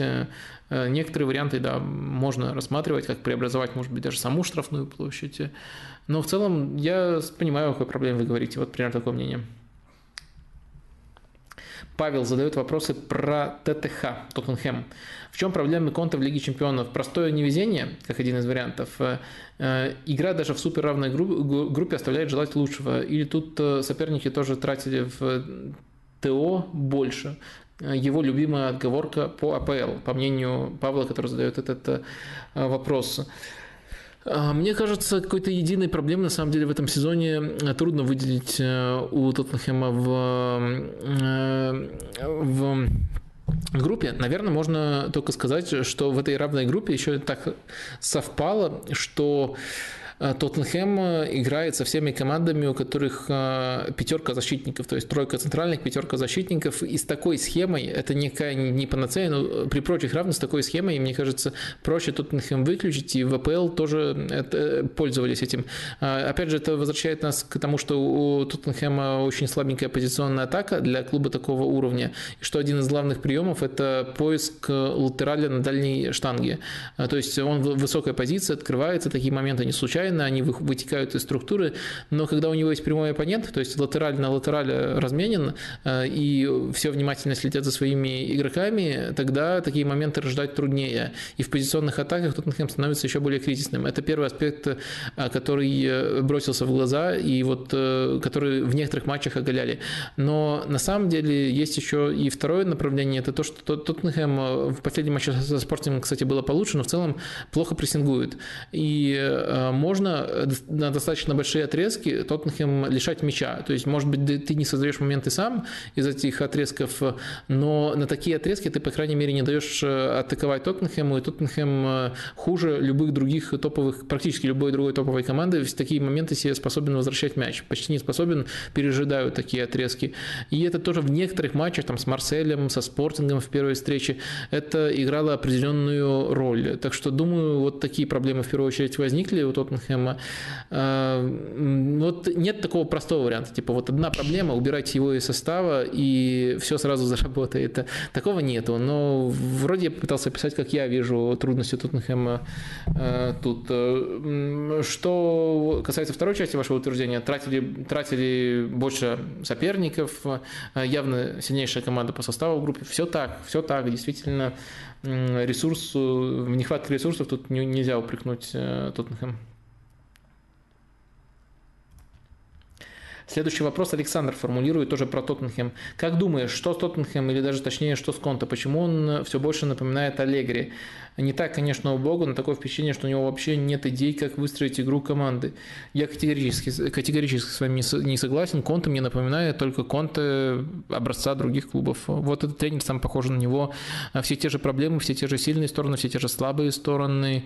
Ну вот разный результат э, бывает, разная конкуренция, разная степень удачи. Этот футбол, наверное, чуть более зависим от этого аспекта, чем э, другие, но в то же время, но в то же время он весьма здорово выстроен у Антонио Конте. Э, так что нет, я вообще не вижу э, сходства очень четких, где-то даже слишком четких автоматизированных идей Конте с безыдейностью, которую показывает в последнее время Макс Аллегри.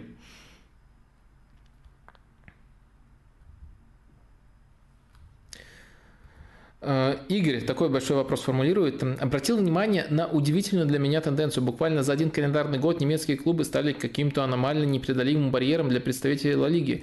В этом розыгрыше Лиги чемпионов каждый из четырех испанских клубов получил соперники по коллективу из Бундеслиги и набрать больше одного очка в условном двухматчевом противостоянии сумел только Реал. Э, Севилья провалилась с Боруссией. Про очередные приключения Барселоны с Баварией говорить не хочу. О боже. Да даже доходяги из Байера набрали все свои очки и забили свои мячи исключительно в играх с Атлетико. Думаю, все это можно эм, Дальше, дальше продолжается вопрос. Думаю, все это можно э, приправить и небольшими вкраплениями из прошлого сезона, когда Айнтрахт в качестве андердога уверенно разобрался с Бетисом и Барсой по пути в Лиге чемпионов, а Лейпциг не испытал затруднений с Оседадом. Вадим, а вы обращали на, на это внимание? Раньше не обращал, интересная тенденция. Ну и чем тут подытоживается? Последние результаты говорят просто о каком-то падении уровня Ла Лиги или специфической непереносимости ее у представителей высокого прессинга и прочих характерных особенностей команды Бундеслиги. Надеюсь, вам тоже было интересно это наблюдение, это, это наблюдение вас тоже заинтересовало, надеюсь. Действительно, я не ловился на такой мысли. Действительно, тут есть основания, но я бы все-таки не делал таких радикальных выводов. То есть э, в эту сторону можно рассуждать, но если мы посмотрим контекст этих матчей, ну, некоторые мы уже вспоминали. Первый матч Барселона-Бавария, какая-то непереносимость. Барселона играл лучше Баварии в первом матче. Э, Атлетика-Байер, второй матч точно относится в категорию, где Атлетика разносил просто Байер, по результату не повезло. То есть были такие матчи, ну, идеальная картина была бы, если бы все матчи вписались в эту тенденцию, и многие из них действительно вписываются, но полного наложения нету, а вот э, дорисовывать картину я всегда не люблю. То есть это определенно что-то реальное, объяснение, объяснение про, про уровень Ла Лиги мне не близко, я уже пояснял сегодня. Э, кстати, если посмотреть в таблицу коэффициентов этого сезона, это может говорить не только об уровне Ла Лиги, но и об особенностях таблицы коэффициентов. Ла Лига идет на втором месте за Э, АПЛ. Э, ну, это так. Э, я просто смотрел, еще открытие для меня стало, что на последнем месте, но я понимаю, что все очень плохо, ну, прямо на последнем месте идет Беларусь. Ну, там Россию не считаем, поскольку она дисквалифицирована этот сезон, но вот из всех остальных на последнем месте, там Андоры, Сан-Марины, все, все выше Беларуси. Ну, ладно, окей. Так вот, отвлекся немножко. Уровень Ла Лиги тут не объяснение. А вот, э, а вот э, э, стиль, наложение стиля – это частичное объяснение, но, опять же, картина не такая радикальная, как может показаться из голых результатов. Руслан такой вопрос формулирует. Левшей в мире, очевидно, в разы меньше, чем правшей. При этом в футболе в разных ролях э, и позициях левоногие футболисты востребованы. Левши из-за ограниченности э, предложения стоят дороже правшей. Это вопрос. Или они не конкурируют в этом отношении с правшами и являются отдельным рынком, рынком левшей. И не совсем понимаю, как э, можно разграничить вот то, что вы в двух частях вопроса спрашиваете, что такое отдельный рынок левшей и ну, вот на практике практике, как это выглядит, выглядело бы, а, и э, э, что такое премиум на левшей относительно правшей, и что такое отдельный рынок левшей. Ну, то есть, если есть отдельный рынок левшей, то ну, в нем, на нем игроки стоят э, явно дороже, чем, ощутимо, вернее, дороже, чем на рынке правшей, если мы разграничиваем. Но то же самое можно описать тем, что вы писали в первом вопросе, в первой части вопроса, что есть определенный премиум на левшей относительно правшей. То есть, это, это одно и то же. Ну ладно, не хочу придираться, поскольку сама мысль правильная. А, просто а, мне кажется, вернее, в данном случае даже не кажется, есть исследования об этом, это очень очевидно. Если ты хочешь а, за счет Академии продуцировать большое количество, производить, воспитывать, вот так вот правильно, большое количество воспитанников и продавать их, то это чуть ли не самый недооцененный аспект. То есть, если мы смотрим, э, как цена коррелирует с тем или иным параметром, то левши, обучение левой ноге как дополнительному скиллу. Есть исследования просто на эту тему. Это чуть ли не самый недооцененный рынок, на котором можно делать э, в больших масштабах э, дополнительные э, деньги. Такой премиум действительно присутствует, и, этот, и, и эту вещь на фоне других скиллов, над которыми работают больше, мне кажется, до сих пор очень сильно недооценивают, хотя это вот самое очевидное, поскольку мы многие детали на больших выборах даже пощупать не можем. То есть они все слишком индивидуальны. Это мы можем ощутить, связь точно есть, и это недооценивают многие до сих пор. Ну, еще была история про то, как э, все это на интуитивном уровне ощутил в свое время отец Гаэля Клиши. Э, дело в том, что он э, правша, начинал играть в футбол как правша, э, сам Гаэль Клиши, а не его отец. Но потом э, отец понял, что у Клиши будет просто больше шансов пробиться в футбол, если он станет левшой. И вот э, прямо индивидуально с ним работал над левой ногой, пока он не стал вот именно больше левшой, чем правшой. И такое, это, помимо всего прочего, показывает, что даже полное переучение возможно возможно, если мы говорим об этих э, особенностях.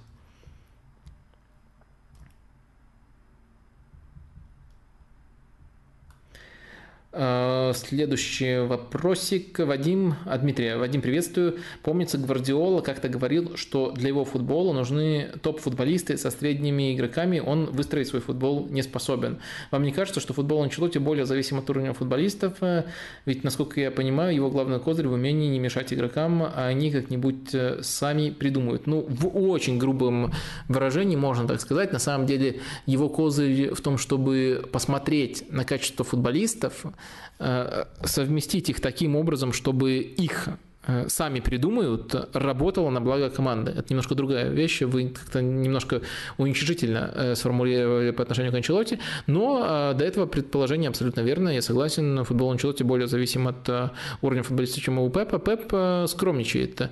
Команду, которую он может тренировать и успешно тренировать, добиваться с ними результатом, результата выше среднего, и он делает, например, в Барселоне Б, но просто дальше у него не было попыток в таких командах, можно собрать практически на любой бюджет. Это должна быть команда определенного стиля, а не команда, а не команда за определенную цену. Э, например, в Брайтоне он добился бы успеха, я практически уверен, э, занял бы место около Лиги Чемпионов, либо чуть ниже но вполне мог занять бы еврокубковое место. Его методы, его просто мощь как тренера. Э, я думаю, что в Брайтоне вот с таким составом э, она бы проявилась, э, несмотря на то, что клуб не топовый. Но если взять команду другого типажа, условно прошлогодний Бернли, до того, как ученик Пеппа Винсан компании там провел перестройку свою, вот с теми игроками, которые были у Шона Дайча, я думаю, с этими игроками он не добился бы успеха. То есть эм, Э, этот футбол эм, накладывает ограничения, он нуждается в определенных игроках, но это не игроки за определенную сумму, э, а игроки определенного стиля, которые можно на разные деньги собирать, но, понятное дело, собранные на одну сумму, у них будет потолок, там, четвертое место, но все равно это по зарплатной ведомости будет, допустим, десятая команда лиги. Э, если мы собираем самых дорогих, то у них другой потолок, они тоже в этот футбол могут играть. Я бы вот так это все-таки ранжировал, а не совсем так, как это делает Гвардиола. Рахмет задает интересный вопрос, который ко многим моим старым выступлениям отсылает. Здравствуйте, Вадим. Спасибо вам за работу. Давно вас смотрю. Я заметил по вопросу э, и э, решил первый раз написать. По поводу увольнения Тухеля. Для меня кажется удивительным то, что вы совсем не категоричны в суждениях человека. Каждый раз подчеркиваете это решение Боули, э, называя его глупым и нелогичным, основываясь только на том, что Тухель топ-тренер и еще на парочке слухов. Да, Тухель топ. Да, Боули чайник в футболе. Но может быть такая ситуация, ситуация, что новый руководитель Боули вначале хочет поддержать тренера какое-то время и пытается формировать команду под него, но потом видит, что подчиненный Тухель не демонстрирует никакого воодушевления, наоборот, истощает один негатив вокруг себя. Причем это можно узнать только поработав совместно. Нельзя заранее по резюме определить. Видя это, видя все это, он принимает решение, которое может ударить в краткосрочной перспективе по команде, но дает надежду на будущее. А вместо того, чтобы заниматься с Тухелем, как мы тут э, понимаем регулярной грызней. Как руководитель организации я часто с таким сталкиваюсь. Да и Боули, наверное, разбирается в менеджменте, даже если в футболе он профан. Ну, во-первых, эм, спасибо вам за очень интересный вопрос. Э, я, на самом деле, текст, где я не только тот ракурс, который вы мне приписываете, но и другие ракурсы разбирал, ссылочку на этот текст дал вам тогда вот в процессе нашего общения, но есть что еще дополнить, есть что объяснить, есть какие стороны рассуждать, есть что тут эм, резюмировать. Э, в общем, давайте по порядку. Мне все в этом вопросе близко, то, как вы формулируете, кроме вот э, последнего предположение, что э, даже если футболе не разбирается, в менеджменте разбирается, это не касается даже боули, очень э, такое э, наивное суждение, очень такой, э, э, очень шаткий аргумент в защиту того или иного управленца э, по двум причинам. Во-первых, у нас есть куча просто эмпирических доказательств того, что футбол э, специфичная сфера деятельности. Ни в одном бизнесе ни один управленец не сталкивается вот с таким э, пониманием, пониманием, с, с таким понятием, как фанаты. Вот именно футбольные фанаты, не фанаты какого-то бренда, а футбольные фанаты, которые навсегда прикованы к одному клубу, ассоциируются с ним, отличается и то, что есть два направления, спортивный результат и финансовый результат. В бизнесе только Одно из этих направлений э, есть и спортивную неудачу не, маски... не замаскировать, и она может быть важнее э, даже при финансовых успехах. Короче, очень много особенностей, которые показывают нам, что быть хорошим управленцем в принципе и быть хорошим управленцем в футболе очень специфичной сфере деятельности, где э, при том, что в бизнесе тоже высокая конкуренция, но в футболе из-за того, что очень четко ранжируются команды и не может быть трех чемпионов в одной лиге, она еще выше, и это именно спортивная конкуренция, которая отличается отличается от просто финансовой, где могут несколько очень хороших, э, очень, очень э, может быть, удачный год у сразу большого количества э, фирм. В общем, в одной отрасли. В общем, все это очень сильно отличается, и успех в одной сфере не делает тебя, не приближает тебя никаким образом к успеху в футболе. Это на самом деле очевидная штука, которая много раз просто на опыте подтверждалась. А вторая очевидная штука в данном случае в том, что понимать в менеджменте, это э, в первую очередь, э, э, ну тут немножко субъективное суждение, но, но, но я, по крайней мере, так считаю, это понимать в, не в каких-то там азах, которые написали в какой-то книжке, нет такой волшебной книжки, это просто иметь суперглубокое знание по одной конкретной своей зоне, может быть, по нескольким, если мы говорим об управлении, о менеджменте. И то, что у тебя есть такие знания по другой Э, сфере, не, не делает тебя э, специалистом именно в футбольном менеджменте. В общем, э, очень много точно было примеров в футболе, когда это, это правило не работало, когда успешные люди, наоборот, обманывались, считая, что если они добились успеха в одной сфере, то футбол им легко покориться. Это не так, и давайте мы хотя бы в вопросах эту ошибку не будем допускать. Но это к боули мало относится, тем более, если, если уж копнуть, то он даже не, не особенно управленец, он именно инвестор, очень успешный инвестор, а не именно вот менеджер. В роли менеджера он себя сейчас э, э, пробует, сейчас э, именно в Челси, провозгласив, самопровозгласив себя председателем, либо президентом, как ему удобней, этого клуба. В общем, давайте конкретно по вопросу Боули. Я немножко отвлекся. Э, я могу согласиться, что э, и к Тухелю, и к Боули были разные претензии, но можно, но мне, мне кажется, все равно остается очень много вещей, которые банально необъяснимы. Например, зачем э, Боули наделил Тухеля дополнительными полномочиями, повысил его влияние на трансферы, когда сам Тухель этого не хотел, когда Тухель открыто говорил, что часть функций, которые он делает, мог бы делать вполне успешно конечно, э, Петр Чех. Э, и кроме этого, примерно в то же время э, он потерял связь с Грановской. То есть Грановскую уволили примерно в одно время с Чехом. То есть вы говорите про то, что вот Тухель изучает там какой-то негатив, и с ним тяжело работать, но вы не подумали о том, что, опять же, ориентируясь, вы, вы, вы упрекнули, что много ориентации на слухи, давайте на слухи вообще не ориентироваться, но вот просто ориентироваться на решение. Вы не подумали о том, что сам Боули первым первым создал для Тухеля среду, в которой он объективно не хочет работать, э, наградив его дополнительными полномочиями, э, которые также являются дополнительными функциями, э, с которыми он и не собирался справляться, и это вот не было, не, не является, не должно являться частью его тренерской работы. И создал ему токсичную среду, избавив его от людей, уволив людей, с которыми ему было комфортно работать. То есть кто тут первый создал токсичную среду? Я думаю, это как минимум спорный вопрос, при том, что действительно о многих конфликтах Тухелем, Тухеля с игроками э, было, было, было сообщение, я, конечно, мог бы пойти вашим путем и сказать, что ну, это тоже какие-то слухи, но на самом деле их было много, я думаю, что эм, это э, можно спорить о степени, но э, такие вещи действительно присутствовали в раздевалке Челси.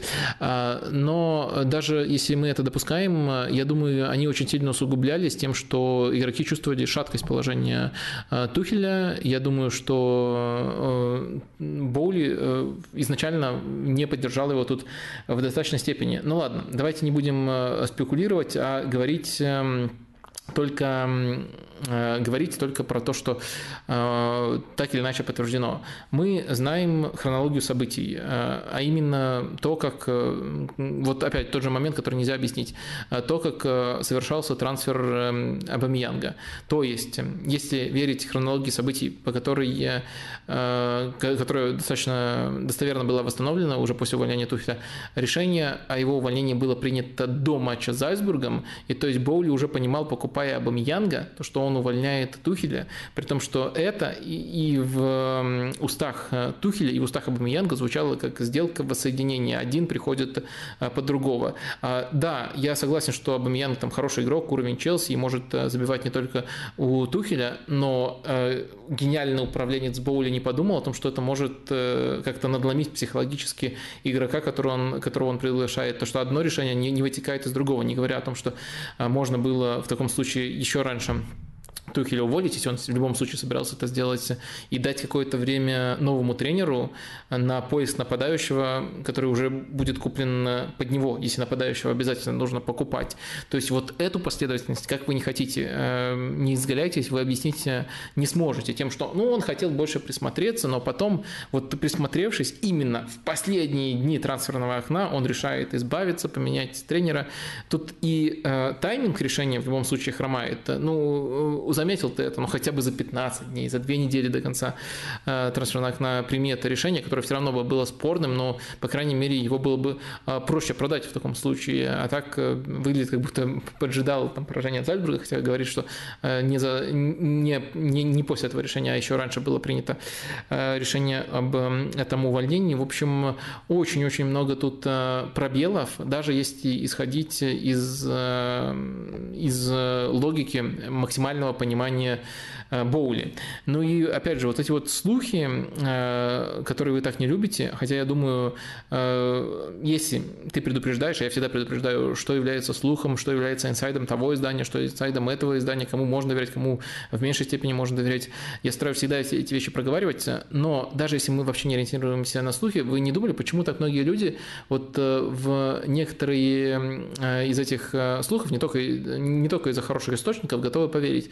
А может быть, потому что Боули потом уже не на уровне слухов, а на уровне фактов выходит и дает интервью, в котором рассказывает про то, что э, у нас Мохаммед Салах и Кевин Дебройн воспитанники Челси. И в этом же интервью выдвигает гениальную идею. Давайте, никто вот до тебя додуматься не мог, а ты пришел и всем рассказал, всех научил передовому американскому менеджменту. Давайте проводить матчи всех звезд не посмотрев предварительно на то, какие рейтинги и какие падения рейтингов наблюдаются у матчей всех звезд непосредственно в американских видах спорта, и не задумавшись над, над тем, как это логистически устраивать в АПЛ, я вам принес крутую американскую идею. Вот это вот высокомерие, которое буквально прет из э, боули, это первый аспект. Ну и второй аспект то, что он непосредственно говорит. Э, если ты слышишь такое, то не кажется чем-то запредельным, что он мог э, сказать э, и то, что действительно ему приписывают про схему 4-4-3, в которой он хотел выстраивать. Ну и, опять же, про Роналду. Это тоже блистало, мелькало в его публичных выступлениях. Ну, ну, вы понимаете, вы, вы, вы понимаете этот его э, ход и почему нужно, ну, ну, нужно ему, э, почему он считает э, себя настолько умнее тренера, чтобы, ну, я думаю, Тухель ему пытался объяснить э, даже без э, того, что мое слово финальное, э, увольняйте, либо, либо не покупайте. Э, я думаю, он и нормальным аргументами пытался объяснить, но он рассматривает э, игроков только как инструмент для маркетинга только в таком э, контексте можно э, что-то подобное с Роналду оправдать, но никак не в тренерском контексте. Сейчас, это, сейчас этот интерес снова возобновляется. В общем, э, даже если мы ориентируемся только на то, что, на то, что достоверно известно, складывается адовая картина, и полностью действия Боули оправдать э, невозможно. Вернее, полностью нельзя найти в них эм, э, полностью нельзя в них найти логику. Я вот на это постоянно указываю, это мой главный аргумент. При этом рисуя полную картину, я признаю, что назначение Грэма Поттера – это интересный ход, это хороший ход, это чуть ли не лучшее назначение, которое можно было сделать, если ты хочешь довериться никому, не какому-то, не какому-то готовому топ-тренеру, а вот из тех, кто на подходе, вот изучить весь бэкграунд, что, что уже показал тренер, как он может э, встать в твой клуб, э, это хорошее назначение, я его всегда хвалил.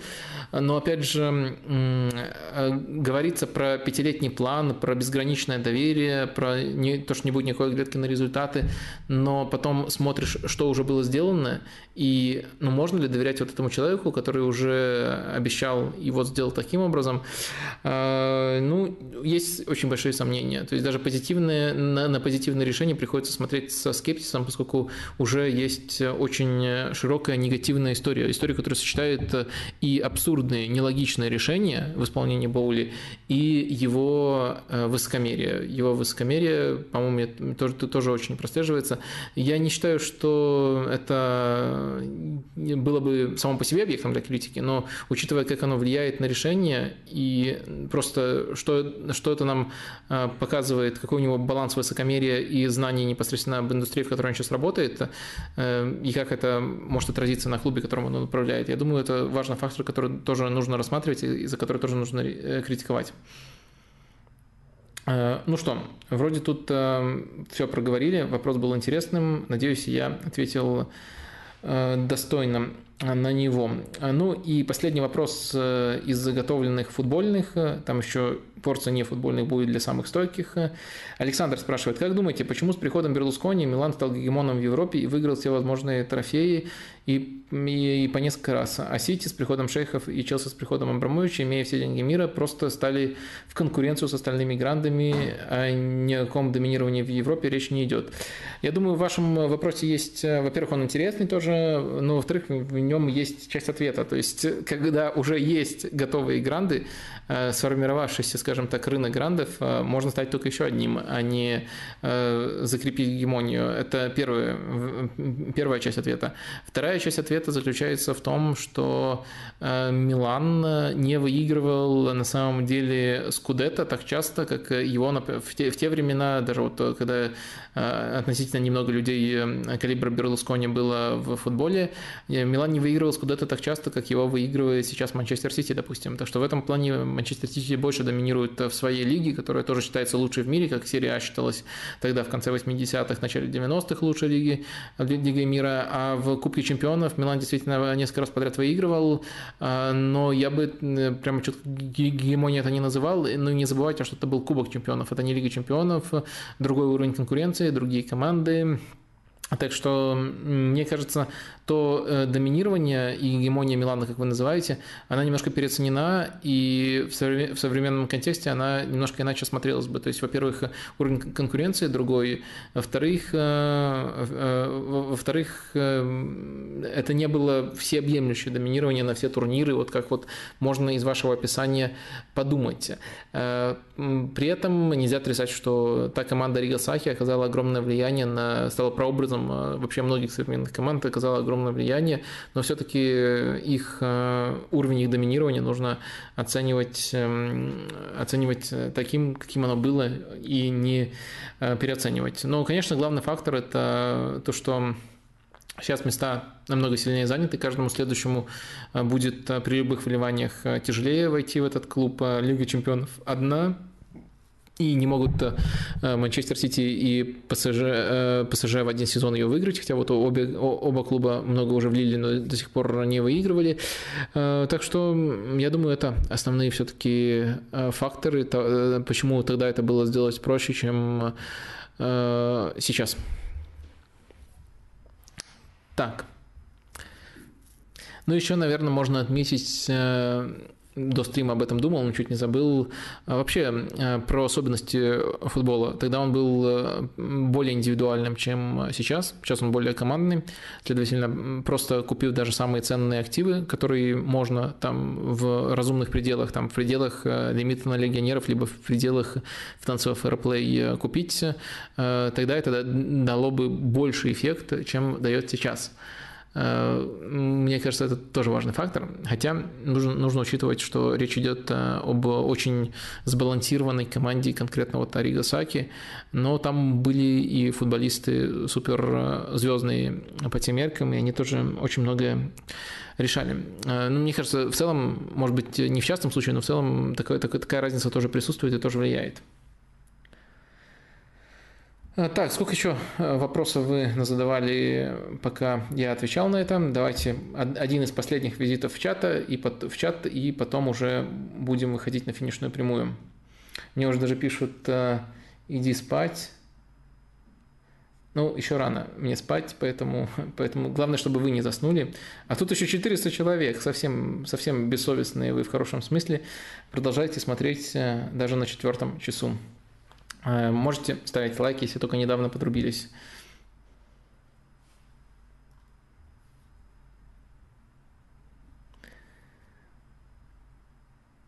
Так, э, если защита из топ-6 хуже, чем у Тоттенхэма, как Конте это маскирует? А, надо, надо, надо проверить, кого худше, хуже всех защиты из топ-6, но Тоттенхэм, да, в последнее, в последнее время а, плохо обороняется. Но как он а, маскирует? Ну, на старте сезона все было не так плохо, поскольку был Кулусевский, он отрабатывал.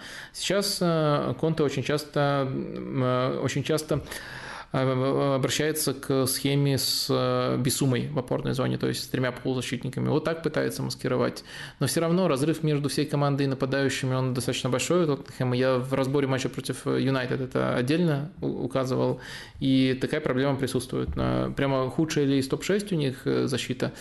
Э, ну, не знаю, надо все-таки проверять. Я, я что-то не, рефлексировал на эту тему.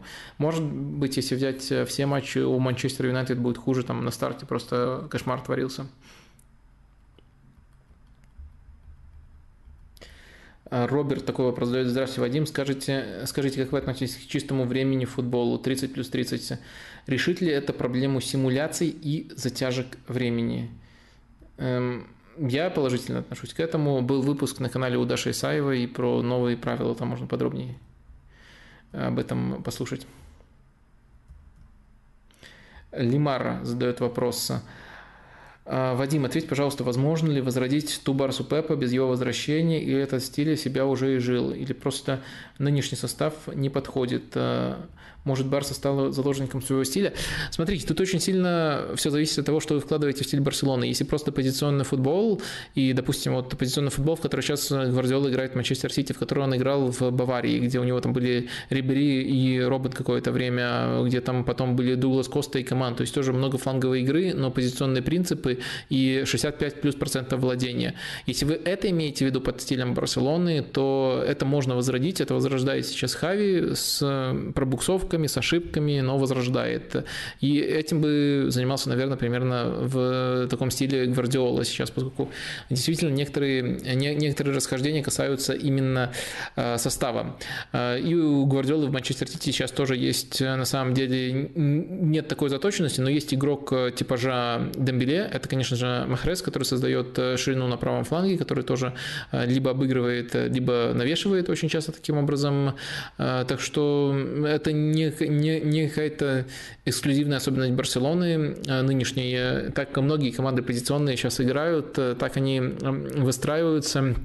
И это, наверное, даже ближе к естественным взглядам Барселоны, чем то, что он показывал, э, к естественным взглядам Гвардиолы, чем то, что он показывал в Барселоне, где, где действительно был уникальный набор футболистов э, в центре поля. То есть там тоже были позиционные принципы, все это было, но больше акцент на центр, который был обусловлен в том числе тем, какие футболисты там выходили. Сейчас, э, мне кажется, этим требованиям соответствует Бускетс, но он постаревший, и Педри, еще одного игрока нужного типажа нету, нету также ложной девятки девятки, есть чисто нападающий, и все это... Э, я, я Гави очень сильно уважаю, но я просто не считаю, что вот он э, топовый игрок именно для такого футбола уже сейчас. Он дает большой объем, он э, достаточно техничен, всеми качествами обладает, но это не уровень Иньесты и Хави. Педри, конечно, тоже не уровень Иньесты и Хави, но, но он, мне кажется, к этому ближе, он тоньше, и в плане открываний именно вот в этих зонах и в плане того, что он может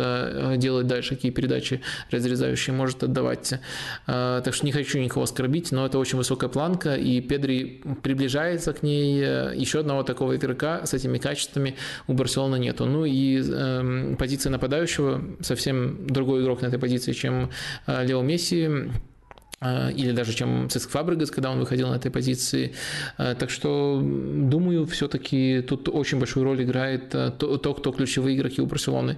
Я думаю, Гвардиола с этими игроками играл бы примерно таким же образом. Ну, то есть э, детали, то, как он управляет игрой, то, как он управляет в целом командой, отличались бы. Я думаю, из группы Лиги Чемпионов он вышел бы, он уже проверенный топ, все, все такое, и э, это не оспаривается.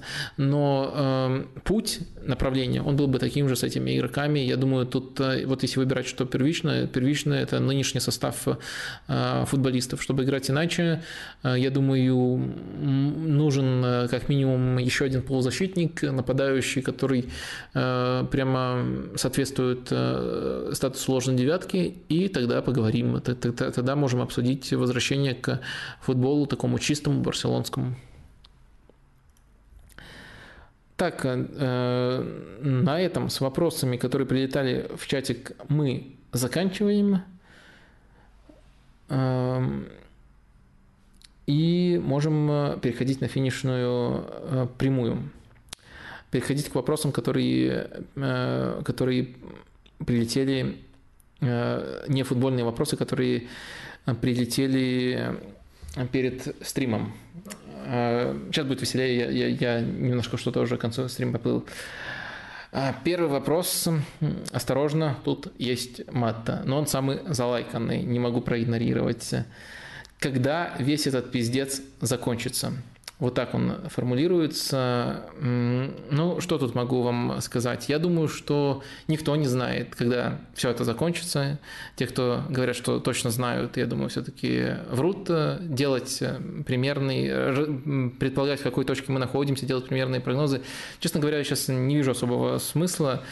А просто считаю нужным, если такой вопрос прозвучал в очередной раз отправить лучи поддержки всем людям, которые в данном случае не поддерживают людоедских ценностей. А, что могу тут сказать? Просто помните, что вы не одиноки, помните, что вы достаточно умны, и помните, что вам, скорее всего, не будет э, стыдно до конца своей жизни.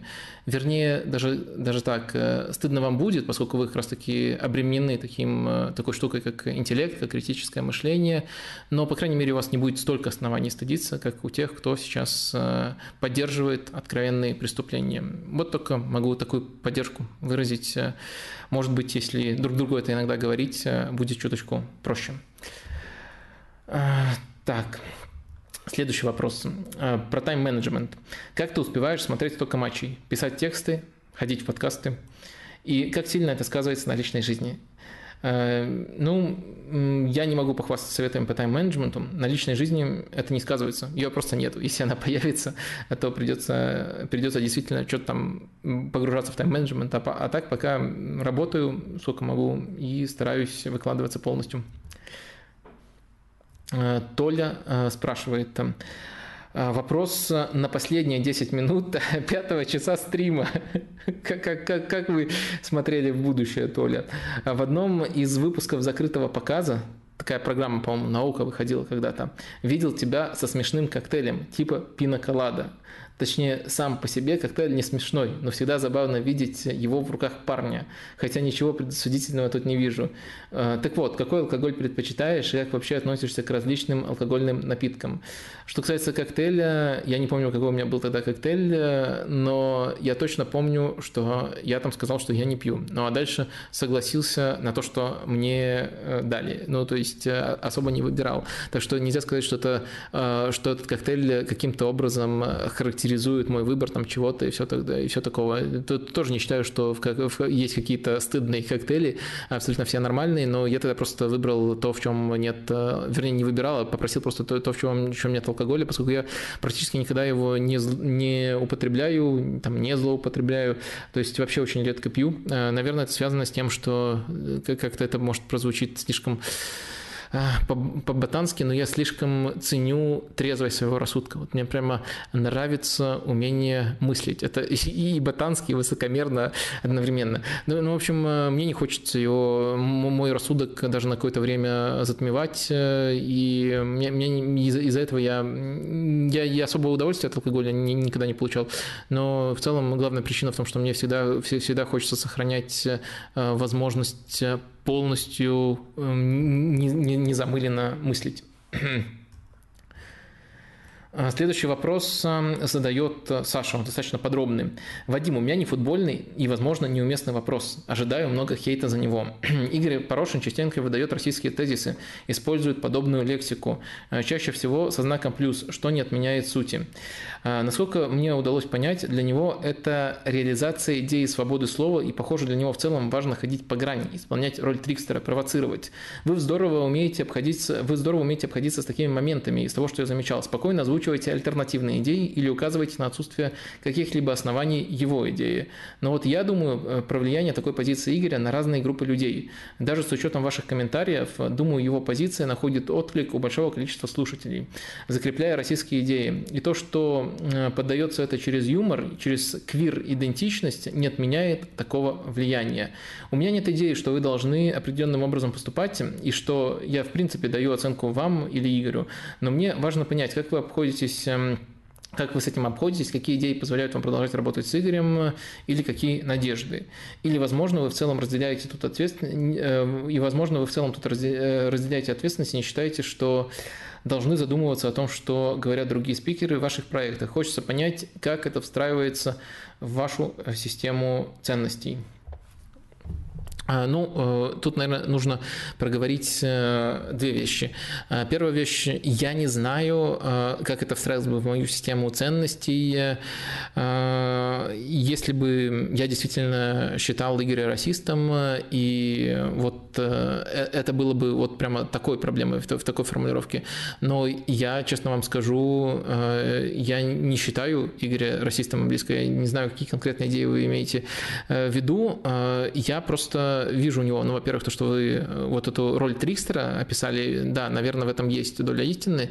Э, сейчас я понимаю, что я вообще, как и вы до этого, захожу на такую опасную территорию, когда залазишь в чужую голову и, может быть, что-то не так трактуешь, что-то думаешь. Это моя только трактовка, то, что я наблюдаю, причем мы залазим в чужую голову не по какому-то конкретному э, тезису, а не по какой-то конкретной цитате, а по каким-то общим суждениям, как ты вот их запомнил, как ты их воспринимаешь. Так вот, я точно не считаю Игоря расистом, если воспринимать вот все эти эти суждения, которые вот э, были озвучены при мне, то я скорее э, считаю, что он э, видит расизм неприемлемым, но считает эту проблему, особенно в Европе, раздутой, переоцененной, местами надуманной.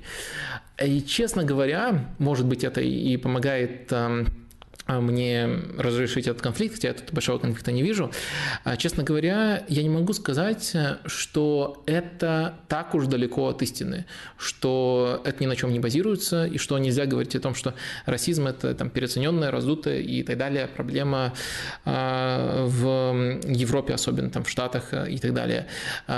Я понимаю, откуда это идет, и у этого есть основания.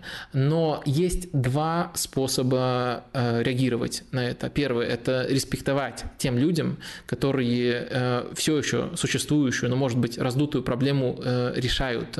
Э, каждой их инициативе, особенно если она разумная, рациональная и подтверждена доводами, каждой их инициативе аплодировать глобально каждую такую инициативу поддерживать. И э, второй путь э, – это сделать какой-то странный шаг и подменить понятие, и сказав, что вот проблема переоценена, означает, что проблемы вообще э, нету, и просто на ровном месте там, там устраивают э, какой-то э, балаган. Ну, вот мне кажется, мне просто второй путь не близок. Но те, кто идут этим вторым путем, да, мне кажется, они подменяют понятия. Они наверняка еще... Тут, кстати, я тоже не эксперт в расизме, они наверняка не знают, что, что, что такое настоящий расизм. То есть они какие, каким-то набором своих очень ограниченных суждений об этом явлении э, оперируют, а, а не тем, э, тем, как это переживают непосредственно темнокожие, и не тем, чем это на самом деле является. Я тут тоже не могу сказать, что я глубоко понимаю, но я, по крайней мере, чуть более эмпатичен в данном случае и стараюсь понять. В общем, вот это вот непонимание, оно, которое у некоторых проявляется, оно, на мой взгляд, не равно самому расизму.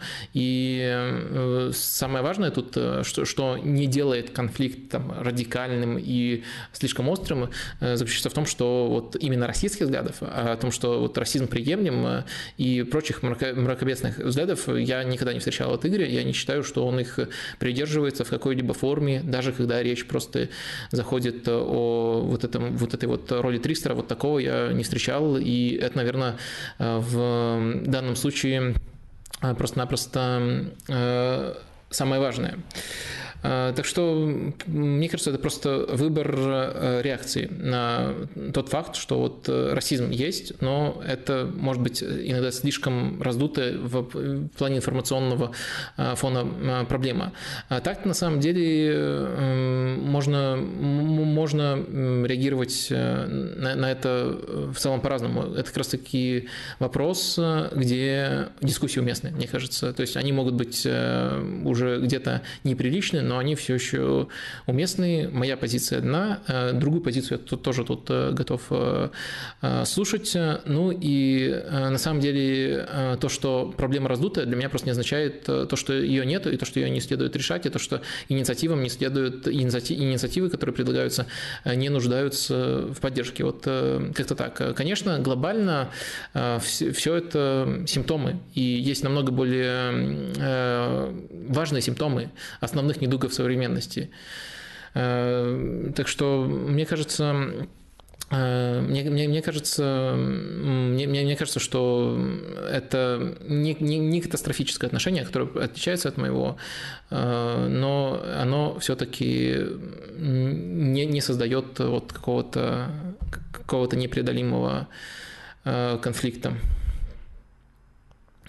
Я думаю, просто очень многие проблемы, и расизм одна из них, э, исходят э, из двух глобальных проблем. Э, это невежество, мракобесие, низкий уровень образования, и это высокая пропасть, пропасть между богатыми и бедными, растущая постоянно во многих странах мира, в том числе в ключевых странах мира. И, к сожалению, вот эти проблемы, они без решения. И расизм – это один из симптомов. Один, один из симптомов. Э, то есть это может быть не самый важный симптом, точно сейчас не самый важный симптом, потому что э, то, что мы наблюдаем по соседству, тот ужас, тот кошмар, то безумие, это еще более болезненный симптом, который, который был бы невозможен без, э, без низкого уровня образования и без вот этой вот пропасти. Э, если бы эти проблемы кто-то смог решить, было бы здорово. Ну, расизм, наверное, не самое важное, но это не означает, что нужно отмахиваться от нее и не помогать людям, которые с ним борются. Вот как-то э, так, немножко спонтанно и запутанно, но постарался вам ответить. Хотя на самом деле мог ответить намного проще, буквально в одно предложение. Что тут рассматривать, когда есть э, большой долг перед аудиторией. То есть аудитория привыкла именно к этому формату. Я чувствую, что если по каким-то, по каким-то причинам он будет по глупости свернут, а, то вот, э, э, вот я не выполню этот долг перед аудиторией. Можно было и так ответить. Но я что-то решил, решил в другую сторону уйти, не подумал о самом очевидном варианте ответа на этот вопрос. А, далее, есть ли сейчас команды, за которые вы прям болеете по симпатии? Когда команда или клуб э, настолько привлекательны игрой или вектором развития, что вы за них временно болеете? А, такая команда есть. Э, а, я не знаю, как можно вот э, тут максимально четко проговорить, что даже если я начал пристально следить путем каких-то общечеловеческих человеческих симпатий. Вот если я пришел по этим причинам к этой команде, остался я с ней именно из-за того, какой футбол она играет. Мне очень нравится, как сейчас играет Шахтер. Я начал смотреть матчи Шахтера в э, премьер-лиге, э, тоже украинской. И э, мне, мне вот именно по тем причинам, которые, которые вы описали, можно сказать, такой второй клуб, как это называется, вот у англичан, там у них есть понятие прямо second club. Вот мне кажется, сейчас за Арсеналом Шахтер идет. Буду очень сильно болеть за то, чтобы они обыграли Лейпциг, и все еще, напомню, сохраняются шансы на выход в плей-офф Лиги Чемпионов. Это будет просто настоящим подвигом в таких условиях. И Арсений задает еще такой вопрос. Может, я упустил, но продолжаете ли вы комментаторскую деятельность? Если да, то где и когда? А, трудный вопрос. Э, э, что такое продолжать комментаторскую деятельность? Вот э, философствовать сейчас придется. Это самоидентифицировать себя как комментатора, либо это работать где-то как комментатор. То есть вот это вот желание, грубо говоря, Э, и определение себя комментатора, ну, у меня остается. Мне, мне хотелось бы, мне кажется, что именно в такой узкой роли второго комментатора, там, комментатора-эксперта, помимо комментатора-комментатора, я даю интересные подробности, и мой уровень речи именно в репортажах э, не ниже определенной планки.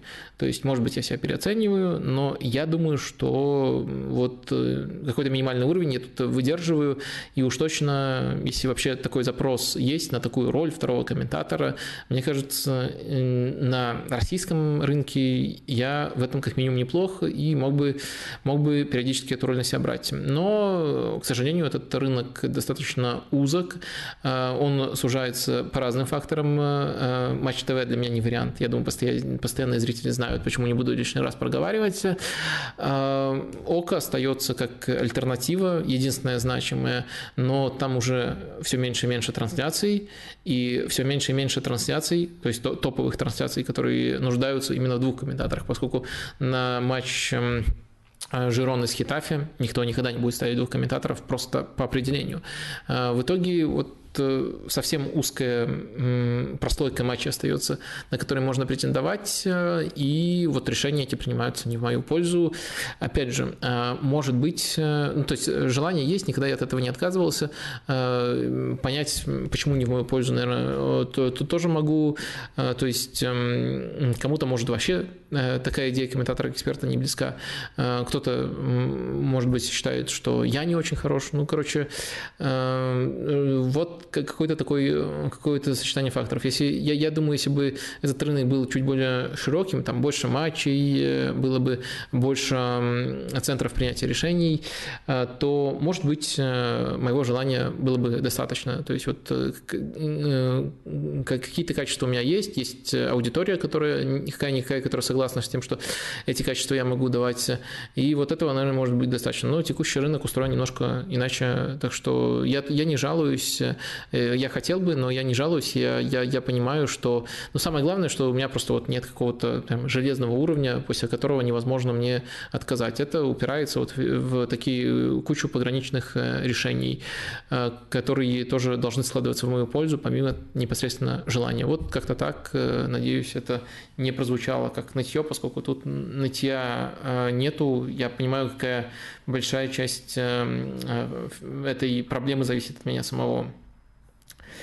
Я думаю, что на этом, если нет новых вопросов, э, вроде особенно нету, эфир еще идет, вопрос, да, но уже, уже заканчивается. А, так, э, я думаю, что все, можно, можно э, заканчивать. Вот на этом мы с вами и попрощаемся. Думаю, через неделю еще с вами увидимся. Пока-пока.